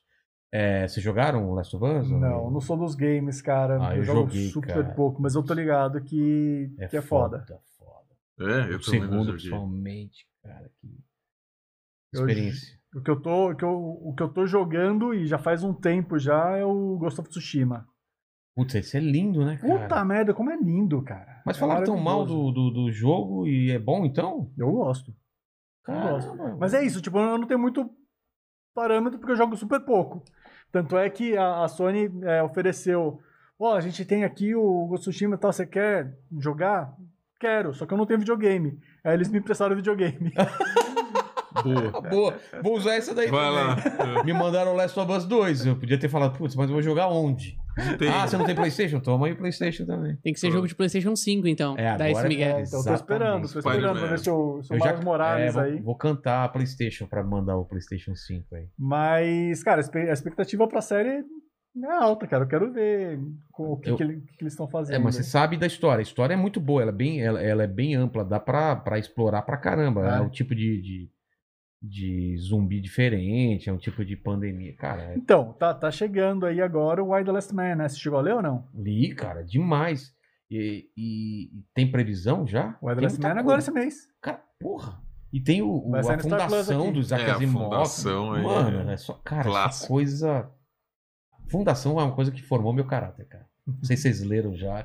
Que É, coisa Isaac maravilhosa, é cara. Eu quero muito ver isso em filme. Porque quando eu li, eu falei, cara, isso eu quero ver. As imagens eram muito boas, assim, né? O plano do cara. Putz, eu gosto pra caramba. O, o, o Why chega agora, acho que mês que. é, me- Pô, eu tava Daqui muito por duas fora. semanas, Eu nem sabia que tava semanas. sendo produzido e de repente tá pronto, cara. é. Então, faz tempo que estão fazendo, então? Começaram esse ano. Ah, é, mesmo? Nossa, foi Pô, rapidão, então. Eu acho o Brian K. Vaughan, cara, um dos caras que melhor escreve roteiro, é, diálogos. Ele, Os diálogos dele são muito bons. cara. ele tava no Walking Dead, né? Em algum momento, não tava? Quem eu tô Vaughan fez, fez confundindo. Walking Dead, cara? Eu não sei. Não, pode ser, posso estar confundindo Não também. sei. Mas ele escreve diálogo muito bem, né? Escreve bem pra caramba, cara. Tava Aqui no Brasil tem um cara que escreve diálogo bem pra caramba também, que é o, o Quintanilha. É, muito bom. Cara, ele- os diálogos dele são muito da vida real. ele, ele assim. tá morando aqui ou tava, ele tava na Ele tá no Itália? Rio, né? Tá no Rio. Tá no Rio, mas Ah, ele tinha ido pra sim. Itália, alguma É. coisa assim. O cara é muito talentoso. né? Acho ele foda. Outra, a, a série nova do, do, do cara do, do Y aí, como, qual que é? Aquela do, do- Saga. Saga, né? Saga. Isso daqui a pouco também vão, fazer alguma coisa, Saga né? também é maravilhoso. É cara. muito bom. É muito bom. Essa daí é mais difícil porque, né, outros, são outros planetas. É, é uma puta produção, né? Não é tão fácil. É, é mais difícil. Talvez um desenho animado, né? Não sei. Saga é Ó, maravilhoso. pergunta quais filmes foram mais importantes para fazer cada um deles se apaixonar pela cultura nerds e se tornar cinéfilos. Ah, eu já falei do ET aqui. É. Eu- Você falou do, do Star Wars. né? é. Star Wars pra mim é... Eu sou uma vergonha, cara. Eu não tenho essa paixão pelo Star Wars que vocês têm, cara. Isso é uma falha, mas eu não consigo ter. Eu sou Star Trek, mas também não é assim. Esse negócio que o pessoal tem do Star Wars eu admiro, mas, cara, pra É, mim. Star Wars é quase religião. É né? total, cara. É, Eu, eu fico tenho- até envergonhado de falar isso que o pessoal quer me Ah, bater. cara. Então, mas, mas é isso, isso é um pouco do, do nerd também, né? É. Tipo, o nerd, é, ele tem esse lance de. Cara, como assim? Você Como tem que assim você não isso é gosta? maravilhoso. É. é- É, mas é isso. Aí É você o viu momento que Senhor você dos Anéis e gostou, paixão, né? certo? Já caramba, então, é. pronto. é. Assim, as duas franquias que me derretem assim meu coração é Star Wars e Senhor dos É, Anéis. cara. Matrix, esse Matrix novo, eu tô louco pra É, ver, então, porque porra, Matrix também quem foi não tá, né? É. tipo, cara. Eu me- cara, eu fiquei muito impressionado. Eu acho que foi o último filme, assim, que eu fiquei muito impressionado Oh, eu eu, O primeiro. o Matrix eu vi Primeiro, os é. dois na sequência, cara. Eu Não, estou- mas é que o primeiro eu não sabia nada, de repente você vai no cinema e vê aquilo. É, não, então, "Cara, eu tive essa sensação. É, eu né? digo, eu saí e entrei de novo. Sério? É, eu vi sequência, duas vezes que eu falei, cara, não é possível, esse filme explodiu minha cabeça, preciso É. ver de novo. Eu não podia nem fazer né? isso porque a na gente já tava sessão. trabalhando com internet já, né? É. Já, já, já. Já trabalhava, né? Já tinha tribal, já. Né? Foi, Foi, foi foda. cabeça, foda, velho. Mandíbula, o que mais o pessoal tá perguntando aí? O pessoal pediu pra, pra perguntar. Tá, pediu. Perguntou aqui pra vocês um pouco como foi a saída do Borgo do Omelete. É, o Se- Borgo fa- falou aqui, né? Falou um pouco, é. Que tava- as coisas ficaram muito grandes pra ele e tal, né? Cara, foi uma decisão pessoal dele, né? Dele? É, então a ge- a gente não teve interferência nisso, né? Eu acho que, cara, todos nós temos momentos na vida que você É escolhe uma banda, o né? que você quer fazer, exato. A Como se gente- fosse uma banda. É, a gente respeitou a decisão dele, né? Mas ele falou que também foi isso, por- porque as coisas estavam muito grandes e. Ah, então, eu digo, é pessoal. É. Eu acho que, assim, volto a falar do, do, do nosso lado. Eu acho que, cara, a gente comprou uma missão com a empresa e a gente transformou ela, e muito veio disso, dessas histórias todas que a gente. Porque quando você fala com milhões de pessoas na internet é uma coisa, quando você toca as pessoas, Ah, conversa não, com é as pessoas, outra é coisa. outra. Então, quando a gente começou a fazer os eventos, né, Fora, eles mudaram muito o jeito. E a gente É. transformou o Omelete hoje, que a gente tem um grande mantra, que é a gente quer melhorar a vida das pessoas através do entretenimento. Então a gente brinca que o entretenimento é o nosso superpoder e a gente quer poder fazer algo positivo. Né? Eu digo, a gente nunca vai ter um da Atena, né, do conteúdo do Omelete, entendeu? Ah, tá. Ah, tá. Pra gente, o conteúdo ruim é assim, pô, morreu o Stan Lee, pô, ficamos todos sensibilizados, Sim. uma notícia triste e tal. E eu acho que quando a gente desenvolver isso hoje como empresa, a gente quer sempre levar isso para mais pessoas. E passar, crescer dói. Né? Claro que dói. Crescer dói, você tem que mudar, fazer outras coisas e tal. E por isso que eu falo, é uma- Responsabilidade, é, é aí é uma diferente. decisão pessoal. Por isso que eu falo, a gente continua com o nosso mantra querendo fazer mais coisas e não deixar de fazer coisa diferente. É que chega um ponto, se errar, você é. não cresce, você morre também. Você é obrigado É, a o crescer. capitalismo tem é? isso, é? O capitalismo tem isso. Se você estabiliza. ah, eu gostaria, cara, eu gostaria de ficar assim. Não tem como, cara, porque você, É, é mais gente que quer ver, é mais não sei o que você tem que ir adaptando pra isso. é. Mas, Mas, mas deve ser assustador mesmo, assim. Ver É. o tamanho do que vocês começaram e aí vai ficando maior, maior, maior. E, É, e você tem uma coisa, né? Que todos nós passamos, fundadores e tal, que é a função que você tem toda hora muda, né? Você pode até ter o mesmo título, Ah, tá. mas, né? Vou pegar eu lá, entrei no Omelete lá para gerenciar. Teoricamente eu sempre fui o CEO, mas ser hoje é completamente diferente do que era ser CEO 10 anos atrás, é, porque é. A empresa mudou e tal. Então acho que tem muito dessa adaptação e tem um processo pessoal. E você se encaixar nesse processo, você aceitar as suas novas funções, É. e você acertar uma coisa que você gosta de fazer, outra não. Então, por isso que eu falo, foi uma decisão pessoal. Às vezes as pessoas vêm, vêm perguntar e tal. A gente fala, cara, foi ele, né? Ele escolheu ali e tomou um caminho diferente. É como eu falei, é meio banda, né? Quando um cara sai e quer seguir um, um outro rumo. Solo. É um solo ou outra banda. É, e tal. e não teve, assim, às vezes as pessoas vêm pra fazer intriga, né? Putz, vocês brigaram. Não teve briga. Sim, obviamente dele tá saindo. Não, de ele- alguma ele forma. veio ele- aqui, ele tava com o olho roxo ainda, não tava? Falou que o Forlani deu uma porrada. O bração nele, do a agora que ele tá malhando. É, É, tá Natália, não fui eu, não. Chegou nele e falou: qual que é, cara? É Batman ou é Homem-Aranha? Aí falou a resposta errada, tomou uma Invertido. invertida. Mas a galera acha que é sempre treta Ah, mas e é era briga. igual quando a gente falava de Jovem Nerd, né, cara? Os caras botavam a gente numa guerra e falavam, cara. Como assim? pô, De vocês serem. É, de pô, o Jovem É, Nerd. chamavam o Jovem Nerd é. pra, pra CCXP fazer um monte É, de então, coisa. não tem nada a ver, os caras é são quem- brother, é. Tipo, acho o conteúdo deles bom, eles gostam do nosso. Caralho, pô. quando, quando eu As acordei... pessoas criam essas. Jovem Nerd é anterior a vocês ou não? É meio contemporâneo? Eles são um pouquinho É um depois. pouquinho depois. Ah, né? depois? É. Caramba, porque também é quando- muito antigo. É, Quando também. eles, eles foram comprados agora pela Magalu, cara, a primeira coisa que eu fiz foi mandar mensagem pra É, eles, pô, que do caralho. Eu tô. Feliz pra claro. caramba. Eu fiquei feliz pra caramba. É, mas E, todo cara, mundo. É um movimento importante é, pro cara. mercado. Eu fico feliz pra caramba com, com essas coisas. Não, e os, e os E caras caramba, são olha fodas, só bom pra que caramba. ponto que a gente é. chegou, cara. É. Eu lembro dos caras no começo e olha agora. Vejo vocês no começo e olha agora. A gente, sabe, devir, comprando não sei o que, não sei o que. E olha que, que É virou louco, isso, né? né, cara? É muito legal. Não, eu troco ideia com o Érico ainda, tipo, cara, segue a vida, É. nada a ver. Mas não vai bater mais nele, é isso, basicamente. Cara, se ele continuar folgando, Mas se fosse uma banda assim, é, qual era a função de cada um? Você falou, falou de CEO, vocês no começo tinham isso? Era, era, era jornalista ou, ou cada um tinha uma função diferente naquele tam- começo? também muda, também muda, cara. É? o Érico, cara, o Érico, ele é formado em design, né? Ah, é verdade, ele falou. então, tipo, ah. ele era, ele era o designer do, do site, ele era Fazia o cara tudo, que ele é. colocava, colocava as matérias no ar, então depois ele começa a escrever também, ele fica como editor, vai fazendo os textos, daí a gente vai pra frente da câmera. É. Toda hora muda. E É. depois vai organizar a CCSP e cuida de parte de conteúdo de palco. Cara, Mas você acha que vai chegar um ponto que você não vai fazer mais vídeo, por exemplo, ou não? De ficar só por trás, sabe? De ficar empresário mesmo, assim. Putz, Não cara- é seu plano. Cara, eu gosto de fazer conteúdo, né? É, Então. Não sei, eu espero que não. é. A verdade é essa, né? Mas eu acho que a gente tá, tá, numa, tá numa, numa vibe justamente do contrário, cara, de aumentar o número de coisas que a gente tá fazendo. É isso que, que ele tava falando. É, é. né? Exatamente. E, e eu acho que assim, a gente brinca que os, os 20. a- as- todas as coisas que a gente fez que nos trouxe aqui nesses 20 anos, provavelmente os próximos 20 a gente vai ter que fazer coisa Caramba, já é diferente. Vai ser 20 diferente. anos, cara. 21 21 já. anos, cara. Maior idade já. Já dá pra beber. Lá nos Estados Unidos ia poder tomar uns gorós. né?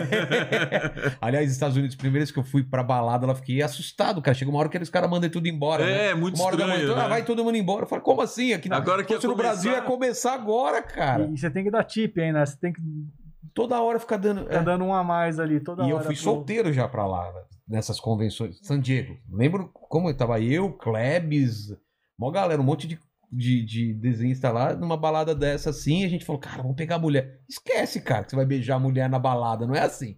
As minas se esfregando, dançando, você fala, nossa, vai tentar beijar as minas. Que que é isso, cara? Não é assim, né? É outra, É, outra, outra cultura. só que elas se esfregam, cara. Ficam dançando sex, sexy, né? Em cima do balcão, uma com a outra. Você fala, nossa! Mas não, você não vê na balada ninguém se pegando, não é que nem aqui. Um monte de gente se beijando, não é essa farra, não. Então quem vive nos Estados Unidos deve sofrer aí. Eu pelo menos sofri. que mais aí? Pequeno mandíbula. O pessoal tá perguntando se vocês leram muito quadrinhos esse ano e o pessoal do Fora do Plástico. Hum. E perguntou quais foram os melhores que vocês leram. Putz, é mesmo, eu tô totalmente por fora. Dá umas dicas Eu, cara, eu Brutal, parei velho. de Já ler. leu Brutal? Não, tô tá por... Bom pra caralho, né? Diz aí, Forma. Brutal? Que Brutal é? o selo nosso do, do Omelete. A gente Ah, tá, tá, tá tô por fora. publicando. Brutal. Tá lá, toda semana tem, tem um capítulo novo, são seis histórias diferentes. Cada semana sai, sai um episódio diferente. É, a gente lançou o primeiro na CCXP de 2019, inclusive. Tá. É, e agora começa, começou a segunda temporada agora. É, um beijo aí pra Mari e pro Pedro, do Fora do Plástico, amigos aí. Ah, cara, o que eu li recentemente. A última coisa que explodiu minha cabeça se chama Meu Nome. É, My Favorite Things Monsters. Minha coisa favorita é Monstros, da Emil Ferris. É, é um tijolão assim. É uma história de uma menina que acha que é uma. que ela adora monstros, né? Obviamente. Ela tá ali na adolescência dela, uns 13, 14 anos, passando por um- todas as mudanças de um adolescente, de uma adolescente. É, uma vizinha dela é, de Chicago ah, acaba morrendo. Ela é, essa vizinha ela é sobrevivente de Auschwitz. Tipo, olha, olha as camadas que o negócio tem. Caramba. É, ela é achada dentro da casa dela, morta, com um tiro e estava trancado por dentro. Então a menina vai investigar a morte da, da vizinha e ao mesmo tempo mostra tudo isso que está acontecendo com ela. Caramba. E a Emil Ferris desenha tudo isso numa ponta de bique, é, usando o papel, o- cada folha como se fosse desenhado pela menina. É, então é folha de, de fichário com linhas. E tem muitas visitas dela ao Museu de Chicago, de- Museu de Arte de Chicago. E ela faz reinterpretações das, das obras de arte que estavam no museu, que ela ia junto com o irmão, é, colocando monstros ou alguns elementos da cabeça dela. Cara, é Caramba. genial, genial. Melhor coisa que eu li desde Asterios Polyp, do David Mazzucchelli, Que é bom pra caramba. que é bom demais. Tem um irmão dele que, É... que, que- que morre, né? E acompanha ele, cara, muito bom. Foda. Você conheceu ele? Eu conheci em alguma desses. É, Algumas vindas do não. Brasil. Em Belo Horizonte. Não, Ele não. veio pra FIC, na Bienal- veio. Veio? Acho que Ou sim. foi na Bienal do Rio? Não sei. Mas eu lembro de. E desse ano, Ah, e- e depois. eu Termina li isso só depois perguntar. Pele né? de Homem. Qual? Pele de Homem. Ah, eu também não. Que é, saiu aqui pela Nemo, se eu não me engano. E é a história de uma... se passa na Itália, século XVII para XVIII. É uma menina que foi... tem um casamento arranjado. É, e ela quer conhecer o, o noivo, né? Para quem deram a mão dela. E para conhecer o noivo, ela não pode ir como, como mulher. Tem uma pele de homem que está na família, nas mulheres da família. Ela veste essa pele de homem e se vira um homem e vai conhecer o, o noivo dela na balada da Itália do século XVII e vai sabendo mais sobre a vida dela e a vida dos homens. Então, tipo, tem uma puta de uma crítica social, é, é, ali de sexo e tudo mais, e várias descobertas também, cara. É muito boa também.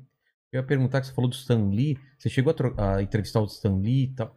Que esse Não era um cara que eu queria muito ter falado com ele. assim, Mas né? eu fui no estúdio dele em Santa Mônica, Caramba. em 2001, 2000, acho, 2000. E ele tava Eu lá? Fui junto com o Yabu. É? Ai, Ele tava demais. lá? Tava, tava. A gente foi pra, pra encontrar com ele. Caramba! O Yabu cara. foi levar os Combo Rangers lá.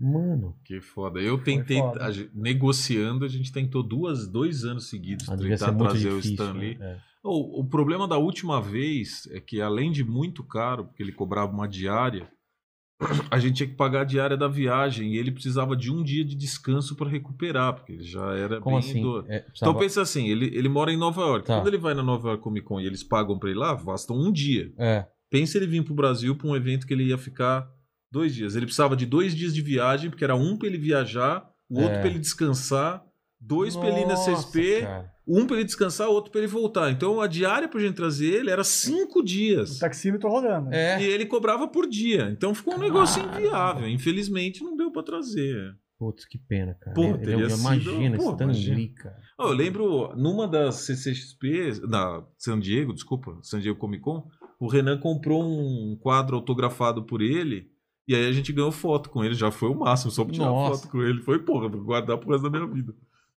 Foi da hora. Não, vem, é, vem é da hora, assim. Foi super atencioso, cara. A gente ficou, sei lá, de meia hora a uma hora com ele lá, É? trocando ideia. O Yabu mostrou os Combo Rangers pra ele. É, super atencioso, deu um kit pra gente lá com um monte de coisa autografada. Ele tava fazendo, eu tava lá em Santa Mônica criando alguma das, dessas séries dele aí de, com animações e tal, criando universos, né? Uma coisa que ele sempre fazia, assim. É. É, acho que era Super Seven, alguma coisa assim que ele tava lançando na época. E. Puta, foi louco, cara. Porque foi- era a minha primeira viagem para os Estados Unidos. É, nunca tinha ido para lá. E. E, cara, de repente a gente tava em Santa estúdio, Mônica, no né? estúdio dele. Tu- Tipo, lógico que a gente já tinha marcado tudo isso daqui, mas era meio inacreditável, né? O negócio. De quadrinhos, quem, quem que você queria levar pra Comic Con? O Dave McKean vocês não trouxeram, não, né? Que, eu, que, que ele, ele foi pra, pra. Foi pra BH que ele foi? Ou foi na. O Maquin foi pra FIC. Foi pra FIC, né? Eu queria o Alex Ross. O, o Alan Moore não sai de jeito nenhum. É, o Alan Moore não sai de É, casa, sim. né? O Alan Moore ia ser É. demais, cara. Cara, pra mim o número um de quadrinhos pra trazer seria o Gaiman, né? É, o e- game mais é- fácil, é. Mas tipo, o alguém mais... número um seria o Alan Moore porque não sai de. É, casa, então de seria mais casa. inédito ainda. É quase impossível, né? Mas o Gaiman, com certeza, cara. Até porque o Gaiman, cara, ele é muito gente boa. Não, e ele é, ele é entertainer, né? Ele vai fazer a galera gostar, quem não conhece gostar dele imediatamente. Ele cara. fala bem pra caramba, ele é É. engraçado. fala português. É... Bebe caipirinha. Pô, eu fui no hotel lá quando ele tava aqui em São Paulo, mostrar o trabalho, atendeu a gente de boa, trocou ideia. Cara, ele é muito gente fina, meu. Que legal. Na primeira, primeira San Diego Comic Con que a gente foi, é, acho que foi na primeira. A gente, na- no primeiro dia que a gente estava lá, era. A gente foi, foi numa premiere do Beowulf, a gente assistiu 30 minutos do filme, uma coisa assim. E daí acabou, teve uma festinha, uma after party ali. Cara, de repente a gente tava na festa, tava o Gaiman, Jim Lee, Quesada, you name it, né? Tipo, É. quem, quem você você queria de quadrinhos tava ali naquela, naquela festa. É, isso foi, sei lá, na- de quarta pra quinta. Aí depois a gente foi numa outra festa no sábado. Tava lá, cara, David Groening, Cara. criador dos. oh, Matt Groening, Matt desculpa. Groening do, do- Groening.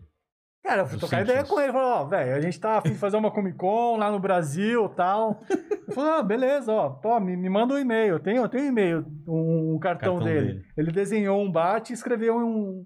Escreveu um mattgrone, arroba hotmail ali embaixo.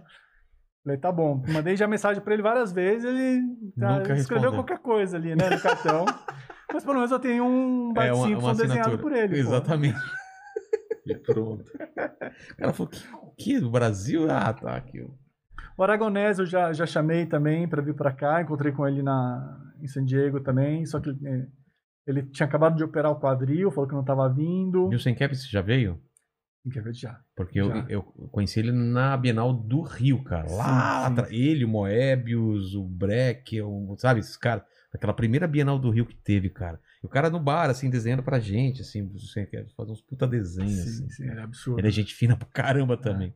E deve gostar daqui, né? Porque ele já voltou, né? Sim, sim. Ah, de quadrinhos, com, certeza, cara. Quadrinhos, a galera é mais, é mais fácil, né? É, porque tipo, não... o, o. Cara, o Romitinha foi muito gente boa. Ele conversou com todo mundo, trocou ideia. O cara, meu, e você tem que ver a, a alegria que ele É, tava, Mas, assim, sabe? mas gera falar o aqui interesse com do público mundo. também? Gera, Porque é, uma, é, um, é um nicho menor, né? ou Tem não? uma coisa que acontece. Mas é o nosso muito. nicho, né, cara? É a nossa Sim, galera, né? É, então, mas é Então- bastante Não, gente mas, isso, mas né? mesmo, É. mesmo quem ainda não tinha essa experiência, na hora que o cara vai, por exemplo, o Arts Alley, tem toda aquela arte, É. os artistas. É uma experiência. Quem é aquele cara? Não, É. e aí o cara troca ideia com você, explica, você tem acesso a todos os materiais. É a área mais. É a área mais querida da CCXP, cara. E não é a mais tecnológica, né? É. É, a de criação, né? Eu queria ver uns caras das antigas, né? Tipo Kent Williams, John J. Mutt, esses caras, eu nem sei o que estão fazendo da vida mais. O Neil Adams veio pra cá também, cara. Tipo, Veio. fez dinheiro pra caramba. É? Nossa! Vendeu tudo. Mano, ele é uma máquina de, de, de dar autógrafo, cara. Desenhava também ou só autógrafo? Só, acho que só autógrafo. Ele- se ele fez alguma coisa de, de sketch, era, você tinha que pedir antes, assim. Caramba. O bicho é muito rápido e, tipo, tem- atendendo a galera, meio fila quilométrica, assim. ó. Puta, tem, ah, tem isso ainda, os caras ganham de uma. É, ele é outro, ele é outro, É. igual, igual a gente tava É, falando o cara é, o cara é de profissional feira. de compra. É profissional isso, de o cara sabe. cara. Tá, tá, tá, tá, tá. É tempo, isso. cara, é assim, ó. Cara, Sério. Ele tem o limite, Cara. ele sabe quanto que ele quer fazer por dia e vai, ó. É, é, os caras, você não faz ideia. Caras são rápidos. Né? É isso, mandíbula? É isso? É, o, o pessoal comentou aqui rapidamente, mas é um assunto um pouco triste, não sei se vocês querem comentar, que é sobre a trilogia nova de Star Wars. Eu achei que tinha morrido alguém, né? Enquanto a gente tá conversando, morreu alguém do. do- que eu, que eu, quando o Borgo veio aqui, fizeram essa pergunta também, eu fui comentar, aí ele falou, Mandíbula, vamos pro próximo, porque... Vocês querem falar sobre assunto? Cara, é assim, Fúnebre. vamos lá, vamos lá. Não tem um filme de Star Wars que eu tenha saído do... Desculpa, vamos lá. Não existe um filme de Star Wars que eu tenha saído do cinema triste. Decepcionado, talvez. Mas triste não, cara. Tipo, eu sempre saio feliz. Eu sempre, caramba, assisti mais um filme de Star Wars. Desculpa, mentira. existe Han Solo, É. que eu não considero um filme de Star Wars. Tipo, é, é uma outra coisa. Esse você saiu triste. Esse, esse eu saí puto. Puto. Puto. O filme não é ruim. O filme não é ruim. O filme do Han Solo não é ruim. Só que ele não é Star Wars. E aquilo não é o Han Solo. Então devia chamar outra coisa. Chama. Whatever. Aventura, na espa... Aventura espacial com, com uma galera muito louca e um cachorro gigante. É... Mas daí vem, vamos lá, mesmo episódios 1, 2 e 3, cara, eu saí, saí do cinema feliz. Falei, pô, legal, gostei. Tipo, tinha coisas legais ali. Veio o episódio 7. Saí muito feliz. Porque ele trazia um monte de coisa da, das sagas é, que você queria ver e tudo mais. Beleza. Daí veio o episódio 8. Hum, tá indo para um outro lugar. Tudo aquilo que você viu no 7, ele tá levando para aquela direção. Aí o 9, parece que eles esqueceram de tudo, né? Esqueceram do 7, esqueceram do 8 e ainda fizeram o Kylo Ren beijar a Rey. Pra quê? Caramba, os meus filhos, a Liz com 7 anos na época e o Theo com 10, falam assim: o que eles estão fazendo? Por que, que eles estão se beijando? Sabe, tipo, é. Nonsense. Não, não dá, não dá. Mas assim. Aconteceu, né? É. Aconteceu. É isso. É, eu tenho um olhar de fã, né? Menos técnico de qualquer olhar do Forlani. Eu gosto de olhar para qualquer conteúdo agora de Star Wars com um olhar que é, cara, nada vai bater ah, os três primeiros, né? Ou quatro, cinco, seis.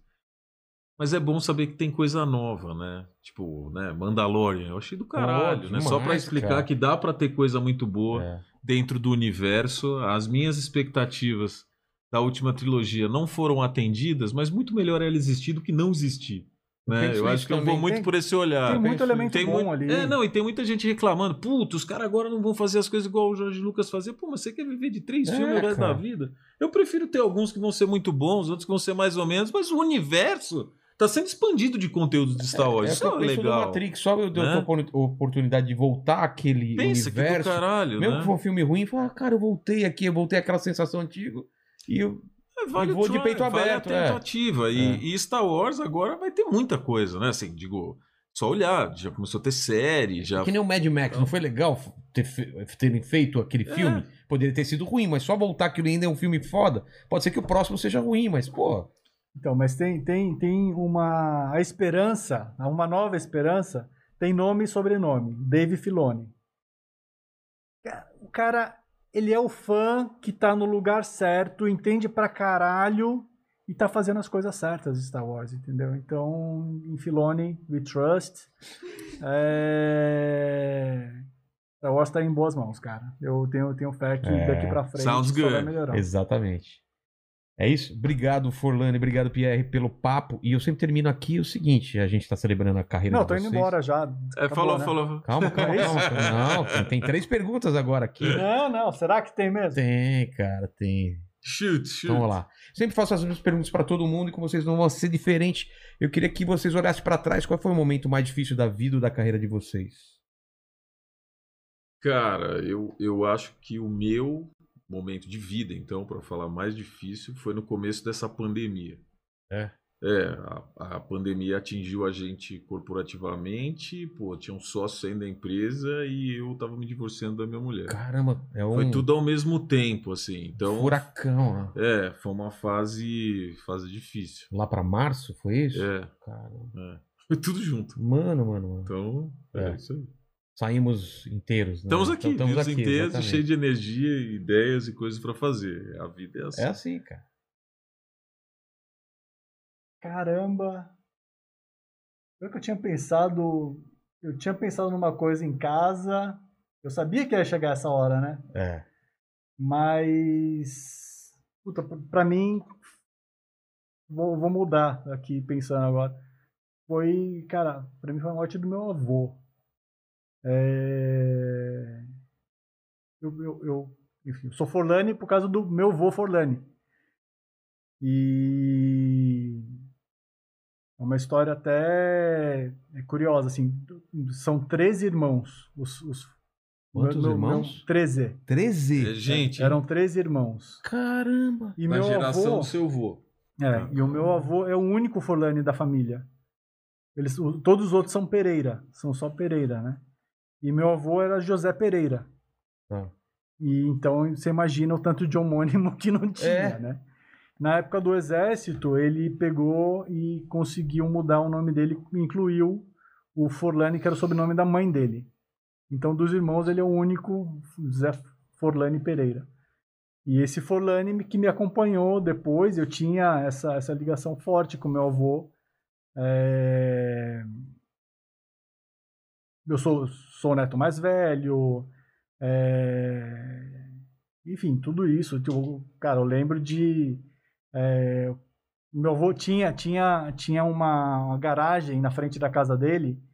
A galera empurrava o fusquinha dele pra fora, fazia as mesas ali, ficava jogando buraco, tranca, fumando pra caralho. e eu lá no meio do- dos Eu velhos, lembro cara. disso, cara. A gente Tomando, os velhos tomando a pinguinha lá e eu lá no meio, cara, sentado no, no colo do meu avô. Vendo... Eu comprava, comprava os coringa pra ele, tipo, ele ficava felizão. Então, assim, tinha, tinha uma, uma ligação realmente bem, bem forte. É, e, e quando ele ficou doente, tipo, eu, eu lembro de toda a saga dele, assim, tipo, é, é, ele se aposentou, ele era, foi gerente do Banco Nacional, é, se aposentou, trabalhou um tempo voluntário na, na Santa Casa lá de Suzano, e na hora que ele aposentou de verdade, cara, tipo, é, sabe, foi triste ver é, como parecia que tinha a, a, a vida dele tava se esvaindo, sabe, cara? Drenada, cara. E eu vi tudo isso acontecendo com, com ele, cara. Até que chegou num momento, sabe, que você não. Você já não vê mais, sabe? Aquela, Aquela aquela pessoa pessoa, você- ali e tal. E, e eu fui morar fora, né? Um tempo. E eu achava que eu. Eu nunca mais ia ver meu avô. Eu voltei ainda, ele tava, ele tava vivo. É, E ele morreu um tempo depois, assim, e foi louco, assim, parece que ele, sabe, que esperou a gente voltar, que tava, eu tava morando fora e uma, uma das filhas dele, né, uma das minhas tias, estava morando fora também. É, e parece que ele esperou a gente voltar pra, pra, pra se descansar. Pra ir despedir, assim, embora. então, Caramba, cara. é, enfim, guardo ótimas memórias, cara, tipo, ele, ele me contando histórias do Zorro, da Lessie antes de dormir, é, ele adorava o, o- é, é, assistir os filmes do, do, do Bud Spencer, sabe? Putz, é. com ele. Cara, que legal Então, também. é, muitas, muitas memórias, assim, boas. assim, E é isso, né? Tipo, foi um... Foi um uma perda, assim, gigantesca, cara. Essa foi uma das, um dos momentos... Não, não tô falando de carreira, né? Sim, Tô claro. falando de, de, de vida, da vida né? pessoal mesmo, É. assim, foi, foi, foi, foi triste. E tem a ver com, essa, com o que você tá falando. Vamos todos morrer um dia. Espero que demore muito, muito, muito.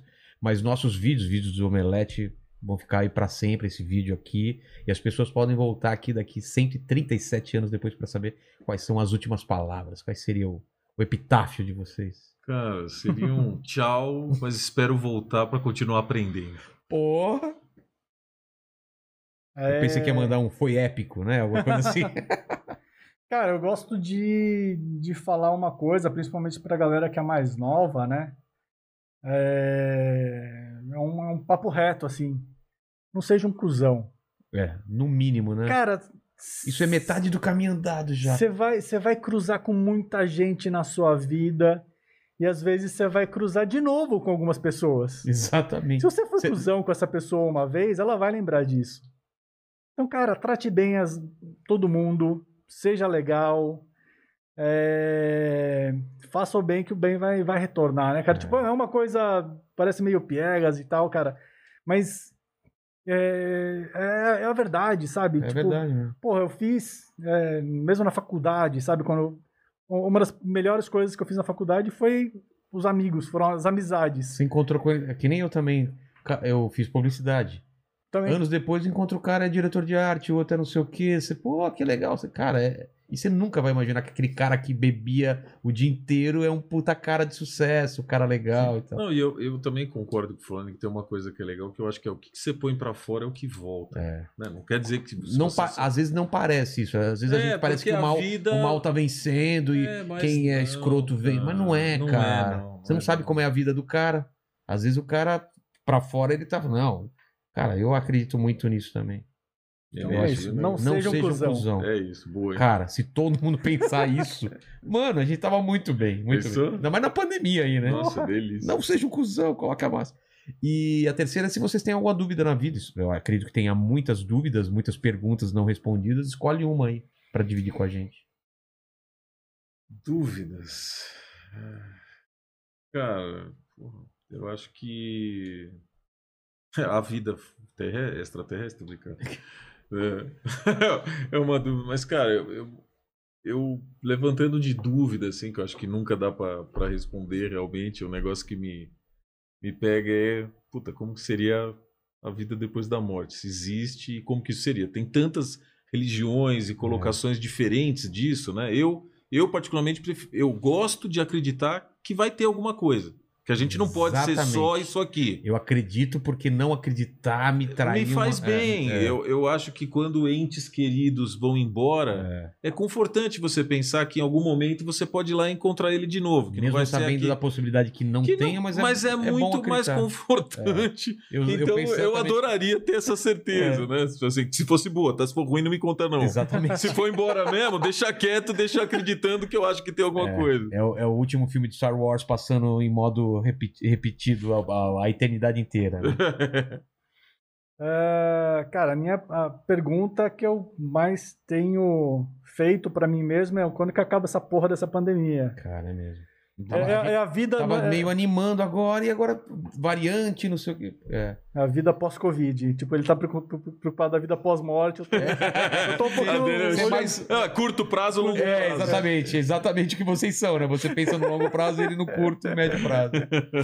Cara, ah, nem é foda, ninguém aguenta mais, né, cara? É, cara. Ninguém aguenta mais, tipo, a gente tá, tá num momento de muitas mudanças na vida de todo mundo, né? Eu tava falando aqui, né, antes. Pô, eu consegui ainda tirar uma coisa positiva, eu consegui aprender, aprender a cozinhar. É. Tipo, já É saio, legal. já saio, já saio melhor dessa pandemia nesse nesse sentido, sabe? Com, com algo que eu aprendi e foi bom pra mim, foi importante. De novo, né? Tipo, até por laços familiares é, meus e me transformou positivamente. Mas é isso, cara. Ninguém mais aguenta, cara. Tipo, pô, tô aqui de máscara, cara, porque isso, meus filhos estão indo pra escola e eu não sei se eles estão trazendo alguma coisa pra É. dentro de casa, se eu tô É trazendo uma, coisa pra neurose, né, vocês. cara? Então, quer dizer, vamos ficar aqui, cada um tem que cuidar do seu, é, todo mundo tá junto nessa. É, pô, tem muito, muita gente que, que, que, que assiste aqui que é mais novo.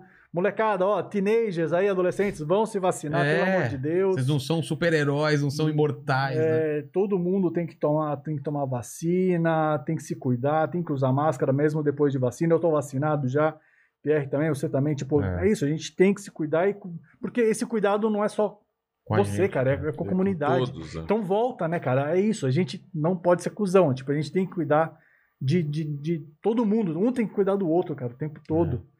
É, fiz é, uma. uma tô, tô me alongando aqui, mas acho que tem a ver até. É, fiz uma viagem muito foda dois anos atrás, três anos atrás já. Eu fui pro Japão.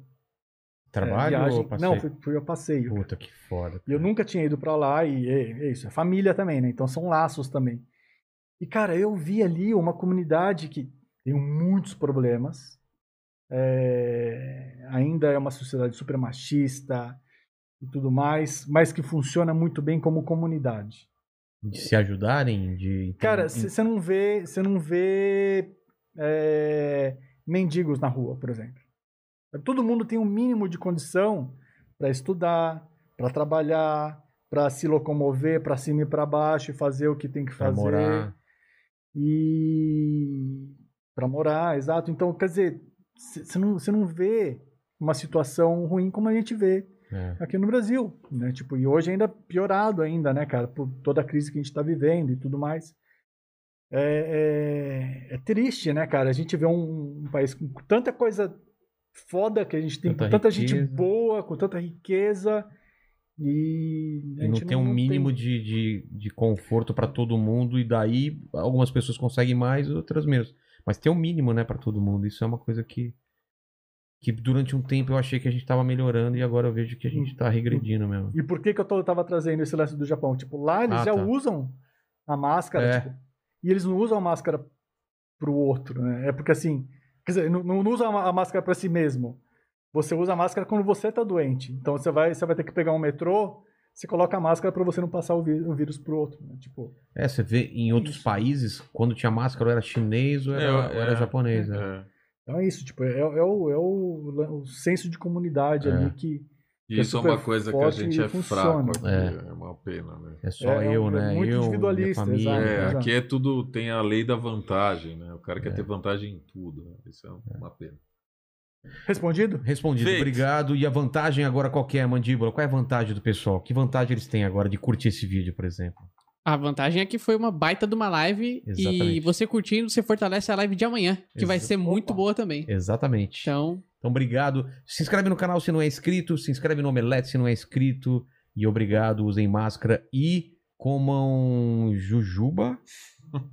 que mais? Jujuba E- e. Ceviche? Ceviche. É isso daí. É, o- é é a, é a fórmula para se viver. Feito. Tá bom? Valeu, Jujuba Vilela do Valeu. caralho. Obrigado. Valeu, moçada. Valeu, gente. Valeu, Forlance. Até mais. Valeu. Nem sei pra que câmera que eu falo, que tem muita. Ah, tem é, muita. né? nossa, fica perdido. A sua velho. é aquela daqui, mas agora já foi. Pô, dá essa jujuba.